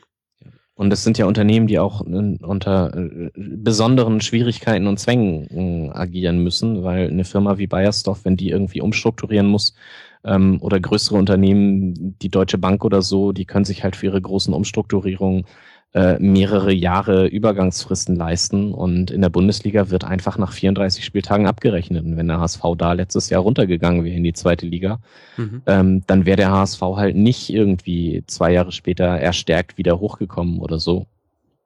Ähm, das ist ja auch so ein Mythos, der sich irgendwie hält, dass man in der zweiten Liga irgendwie finanziell gesunden kann. Ähm, ich bin, ja ich wäre gespannt zu hören, was dazu die 60er oder die Lauterer oder die Nürnberger zu sagen hätten, dass man in der zweiten Liga ja finanziell hervorragend gesunden kann. Ja, ja, gut, das stimmt. Wobei in eurem gesonderten Fall würde ich tatsächlich sagen, also ihr, ihr seid ja immer noch gut damit beschäftigt, äh, Hochverdiener aus dem Kader rauszusortieren. Das hätte natürlich einen Abstieg beschleunigt, aber es ist natürlich ein ultra riskantes Wobau-Spiel. Meinst du nicht? Viele längerfristige HSV-Verträge hatten keine Liga-Klausel. Ein Raphael van der Vaart hätte möglicherweise in der zweiten Liga das gleiche Gehalt gekriegt wie in der ersten. Ach du. Ah. Gut. Ich ziehe mein Argument also das zurück. Ist, das, ist eine, das ist eine Aussage äh, aus der Arnesen-Ära gewesen. Das war, äh, ist also auch um und bei vier Jahre her oder so. Ähm, äh, auf die Frage hin, wie denn die Vertragslage für die zweite Liga aussah, kam von mhm. Arnesen nur, dass es überhaupt keine Liga-Klauseln in den HSV-Spielerverträgen mhm. gab zu dem Zeitpunkt. Gut, kann man natürlich auch positiv sehen, ähm, denn wenn man absteigt und alle guten Spieler gehen weg, dann fragen alle, ey, warum habt ihr alle Zweitliga-Klauseln reingeschrieben? Aber das äh, hätte ich jetzt tatsächlich so nicht gedacht. Ja. also ich glaube tatsächlich nicht, dass ein Abstieg dem HSV in irgendeiner Art und Weise gut getan hätte. Mhm. Also außer vielleicht, dass er etwas aus den Medien rausgekommen äh, wäre, aber da das ja zumindest bis in den Sommer hinein noch sehr hip war, irgendwie auf dem HSV äh, einzuschlagen, ähm, da hätte vermutlich auch ein Abstieg nichts dran geändert. Ja, nee, das nicht. Ähm, auch wenn es seinen Reiz gehabt hätte, äh, Van der Fahrt mal im Montagabendspiel zu sehen. ähm, ja, Sven, aber jetzt bewegen wir uns viel im Bereich des äh, hätte, wenn und wäre und im Bereich des ist steht der HSV einfach auf Platz 10 und ähm, spielt eine, wir haben es ja jetzt zu Genüge besprochen, äh, gute Saison. Welchen Ausblick hast du denn auf die Rückrunde? Ja, ich hoffe, dass wir gegen die Bayern nicht direkt untergehen werden und dann einfach den Trend, den wir, ja, oder die, die Verbesserungen, die wir in der Hinrunde gesehen haben, dass wir an denen weiterarbeiten und dass wir jetzt irgendwie versuchen, unsere Chancenauswertung in den Griff zu kriegen, wobei ich nicht glaube, dass man, dass das etwas ist, was man irgendwie explizit trainieren kann. Mhm. Ähm, aber äh, ja, ich gehe davon aus, dass der, also ich hoffe, dass der HSV möglichst schnell noch irgendwie neun Punkte holt, um dann auch tatsächlich erstmal in dauerhaft in ruhigen Gewässern zu sein. Und dann können wir mal schauen, wie sich die da unten in der Tabelle zerfleischen und äh, ja, schauen uns das einfach an und halten den Mund dazu. Den letzten Nachsatz, da bin ich gespannt, ob unsere Filterblase diesen diese Prognose erfüllen kann. Wir werden es beobachten. Gibt es noch irgendwas zum HSV, was du gerne noch angesprochen gehabt hättest? Äh, nee, also ich bin tatsächlich, äh, wenn ich mir die aktuelle Punktesituation angucke, äh, das ist mehr als das, was ich befürchtet hatte vor der Saison. Das mhm. ist mehr als das, was ich erwartet hatte vor der Saison. Das ist sogar mehr als das, was ich erhofft hatte vor der Saison. Und wenn ich dann den Bruno Labbadia nach dem Augsburg-Spiel ähm, etwas enttäuscht in der Pressekonferenz sehe, äh, und er sagt ja, nee, also eigentlich hätten wir ja noch mehr Punkte holen äh, müssen. Ähm, dann stelle ich fest, ja, wir hätten gegen andere Mannschaften, also gerade Mainz, Hannover, Augsburg, ähm, hätte man besser auftreten und das Spiel auch gewinnen können. Aber auf der anderen Seite, ja, 22 Punkte. 22 Punkte. Das ist quasi der Punkt ähm, hinter diesem Satz oder vielleicht sogar das kleine Ausrufezeichen. Ja, sehr gut, vielen Dank. Ähm, dann bleibt mir an der Stelle eigentlich nur noch darauf zu verweisen, wenn euch diese 50 Minuten zum HSV ähm, mit Sven nicht genug waren, dann hört doch in die vielen Vereinspodcasts, die es zum HSV gibt, als da wären. Der 1887er Cast, der HSV-Tag, HSV-Talk auf meinsportradio.de der Podcast Morgen Volkspark, der Podcast Nur der HSV vom Hobbs und ja, das Rautenradio. Ich führe es immer noch unter der Podroll auf rasenfunk.de slash podroll. Sven, weil ich es nicht übers Herz bringe, es rauszustreichen und du bist ja auch für die Podcast-Landschaft im HSV-Bereich, glaube ich, ganz wichtiger Pfeiler gewesen mit dem Podcast. Vielleicht gibt's ja doch noch mal irgendwann die Auferstehung von den Schlafenden. Vielleicht. Vielleicht, sagt er. Und ähm, mit dieser, mit diesem Cliffhanger in eine ganz fernliegende Zukunft vermutlich, ähm, danke ich dir ganz herzlich, Sven, dass du dir die Zeit genommen hast und ähm, mir so viel über den HSV erzählt hast und rufe dazu auf, ihr Leute da draußen, folgt Ed Herzi. Es lohnt sich. Nur der HSV. und damit müssen wir das Segment zumachen. Vielen Dank dir, Sven. Wir sind angekommen im Tabellenmittelfeld und da belegen der FC Ingolstadt und der FC Augsburg die Table Tabellenplätze 11 und 12. Wie zwei Magneten haben sie sich über die letzten Spieltage tabellarisch angenähert, vermutlich nur damit ich diese äußerst sympathische Gesprächsrunde hier haben darf. Die besteht aus zum einen Christel Gnam, einer bekannten Stimme aus der Podcast-Welt, auch hier beim Rasenfunk, bei Twitter als @cristaldo1907 unterwegs und bei meinem Sportradio zu hören. Hallo Christel, hi. Ja, hallo. Freut mich sehr, dass du mit dabei bist. Ähm, erzähl uns doch mal kurz was über deinen eigenen Podcast. Ja, mein eigener Podcast heißt Auf die Zirbelnuss. Ähm, da geht's um den FC Augsburg. Und ja, kommt, wenn immer alles so organisatorisch hinhaust, ungefähr einmal die Woche nach dem Spieltag. Ähm, und kann man eben bei meinem Sportradio hören und äh, auch als Podcast abonnieren.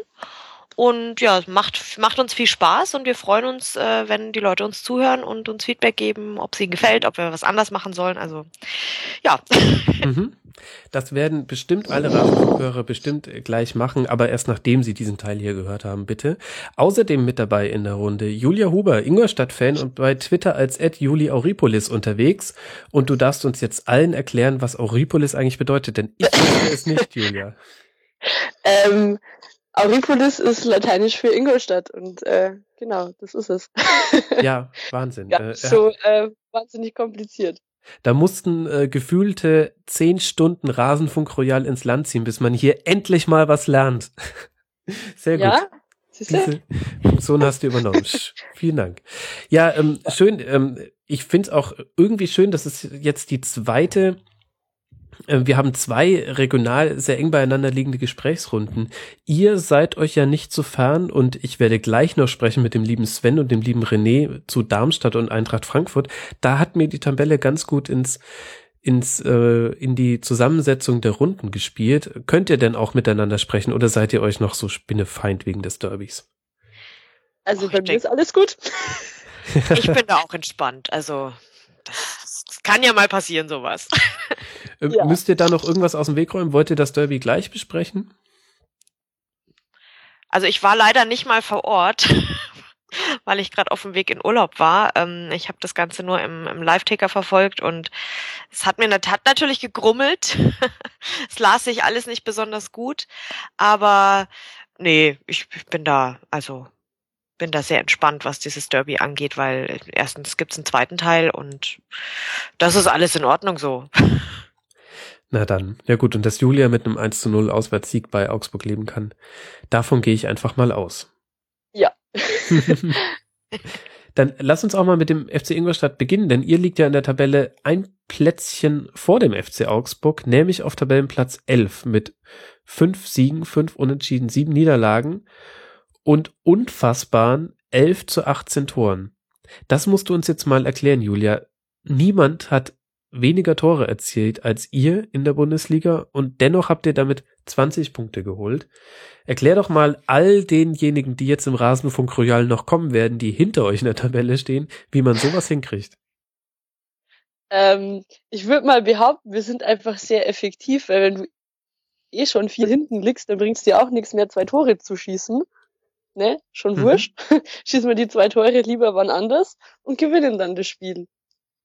Also von so her, ähm, ich kann, ich finde das Torverhältnis auch ähm, relativ witzig, aber ich kann auch damit leben, dass wir, wenn wir 4-0 verlieren, halt 4-0 verlieren und nicht 4-3 und dann halt stattdessen, Entschuldigung, irgendwann in Bremen in der Nachspielzeit irgendwie einen Elfmeter reinballern. Mhm. Ist für mich auch okay. Ja gut, ähm, du, du hast die Antwort ja mitgeliefert. Äh, der Grund, warum du so super damit leben kannst, ist ja eure Defensive, die zweitbeste in der Liga. Zusammen mit Hertha, ähm, direkt hinter den Bayern. War das so für dich zu erwarten als Aufsteiger? Habt ihr in der zweiten Liga auch schon so sicher gestanden? Ähm, ja, aber ja, aber nein. Also ich habe es nicht so erwartet. Vor allem ähm, die Leute, die da halt hinten drinnen stehen, da steht halt der Tobi Lewis. und ähm, wenn man mir vor einem Jahr gesagt hätte, der Tobi Lewis spielt Bundesliga und äh, das rockt hinten unsere Abwehr mit Benny Hübner, hätte ich gesagt, jawohl, genau, lass mal das Bier weg.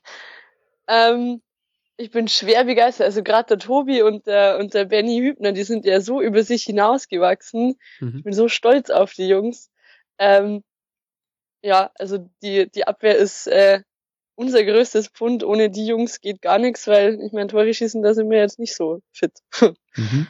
Das äh, haben wir ja jetzt schon angesprochen. Äh, ihr habt auch tatsächlich eine erschreckende Chancenverwertung, muss man sagen. Also äh, nur erschreckend sieben, trifft's. Ja. Äh, nur sieben Prozent aller Chancen verwertet ihr, was aber ja im Umkehrschluss auch heißt, vielleicht ist die Offensive gar nicht so schlecht, wie es auf dem Papier aussieht, denn zur Chancenverwertung gehört ja auch immer sowas wie wie ein Lauf und manchmal auch ein bisschen Glück. Also ihr erspielt euch mehr Chancen, als es die elf Tore aussagen, aber sieben Prozent ist halt trotzdem so, dass ich sagen würde, hm. Ja, Das ist es. Also es ist ja nicht so, dass wir die Chancen nicht hätten. Wir schaffen es nur einfach nicht, diesen Scheißball in das Tor reinzubekommen. Und das ist halt echt, gerade so Spiele wie Bayern auch, das war, also die hätten so verdient gehabt, sich einfach zu belohnen und dann Tor zu schießen. Mhm. Also die Chancen, die sie rausgespielt haben, ach, da stehst du dann echt im Gästeblock und denkst dir so, oh Jungs, mhm. komm, macht halt einfach einmal einer ein dummes Tor jetzt, bitte. Muss nicht schön sein, einfach ein dummes Tor. Aber ja, das, also an dem Punkt sollten wir auch in der Winterpause auf jeden Fall arbeiten. Mhm. Weil sonst nächste, also in der Rückrunde ist wahrscheinlich nicht mehr so glücklich. Da haben wir dann vielleicht nicht mehr das Glück, in Bremen kurz vor Schluss einen Elfmeter zu bekommen. Mhm. Oder in Augsburg noch ein Tor zu schießen oder in Mainz. Das hm, müssen wir dran arbeiten. Und ist das für dich eine personelle Frage oder einfach Training? Jein, also die Jungs hätten es ja, sie hätten es ja drauf, sie können es ja, also gerade auch ähm, Lecky und, und Hartmann und Groß, da wäre ja was da, aber vielleicht wird uns einer nicht schaden, der einfach vorn im Strafraum steht und dumm irgendwelche Tore reinmacht. Ich hätte mhm. gern so einen Thomas Müller für Arme, also von mir aus können wir auch gern einkaufen. Okay. Ja gut, also ähm, kann man tatsächlich so stehen lassen, dass man da vielleicht personell nachlegen kann, wenn man sich anguckt, der erfolgreichste Torschütze ist äh, eben angesprochener Hartmann mit drei Treffern. Ja, genau. Dahinter hat jeder nur eine Bude gemacht. Da ähm, ist tatsächlich ein bisschen eng. Das kommt aber auch so ein bisschen aus der Philosophie, die Hasenhüttel hatte, dass er gesagt hat, diejenigen, die sich den Aufstieg erarbeitet haben, die sollen jetzt auch ähm, erste Liga spielen dürfen. Oder habe ich das falsch auf dem Schirm? Nee, also ich finde die Philosophie auch gut. Mich freut mhm. so für Moritz Hartmann, der ist ja auch schon Ewigkeiten bei uns und es ist so schön, dass er jetzt Bundesliga spielen darf. Da bin ich schon so ein bisschen auch der Fußballromantiker, aber trotzdem brauchen wir halt jemanden, der Tore schießt. Mhm. Also nur von, oh schön, alle, die mit aufgestiegen sind, dürfen jetzt auch auf dem Platz. Äh, können wir uns ja, und da hat sich ähm, Moritz Hartmann kurz auf die Leitung gestellt, um sich zu bedanken bei der Julia für ihre netten Worte. Und sie kann uns immer noch nicht hören. Tja, Christel, damit wäre das Ingolstadt-Segment auch schon wieder zu. Nein, aber was denkst du denn, wenn du dir anguckst, ihr habt ja mit 26 äh, Gegentreffern jetzt nicht die stabilste Defensive. Was könntet ihr euch denn von Ingolstadt abschauen? Na, ich denke, dass Ingolstadt ähnlich ähm, sich verhält wie der FCA vor, ja, damals, als wir aufgestiegen sind. Und ähm, da klar kann, kann man sich da was abgucken. Ähm, dass, äh, dass es eben vor allem darauf ankommt, äh, sich, sich stabil hinten reinzustellen und erstmal nicht total abgeschossen zu werden. Und ähm, das ist was, was wir eigentlich können, jetzt die Hinrunde nicht ganz so gut äh, geschafft haben in manchen Spielen und ähm, ja, ich kann mir gut vorstellen, dass, dass wir uns das wieder mehr abgucken sollten oder eben auch mehr dieses, äh, ja, wir müssen hier keine, keine große Show abziehen, sondern hier geht's einfach nur drum, drin zu bleiben. Mhm. Bei euch hat doch dann auch so eine Entwicklung eingesetzt. War es da nicht ganz ähnlich, dass ihr in die erste Liga gekommen seid? Und ähm, wenn man sich so im Verlauf anguckt, wie sich der Spielstil verändert hatte, wurde es ja immer offensiver. Genau, ja. Also wir haben, wir haben angefangen, äh, wie, wie das von uns erwartet wurde in der ersten Liga. Ähm, ja, einfach über, über, über den Kampf und äh, gute Defensive uns irgendwie versucht zu halten und spätestens mit Weinziel, der es ja dann äh, geschafft hat, aus dem Team wirklich auch ein äh, ja mehr Konzept auch rauszuholen und, und ein schönes schönen Fußball mehr und mehr zu entwickeln, ähm, wurde das Ganze auch ja offensiv immer schöner. Ähm, wobei ja meines Erachtens wir da noch nicht äh, ist es, glaube ich, noch nicht der weiße letzter Schluss beim FCA, weil eben das Personal noch nicht ganz so passt. Aber mhm. ähm, im Grunde ähm, sehe ich da durchaus Parallelen zwischen Augsburg mhm. und Ingolstadt. Siehst du, Julia, wir haben gerade herausgearbeitet, es ist jetzt gar nicht so ungewöhnlich, dass man äh, sich am Anfang erstmal auf die Defensive konzentriert als ähm, Aussteiger und dann das Tore schießen kommt. Jetzt lass uns aber mal, bevor wir so in großen äh, Bahnen schon über die Hinrunde reden, noch mal richtig reinspringen, denn es war ja schon beachtlich, wie ihr gestartet seid. Ähm, gleich mal Auswärtssieg in Mainz, dann mhm. zu Hause gegen Dortmund 0 zu 4. Ähm, das sollte zusammen mit einem 0 zu 4 bei Hannover 96 die höchste Saisonniederlage bleiben. Und dann davon aber wiederholt. Das angesprochene Spiel gegen Augsburg gewonnen, zu Hause gegen Wolfsburg 0 zu 0 und auswärts bei Werder gewonnen und man stand auf dem sechsten Tabellenplatz, hatte dreimal gewonnen, eine Niederlage und ein Unentschieden. Was sind die Gründe dafür, dass ihr auch so gut gestartet habt? Haben die Gegner euch unterschätzt? Ist es so einfach? Ähm, ich glaube, sie wussten nicht ganz, was auf sie zukommt, äh, auf sie zukommt, und ich glaube auch, dass uns die Bundesligamannschaften einfach viel mehr liegen ähm, also dass uns halt ja die Spielweise auch entgegenkommt, weil in der zweiten Liga wir ganz oft die Mannschaft waren, die das Spiel machen musste, weil sonst nichts passiert wäre auf dem Platz. Und äh, in der Bundesliga kann man halt auch mal gut miteinander Fußball spielen. Mhm. Und ähm, ja, ich glaube schon auch, dass sie uns unterschätzt haben, weil der Kader jetzt ja auch nicht ähm, so krass verstärkt worden ist. Und ja, war aber jetzt ja für uns nicht so schlecht. Also ich glaube, sie haben uns schon ein bisschen unterschätzt und auch nicht damit gerechnet, dass wir so mutig spielen. Mhm. Das ist vielleicht noch so das, das, das zweite Element. Ähm, Hasenhüttel lässt ja immer in einem 4-3-3 spielen mit ganz wenigen Ausnahmen, was ja untypisch ist für die Liga und er lässt als eins von wenigen Teams sehr offensiv pressen. War das eine Sache, die man hätte wissen können, wenn man euch in der zweiten Liga öfter verfolgt hätte? Ja, man hätte wissen können, wie Hasenhüttel spielen lässt, wenn die andere Mannschaft auch Fußball spielt. Dann, ähm, ja, man hätte wissen können, wie wir spielen. Mhm, Aber in einigen Spielen schon gesehen in der zweiten Liga. Ne? Ja. ja, ja, schon. Also jetzt nicht gegen Aalen oder Sandhausen, weil, hm? Aber, ähm, das zieht sich schon durch, ja. Mhm. Jetzt gehört's ja zu so einem Offensivpressing, dass die ganze Mannschaft sehr eingespielt ist und ähm, so wie ich das sehe, hat er ja auch sehr, sehr wenig rotiert. Wer sind denn für dich die, die wichtigsten Stützpfeiler für diese ja doch erfolgreiche Hinrunde? Ähm, ja, auf, also je, auf jeden Fall Marvin Martip, mhm. unser Kapitän, ohne den geht gar nichts. Ähm, weil er halt auch einfach ganz viel Ruhe hat und äh, die Jungs auch mal wieder auf den Boden der Tatsachen zurückholt auf den Platz ähm, und dann ja alle Jungs aus der Abwehr, alles was hinten so rumsteht und äh, für unser gutes Torverhältnis verantwortlich ist, auch ähm, Rambo Etschkan. Ähm, ja und wie gesagt Tobi Levels und Benny Hübner haben da hinten einfach einen Wahnsinnsjob gemacht. Ähm, also vor der Saison dachte ich so, oh mein Gott, da kriegst du ja einen Herzinfarkt ähm, weil alle drei Sekunden irgendwie eine Torchance des Gegners kommt. Aber die sind so sicher, die stehen so sicher da hinten. Ist alles gut. Also ohne unsere Abwehr wären wir mhm. weitaus schlechter dran. Und gleichzeitig habe ich mal gelesen, ich weiß nicht, ob du at Red Robbery folgst äh, bei Twitter. Der hat ja. ähm, mal äh, statistisch errechnet, ähm, welche Teams One-Man-Shows sind, also besonders von einem Spieler abhängen. Und da kam mhm. tatsächlich raus, das Team in der Bundesliga, das am meisten an einem Spieler hängt, ist der FCI und der Spieler ist Pascal Groß. Ja. das würde er gern hören. Ähm, ja, der Pascal ist auch wahnsinnig wichtig, aber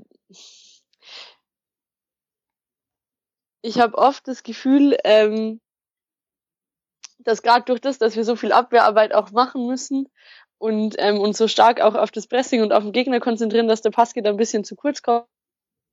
Aber ähm, ja, viele Tore, die entstanden sind, ähm, waren irgendwie durch Vorlagen von Pascal. Also ohne den wären wir auch ähm, ganz schlecht dran. Das war meine größte Sorge in der Sommerpause, dass er weggeht. Mhm. Also auch weil ich ihn persönlich gern mag, aber ähm, ja, auch weil er so der kreative Kopf ist. Mhm.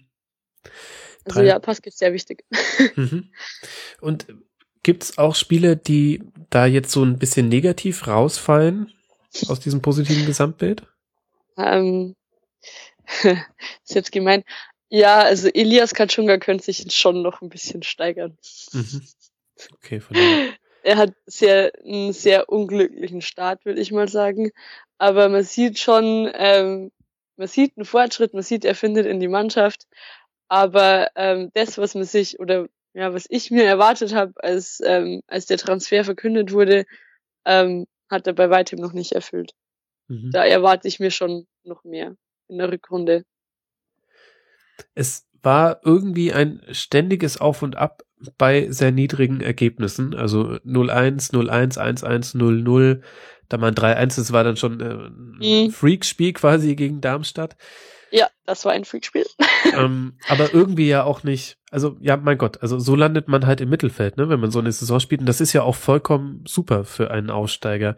Gleichzeitig fand ich eine Aussage von Hasenhüttel sehr interessant, der gesagt hat, ich glaube nach dem 0 zu 4 bei Hannover, Heute hat man gesehen, das haben wir schon gegen Dortmund gesehen und heute haben wir es nochmal gesehen, was passiert, wenn wir keinen guten Tag haben. Dann wirst ja. du halt einfach in dieser Liga, dann tut's halt weh. Jetzt ist dann die Umkehrfolge ja daraus, dass ihr an 15 von 17 Spielen einen guten Tag hattet. Siehst du die Gefahr, dass ihr vielleicht auch ein bisschen über Wert gespielt habt oder ist das eigentlich jetzt, was so rausgekommen ist, auch genau das, was dem Ganzen angemessen ist? Mhm. Also ich glaube schon, dass uns der Tabellenplatz jetzt nicht irgendwie ähm, groß unsere Leistung beschönigt, weil das schon das ist, was die Jungs drauf haben, hm. wenn alle einen guten Tag haben. Ja. Aber wenn halt nicht alle einen guten Tag haben, dann ist halt sowas wie Hannover. Aber das war ja auch, also da haben wir ja auch keinen Fuß auf den Boden bekommen. Das war wirklich, da wusste niemand, was los ist. Das war nicht mhm. schön.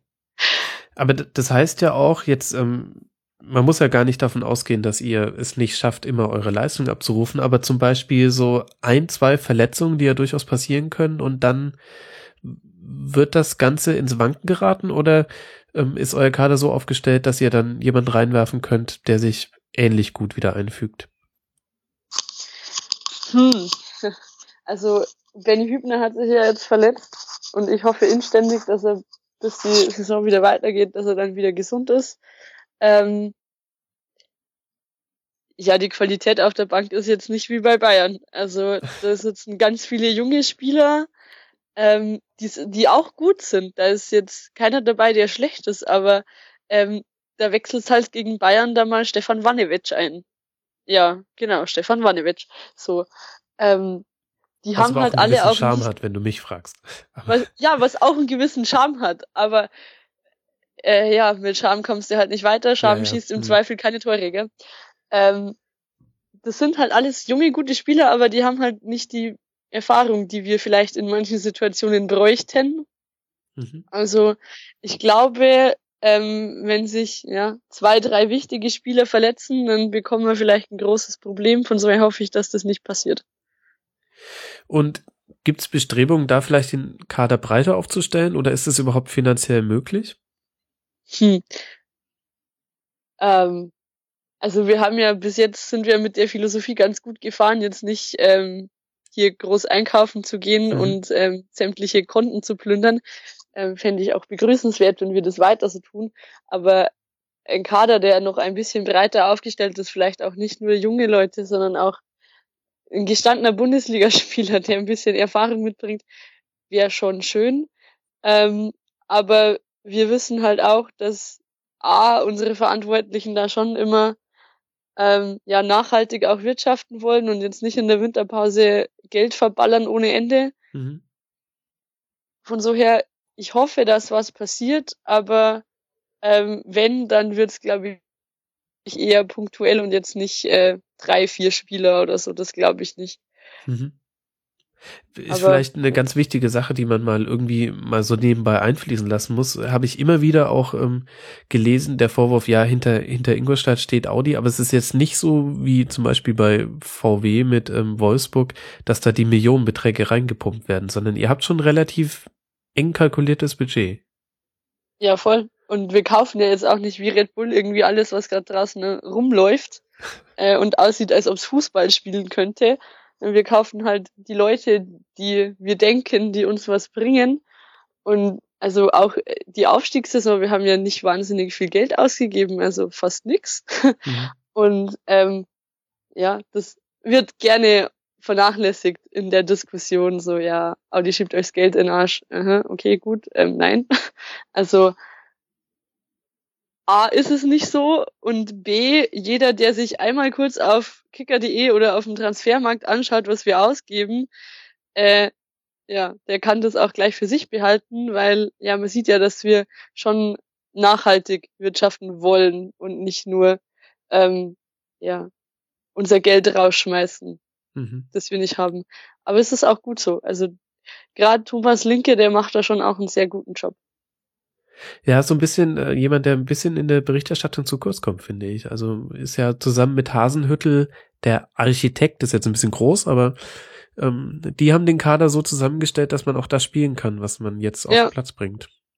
Ja, also ja, ist mir auch schon aufgefallen, dass der Thomas Linke eigentlich ähm, in der Berichterstattung hinterm Hasenhüttel ein bisschen sehr zurücksteht, aber ich glaube, das macht ihm auch nicht wahnsinnig viel aus. Ähm, also so wie ich ihn kennengelernt habe, weiß er sehr genau, was er für einen Anteil am Erfolg hat ähm, und was er tun muss und alle anderen tun müssen, damit es weiter so bleibt. Aber ähm, er muss sich da jetzt nicht sein Gesicht jede Woche in irgendeine Kamera halten und sagen, wie toll er eingekauft hat und was er für ein toller Manager ist. Mhm. Aber ist auch sehr sympathisch, also mag ich.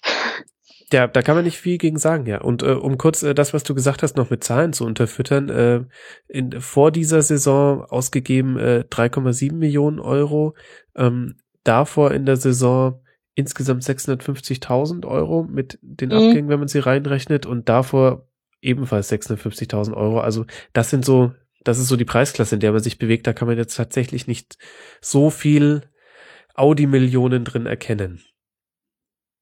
Richtig. So. Ja, ich, ich, ich wollte das nur mal, weil mir das jetzt neulich ist mir das wieder auf Twitter aufgefallen, da dachte ich mir, ist ja komisch, dass die Leute dieses Vorurteil noch nie hinterfragt haben. Jetzt haben wir es mal kurz angesprochen. Ja, es ist halt einfacher. Ja, Es na ist klar. halt einfacher.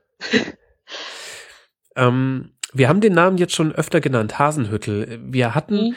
eine Gesprächsrunde, in der ähm, durchaus äh, Hasenhüttel äh, schon mal so als möglicher Kandidat bei allerlei anderen Vereinen eingeworfen wurde. Erstmal, wie, wie siehst du denn, wie groß ist sein Anteil an dem Erfolg, den Ingolstadt jetzt nicht nur in der Saison, sondern auch in der Saison davor hatte? Groß. groß, sehr groß. Also ähm, mit einem anderen Trainer wären wir nicht aufgestiegen.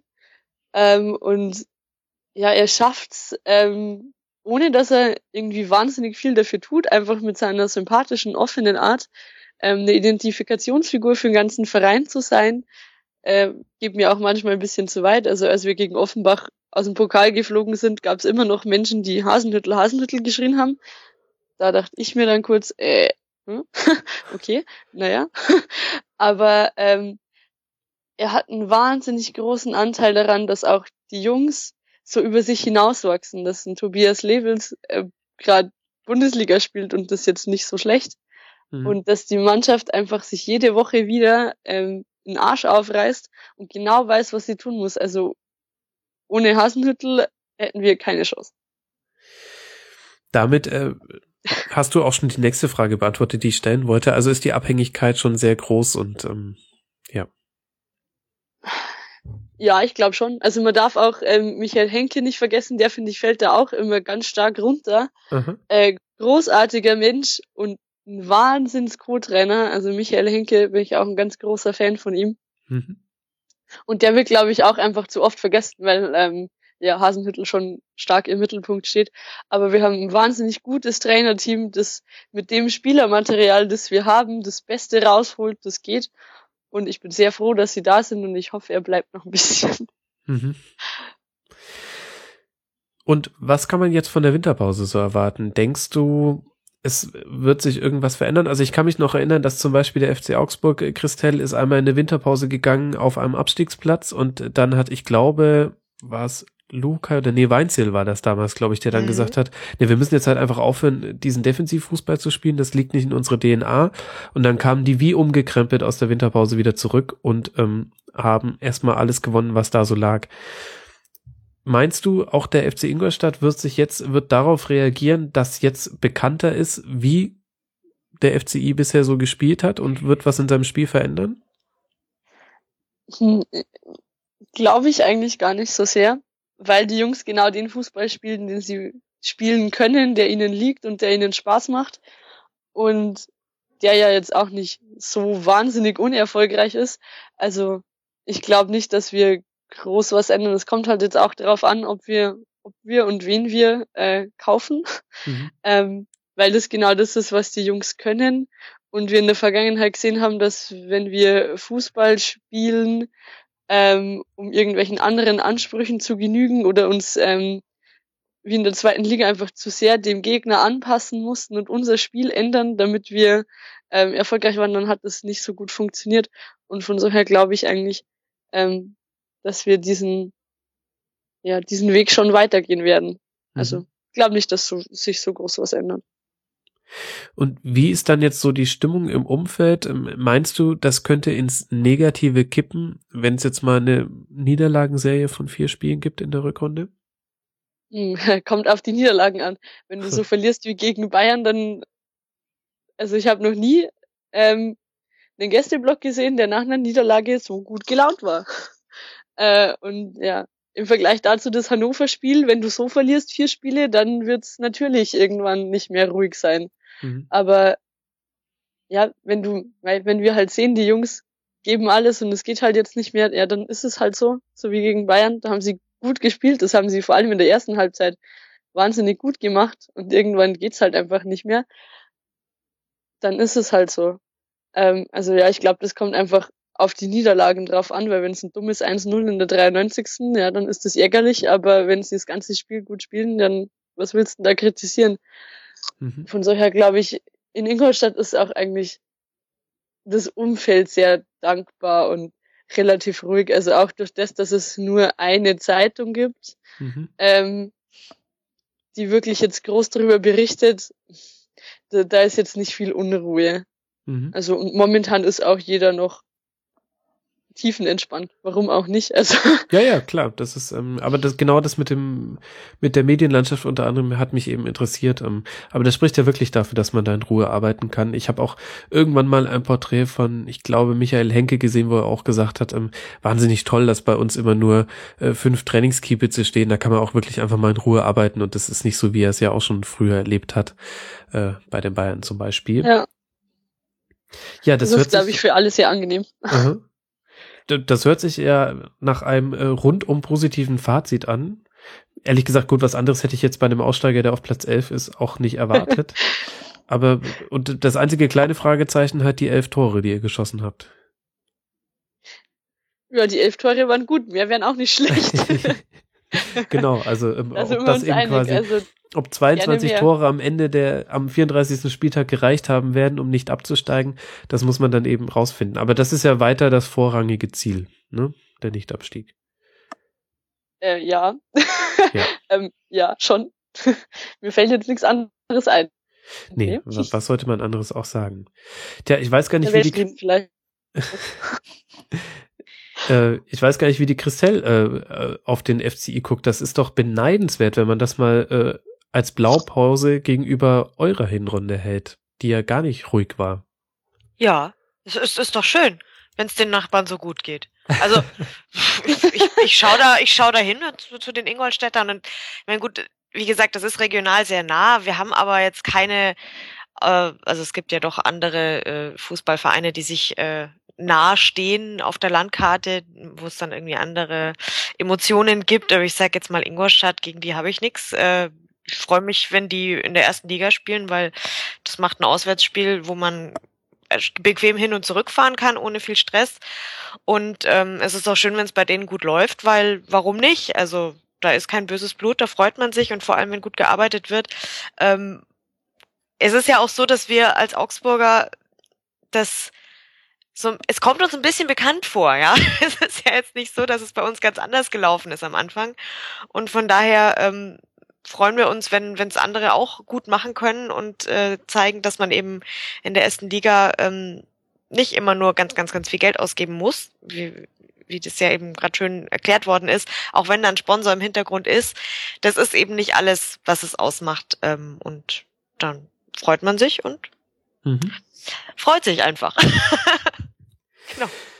Dann lass mal auf eure Hinrunde blicken, Christelle. Ähm, ihr habt ja so einen richtigen Stotterstart hingelegt, mit äh, im DFB-Pokal erst nach in Verlängerung in Elversberg gewonnen, äh, dann Auftakt Niederlage gegen Hertha, ein Unentschieden bei Frankfurt, die angesprochene Niederlage gegen Ingolstadt, an, eine sehr unglückliche Niederlage gegen die Bayern, gegen Bilbao verloren und dann kam endlich der erste Sieg am fünften Bundesligaspieltag.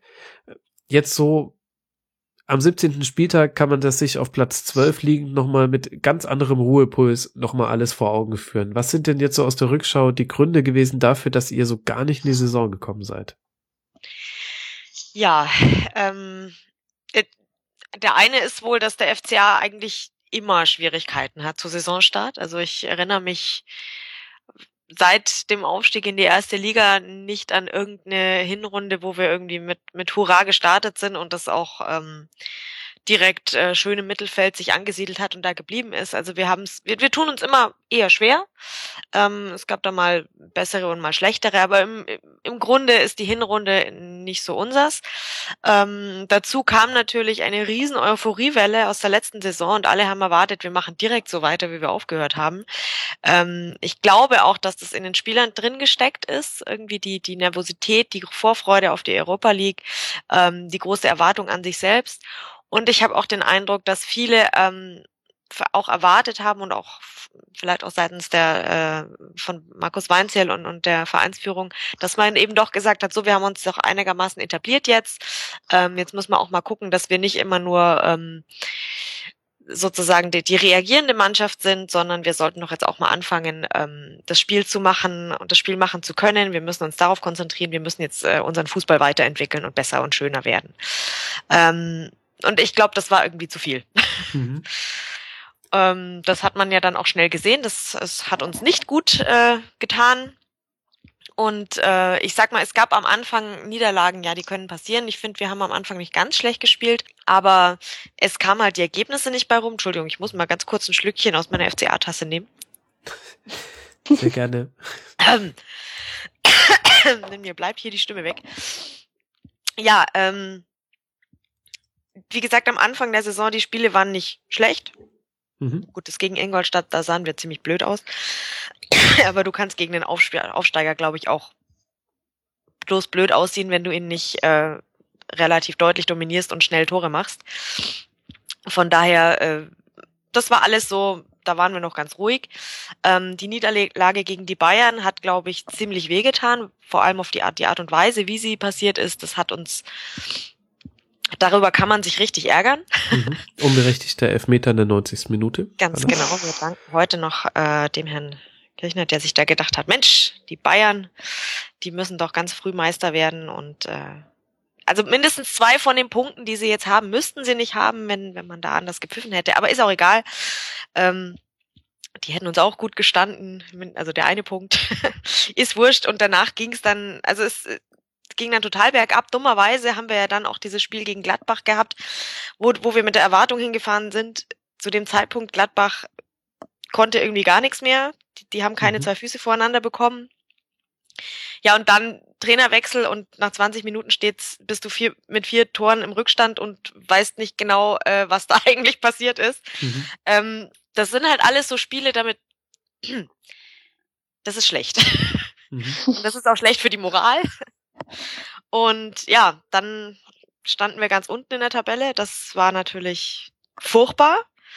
Ähm, ich glaube, das war doch war dann auch die Zeit, als ich äh, auch schon im Rasenpunkt mal drüber sprechen durfte und ich habe mir ja schon die schlimmsten Dinge ausgemalt. Ich habe vom Abstieg gesprochen und mhm. ähm, war nicht sicher, ob wir uns da noch rausretten können. Ich sehe das jetzt inzwischen natürlich ein bisschen anders, aber ähm, das waren durchaus so Szenarien, wo wir ernsthaft drüber nachgedacht haben und wo wir auch ich glaube, das hat uns gut getan im Rückblick, weil ähm, das hat uns wieder gezeigt, wer wir eigentlich sind.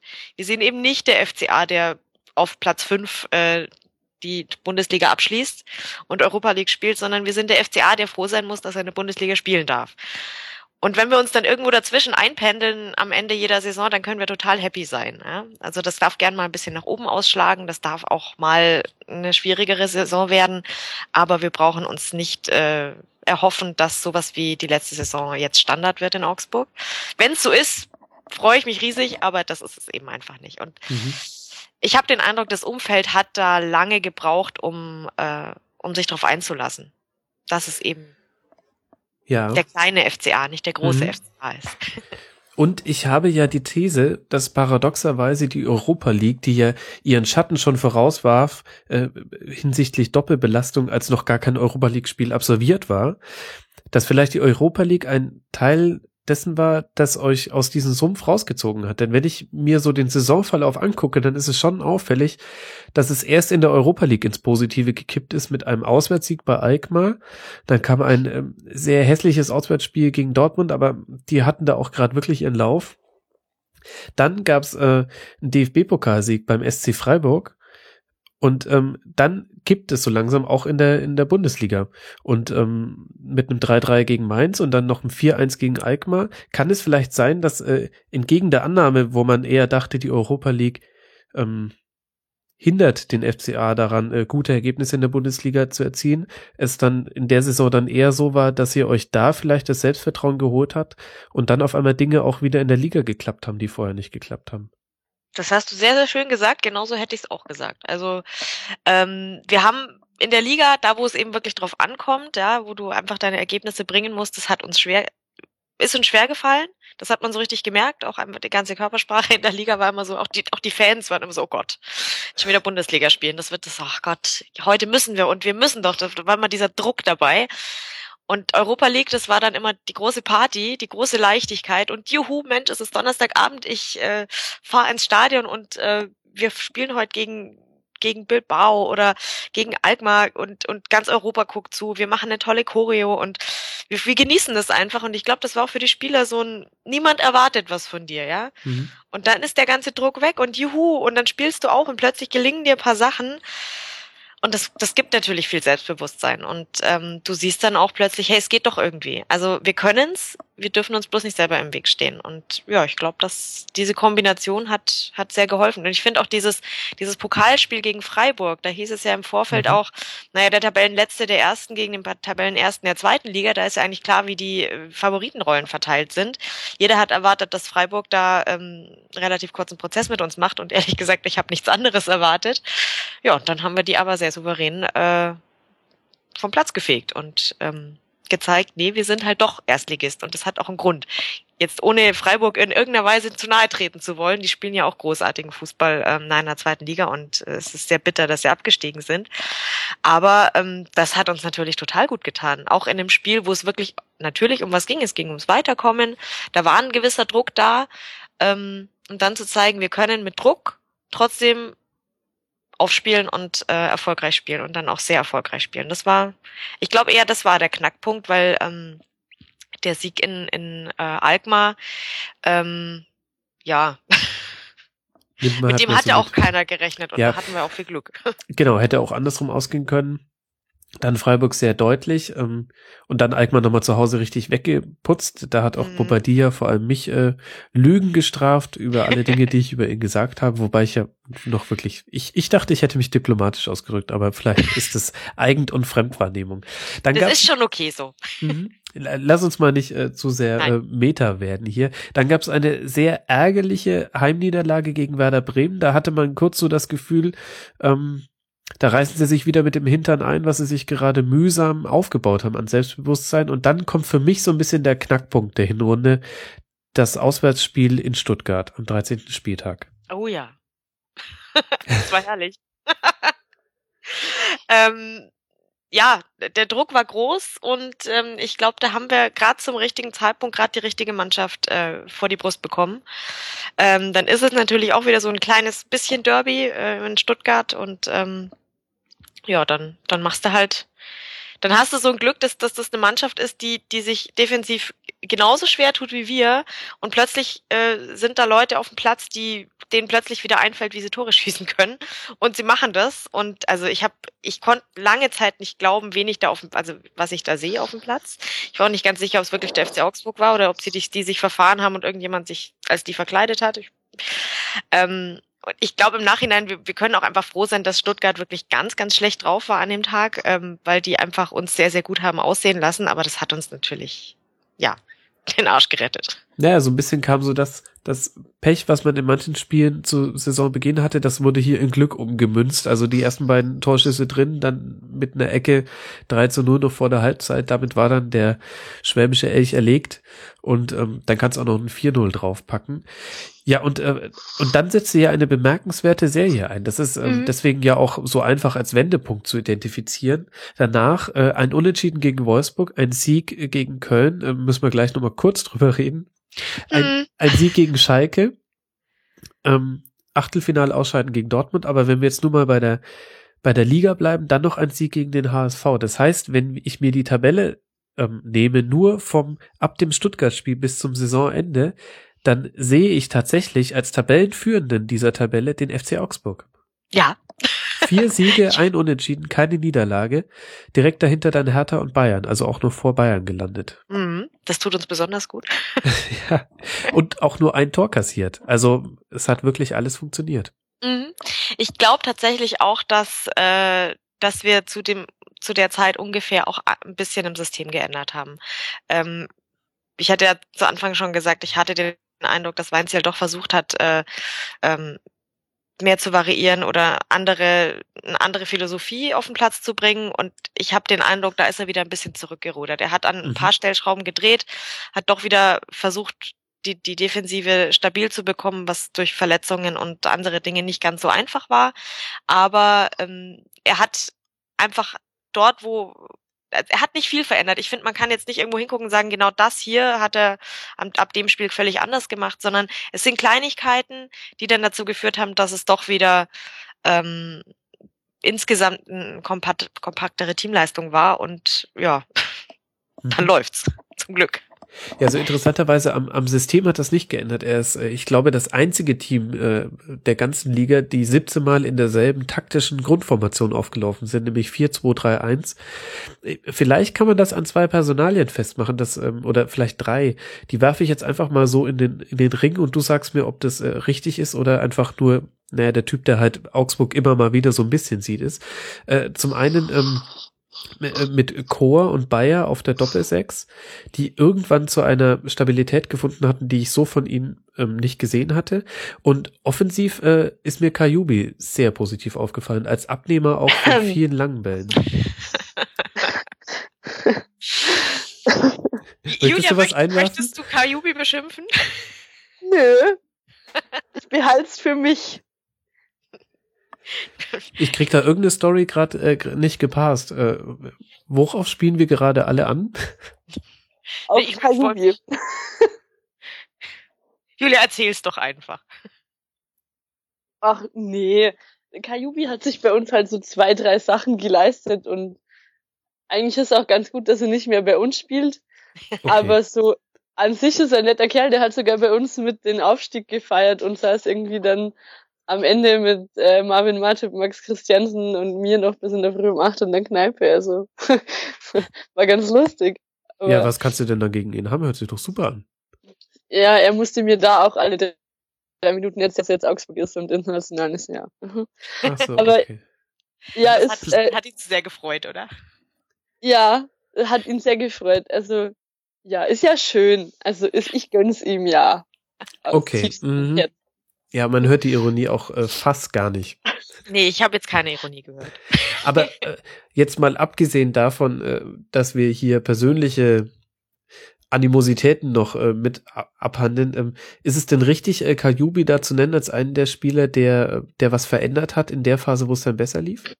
Also ich, ich betrachte ihn auch ehrlich gesagt ein bisschen zwiegespalten. Ähm, einerseits sehe ich auf jeden Fall, dass er einer von denen ist, der offensiv sehr äh, präsent ist, der, der auch immer wieder äh, tolle Aktionen äh, bringt und, und also er ist auf jeden Fall sehr auffällig als Spieler. Ähm, wenn man ihm mehr zuguckt, merkt man aber auch, dass er, dass er manchmal auch, auch Sachen bringt, wo man sich durchaus an den Kopf langt und sich fragt, was, was das jetzt soll. also ähm, ein, ein, ein, einer aus meiner Sendung, der Andreas, der, der hat so seine persönliche Kajubi-Strichliste und ähm, sympathischer ich bin, nicht sicher, ich bin nicht sicher, ob die schon positiv ausgefallen ist, weil, weil er nennt ihn Weil was macht er denn da immer einen Strich? Naja, er sitzt, er, manchmal versucht er Sitzfußball zu spielen und, und das klappt dann irgendwie nicht so gut. Äh, Für mich ein Bleib- Strich auf der positiven Seite. ja, der Versuch ist strafbar, sage ich jetzt mal. Also, der sollte doch eher, also ich meine, wenn du sitzt und ein Tor machst, klar, aber wenn du halt sitzen bleibst und dein Team ist aber gerade im Angriff und du, du hockst halt im Weg rum, das ist irgendwie nicht so geil. Mhm. Ähm, solche Sachen. Also äh, von daher, ich sehe auf jeden Fall, ähm, dass er will und dass er auch kann. Ähm, und ich bin echt gespannt, ob er diesen, also ich sehe schon einen positiven Trend. Ich möchte ihn auch überhaupt nicht äh, negativ sehen. Ich finde nur, es ist ein ziemliches Auf und Ab und das sogar in Mhm. einem Spiel teilweise. Ähm, manchmal hat er aber auch dann wieder Spiele, wo er von vorne bis hinten total äh, glänzt und dann hat er auch wieder Spiele, wo man sich irgendwie denkt, jetzt äh, ja, Hayubi. genau. So. Was hast du gestern getrunken? Aber ja, Julia Was hast du wissen. gesagt? Julia wird's wissen. Ja, okay, äh, wer, wer ist denn dann zu nennen? Also, ähm, du hast ja gesagt, er hat gar nicht so viel verändert, aber man kann es ja. Ja. schon an ein paar Spielern festmachen, denke ich. genau. Also ich, ich finde, du hast auch richtig gesagt, ähm, Bayer hat auf jeden Fall ähm, wieder mehr zu der Form gefunden, die er letzte Saison hatte. Ähm, und da bin ich jetzt einfach taktisch oder oder ja von von da bin ich nicht so fit, um um zu erkennen, was es jetzt genau ist. Aber ich finde äh, diese das, was im Mittelfeld passiert, äh, passiert jetzt wieder sinnvoller. Ähm, wir haben Anfang der Saison von Bayer und auch von Chor viele Spiele gesehen, die nicht so super waren. Ähm, und das hat sich auf jeden Fall stabilisiert. Was es konkret ist, was sie anders machen, weiß ich nicht. Sie werden immer noch gesucht. Ähm, man merkt richtig, äh, ja, wer immer den Ball hat, guckt erstmal, was macht der Herr Bayer. Und dann geht's weiter. Entweder spielt er zu ihm oder tut irgendwas anderes, was der ihm angezeigt hat. Also ähm, man merkt schon noch, das Gehirn der Mannschaft ist immer noch äh, ja unser guter Daniel, aber solange das Gehirn jetzt wieder funktioniert und ähm, das Richtige tut, äh, ist es auch vollkommen okay so. Mhm. Genau, auf der anderen Seite muss ich auch sagen, dass unsere Defensive inzwischen jetzt äh, wieder gut funktioniert, finde ich. Ähm, das war ein bisschen schmerzlich, weil, weil jetzt gerade zum Beispiel Hong, der ja jetzt, der jetzt auf der Innenverteidigerposition spielt, ähm, der hatte eine, eine der hatte sich gut etabliert, hatte sehr überrascht, dadurch, dass er sehr, sehr gut gespielt hat. Also letzte Saison habe ich ihn nicht ganz so gut gesehen.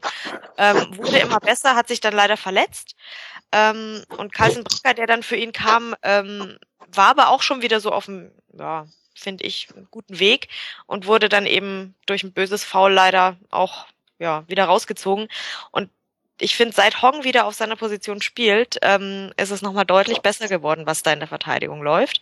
Und der, der, der gefällt mir einfach super gut, ähm, weil der unauffällig, aber sehr, sehr stabil seine Leistung bringt, neben Klavan. Und ich glaube, was Klavan kann man sowieso nicht genug loben. er ist eine Bank ähm, und super cool. Der strahlt irgendwie so immer dieses, was ein Innenverteidiger einfach sein muss, ja. Wenn auf den einer zu rennt, dann guckt er erstmal. Und ich habe den, ich habe das Gefühl, um weiter zu rennen, auf, auf den zuzurennen, musst du zocken, da musst du schon, da musst ein echter Kerl sein, um dich das zu trauen. Also der, Okay. der hat eine gewisse Ausstrahlung. Und die zwei zusammen funktionieren inzwischen richtig gut und das gefällt mir super, super. Mhm. Jetzt äh, gucke ich mir so an, was ihr, was offensiv so läuft, und dann sehe ich hinter Bobadilla, der ja die meisten seiner Tore tatsächlich im internationalen Wettbewerb Mhm. erzielt hat, ähm, ist euer Topstürmer Paul Verhaag. Ja. Muss ich mir da Sorgen machen? Ähm, du, solange irgendeiner die Tore macht, ist es mir eigentlich egal, wer sie macht. Ähm, ich wage aber durchaus auch zu sagen, wir haben jetzt, wir sind jetzt nicht die Mannschaft, die ähm, mit äh, vielen, vielen tollen, äh, gefährlichen Stürmern aufwarten kann. Ähm, weil wenn Bobadilla einen schlechten Tag hat, dann muss es halt, dann muss halt der Außenverteidiger die Tore machen. Mhm. Oder im Zweifel auch mal der Torwart, aber das ist letzte Saison passiert. Also das ist, äh, wir, wir sind äh, offensiv äh, leider immer noch nicht äh, besonders gut ausgerüstet. Und da sind jetzt auch viele Verletzte da, die das äh, letzte Saison noch besser haben aussehen lassen. Ähm, aber auch ein Tobi Werner macht jetzt halt leider nicht mehr ganz so viele Tore und auch nicht mehr so viele hundertprozentige nicht. Aber das fehlt uns, glaube ich, schon, was jetzt die Torgefahr angeht. Mhm. Leider, weil jetzt zum Beispiel ein Tim Mattausch, ähm, da geht's mir immer wieder im Stadion so, ähm, ich krieg zwar natürlich am Anfang mit, äh, wer alles auf dem Platz steht und oft ist es dann bei der, ähm, nach der Halbzeit, wenn die, wenn die Seiten getauscht sind und die Spieler auf uns zuspielen, also der FCA auf uns zu, auf die, in der, in der Fankurve, dann fällt mir auf, dass der Mattausch überhaupt auf dem Platz steht. Das, den habe ich in der ersten Halbzeit überhaupt nicht wahrgenommen. Und äh, da sage ich dann gern mal irgendwie zu den Leuten, ach Mensch, schaut, der Tim ist auch da. Und das finde ich ganz gefährlich. So was, was sollte eigentlich im Stürmer nicht passieren? Ähm, gut, wir sind jetzt auch nicht die Mannschaft, die ständig aufs Tor spielt, äh, aber trotzdem finde ich, äh, da ist, glaube ich, auf jeden Fall eine große Schwäche und das tut mir für den Tim Mattausch furchtbar leid, dass er sich leider immer noch nicht so in Szene, setz, Szene setzen konnte, wie, wie, es, wie er es sicherlich eigentlich drauf hat, aber irgendwie klappt es da halt nicht. Und das ist so mhm. eins der größten Probleme, würde ich sagen. Und wird sich da was tun, eventuell auch schon in der Winterpause? Naja, das Einzige, was sich, was sich abzeichnet, was sich in der Offensive tun wird, ist, dass uns unser Lieblingsstürmer Sascha Mölder jetzt eventuell verlassen wird. Das was? ist jetzt nichts Positives. Ja, es gibt da Gerüchte und ähm, Wohin gut, will er zu Ingolstadt? Äh, bitte nicht. Ey. gegen Sascha Mölders. nee, also ähm, er hat ja jetzt leider nicht keine große Rolle gespielt ähm, in der Hinrunde bisher. Mhm. Ähm, ist darüber natürlich nicht glücklich. Ähm, hat ja auch, es gab dann große Unruhe, als er dann für die Europa League äh, gar nicht äh, überhaupt aufgestellt wurde.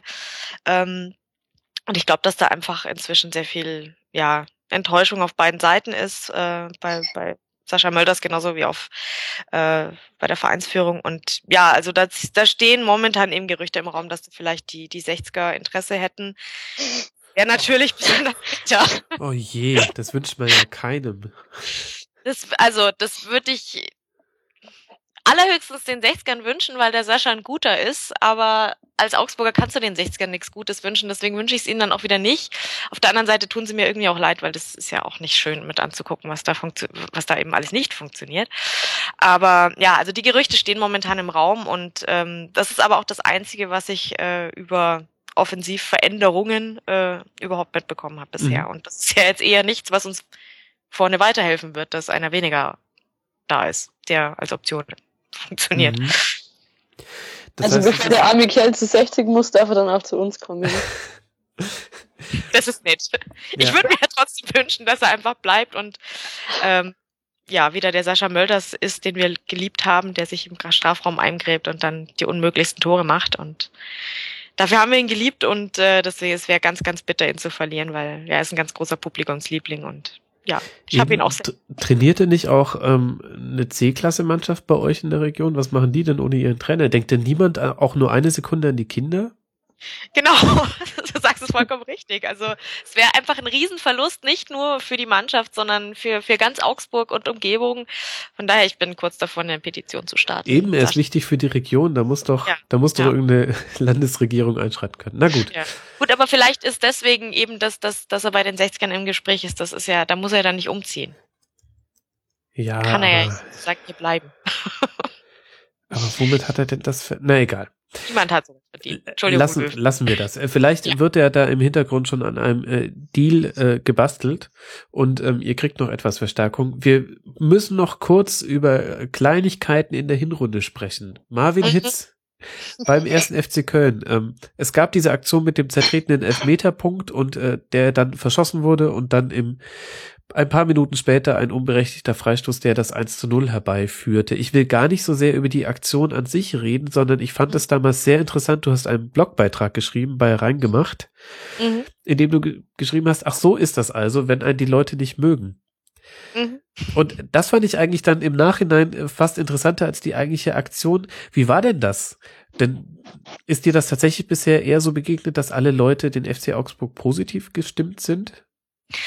Naja, positiv gestimmt ist jetzt vielleicht zu viel gesagt. Also es war ent entweder totale Gleichgültigkeit, ähm, dann gut von, von, von dem, vom einen oder anderen näherliegenden Verein äh, Neid und, und Hass, aber gut, das ist passiert. Meinst du jetzt damit eben. die Julia? Nein, nein, nein. äh, eher so aus Münchner Richtung, aber das ist wieder was ganz anderes.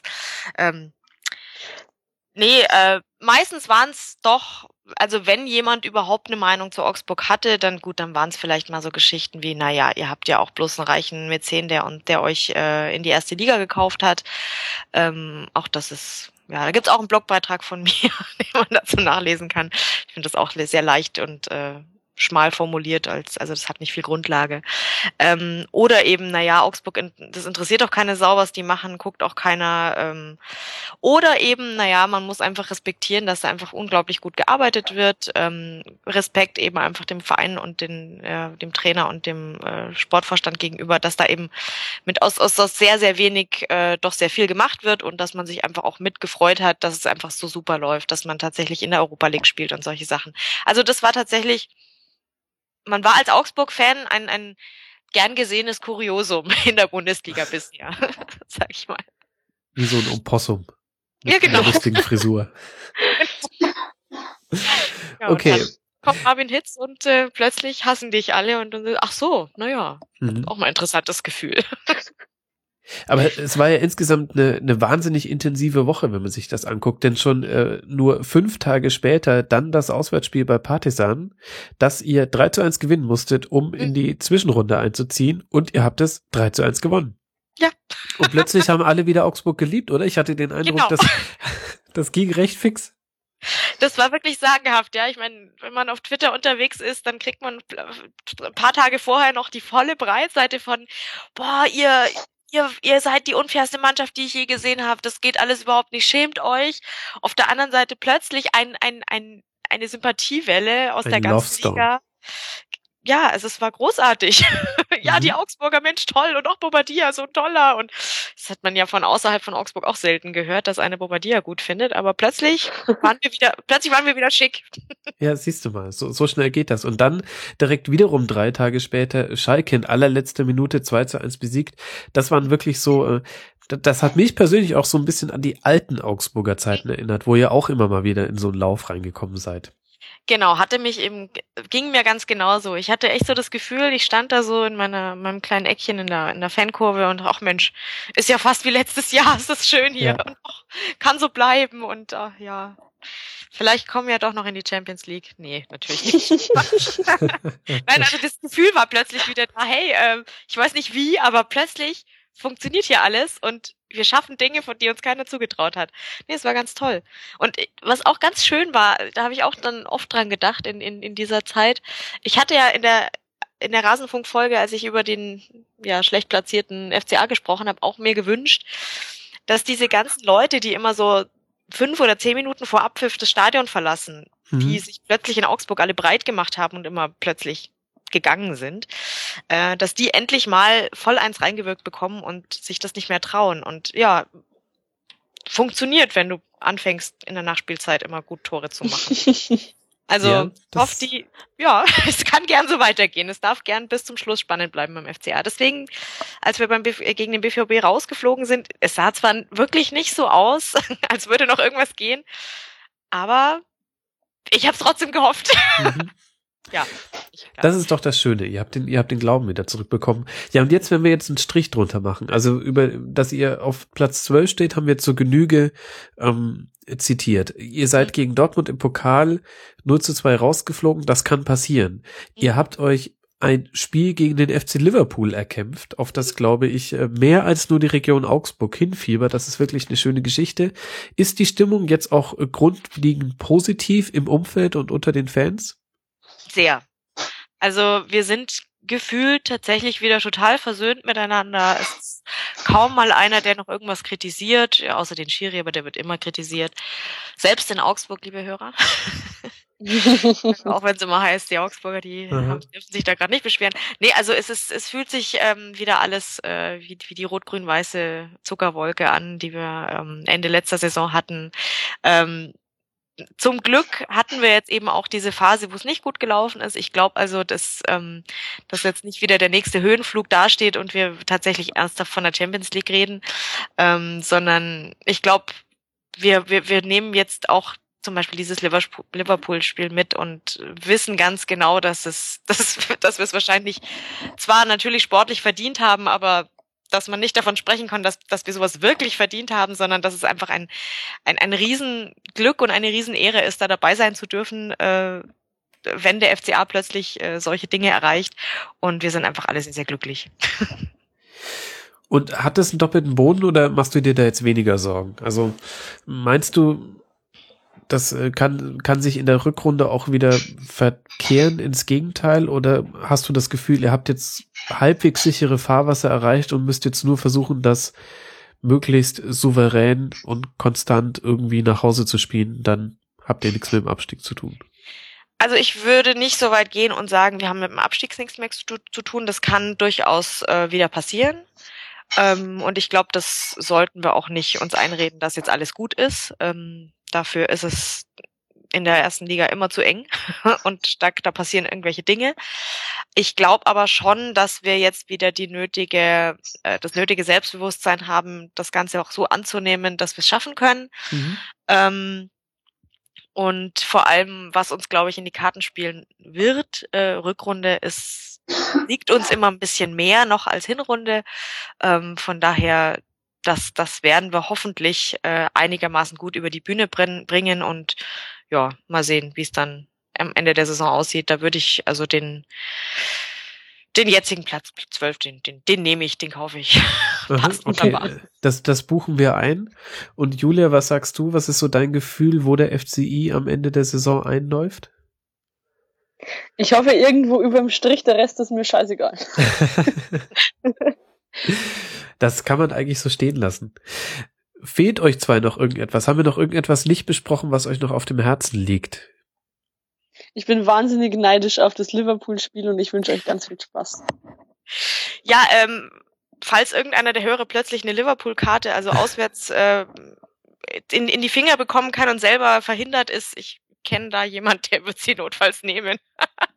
ich auch. Ansonsten, nee, wir, ähm, ja, es ist, wir freuen uns auch sehr über Liverpool und äh, eigentlich eine ganz nette Anekdote. Ich habe mir einen Liverpool-Podcast angehört, die haben immer noch Schwierigkeiten, Augsburg auszusprechen ähm, und sind überhaupt nicht glücklich. Wie, wie sprechen die das denn aus? Also es klang irgendwie Augsburg oder also eher wie Augsberg als Augsburg, okay. aber und warum sind sie nicht glücklich? Äh, zu kleine Nummer oder ähm, doch irgendwie ja, Respekt oder?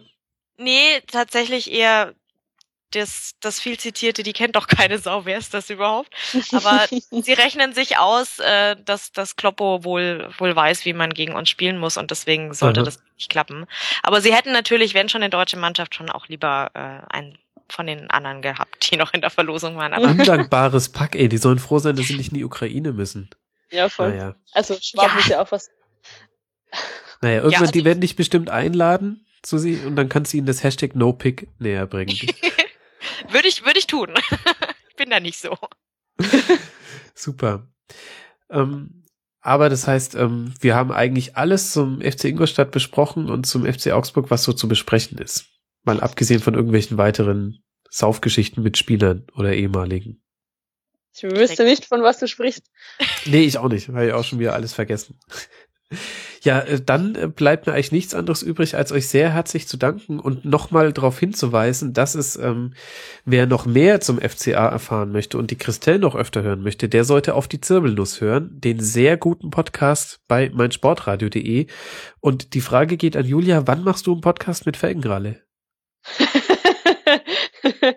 ähm, ja, demnächst irgendwann. Ja, das wäre super, mach doch. Also Ingolstadt ist ja tatsächlich einer der wenigen Vereine, der keinen eigenen Vereinspodcast hat, zumindest meines Wissens nach nicht. Und bietet sich doch eigentlich an. Ja, muss ich den Ralle mal mit so zwei, drei, vier Kilo Nutella bestechen. Ja, machst es mal. also das hilft bei ihm tatsächlich wirklich oft. Es kann auf jeden Fall nicht schaden. Also ich, ich würde ich würd euch hören, auf jeden Fall. Ich auch. Ich auch. Oh. Also zwei Hörer habt ihr schon. Ihr müsst es quasi schon tun. Okay. Dann, dann sei das hiermit beschlossen.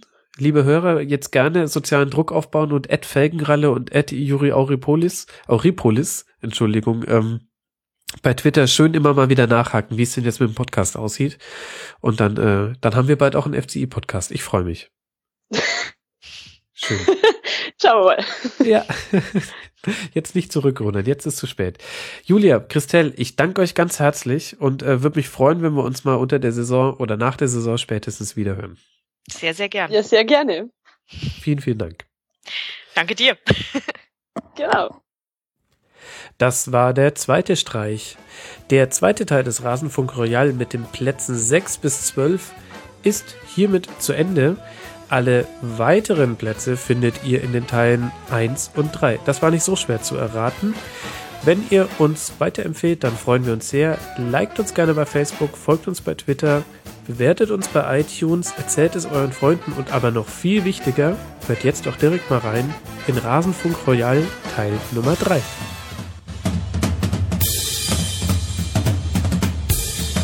Das war die Rasenfunk-Schlusskonferenz. Wir gehen nun zurück in die angeschlossenen Funkhäuser.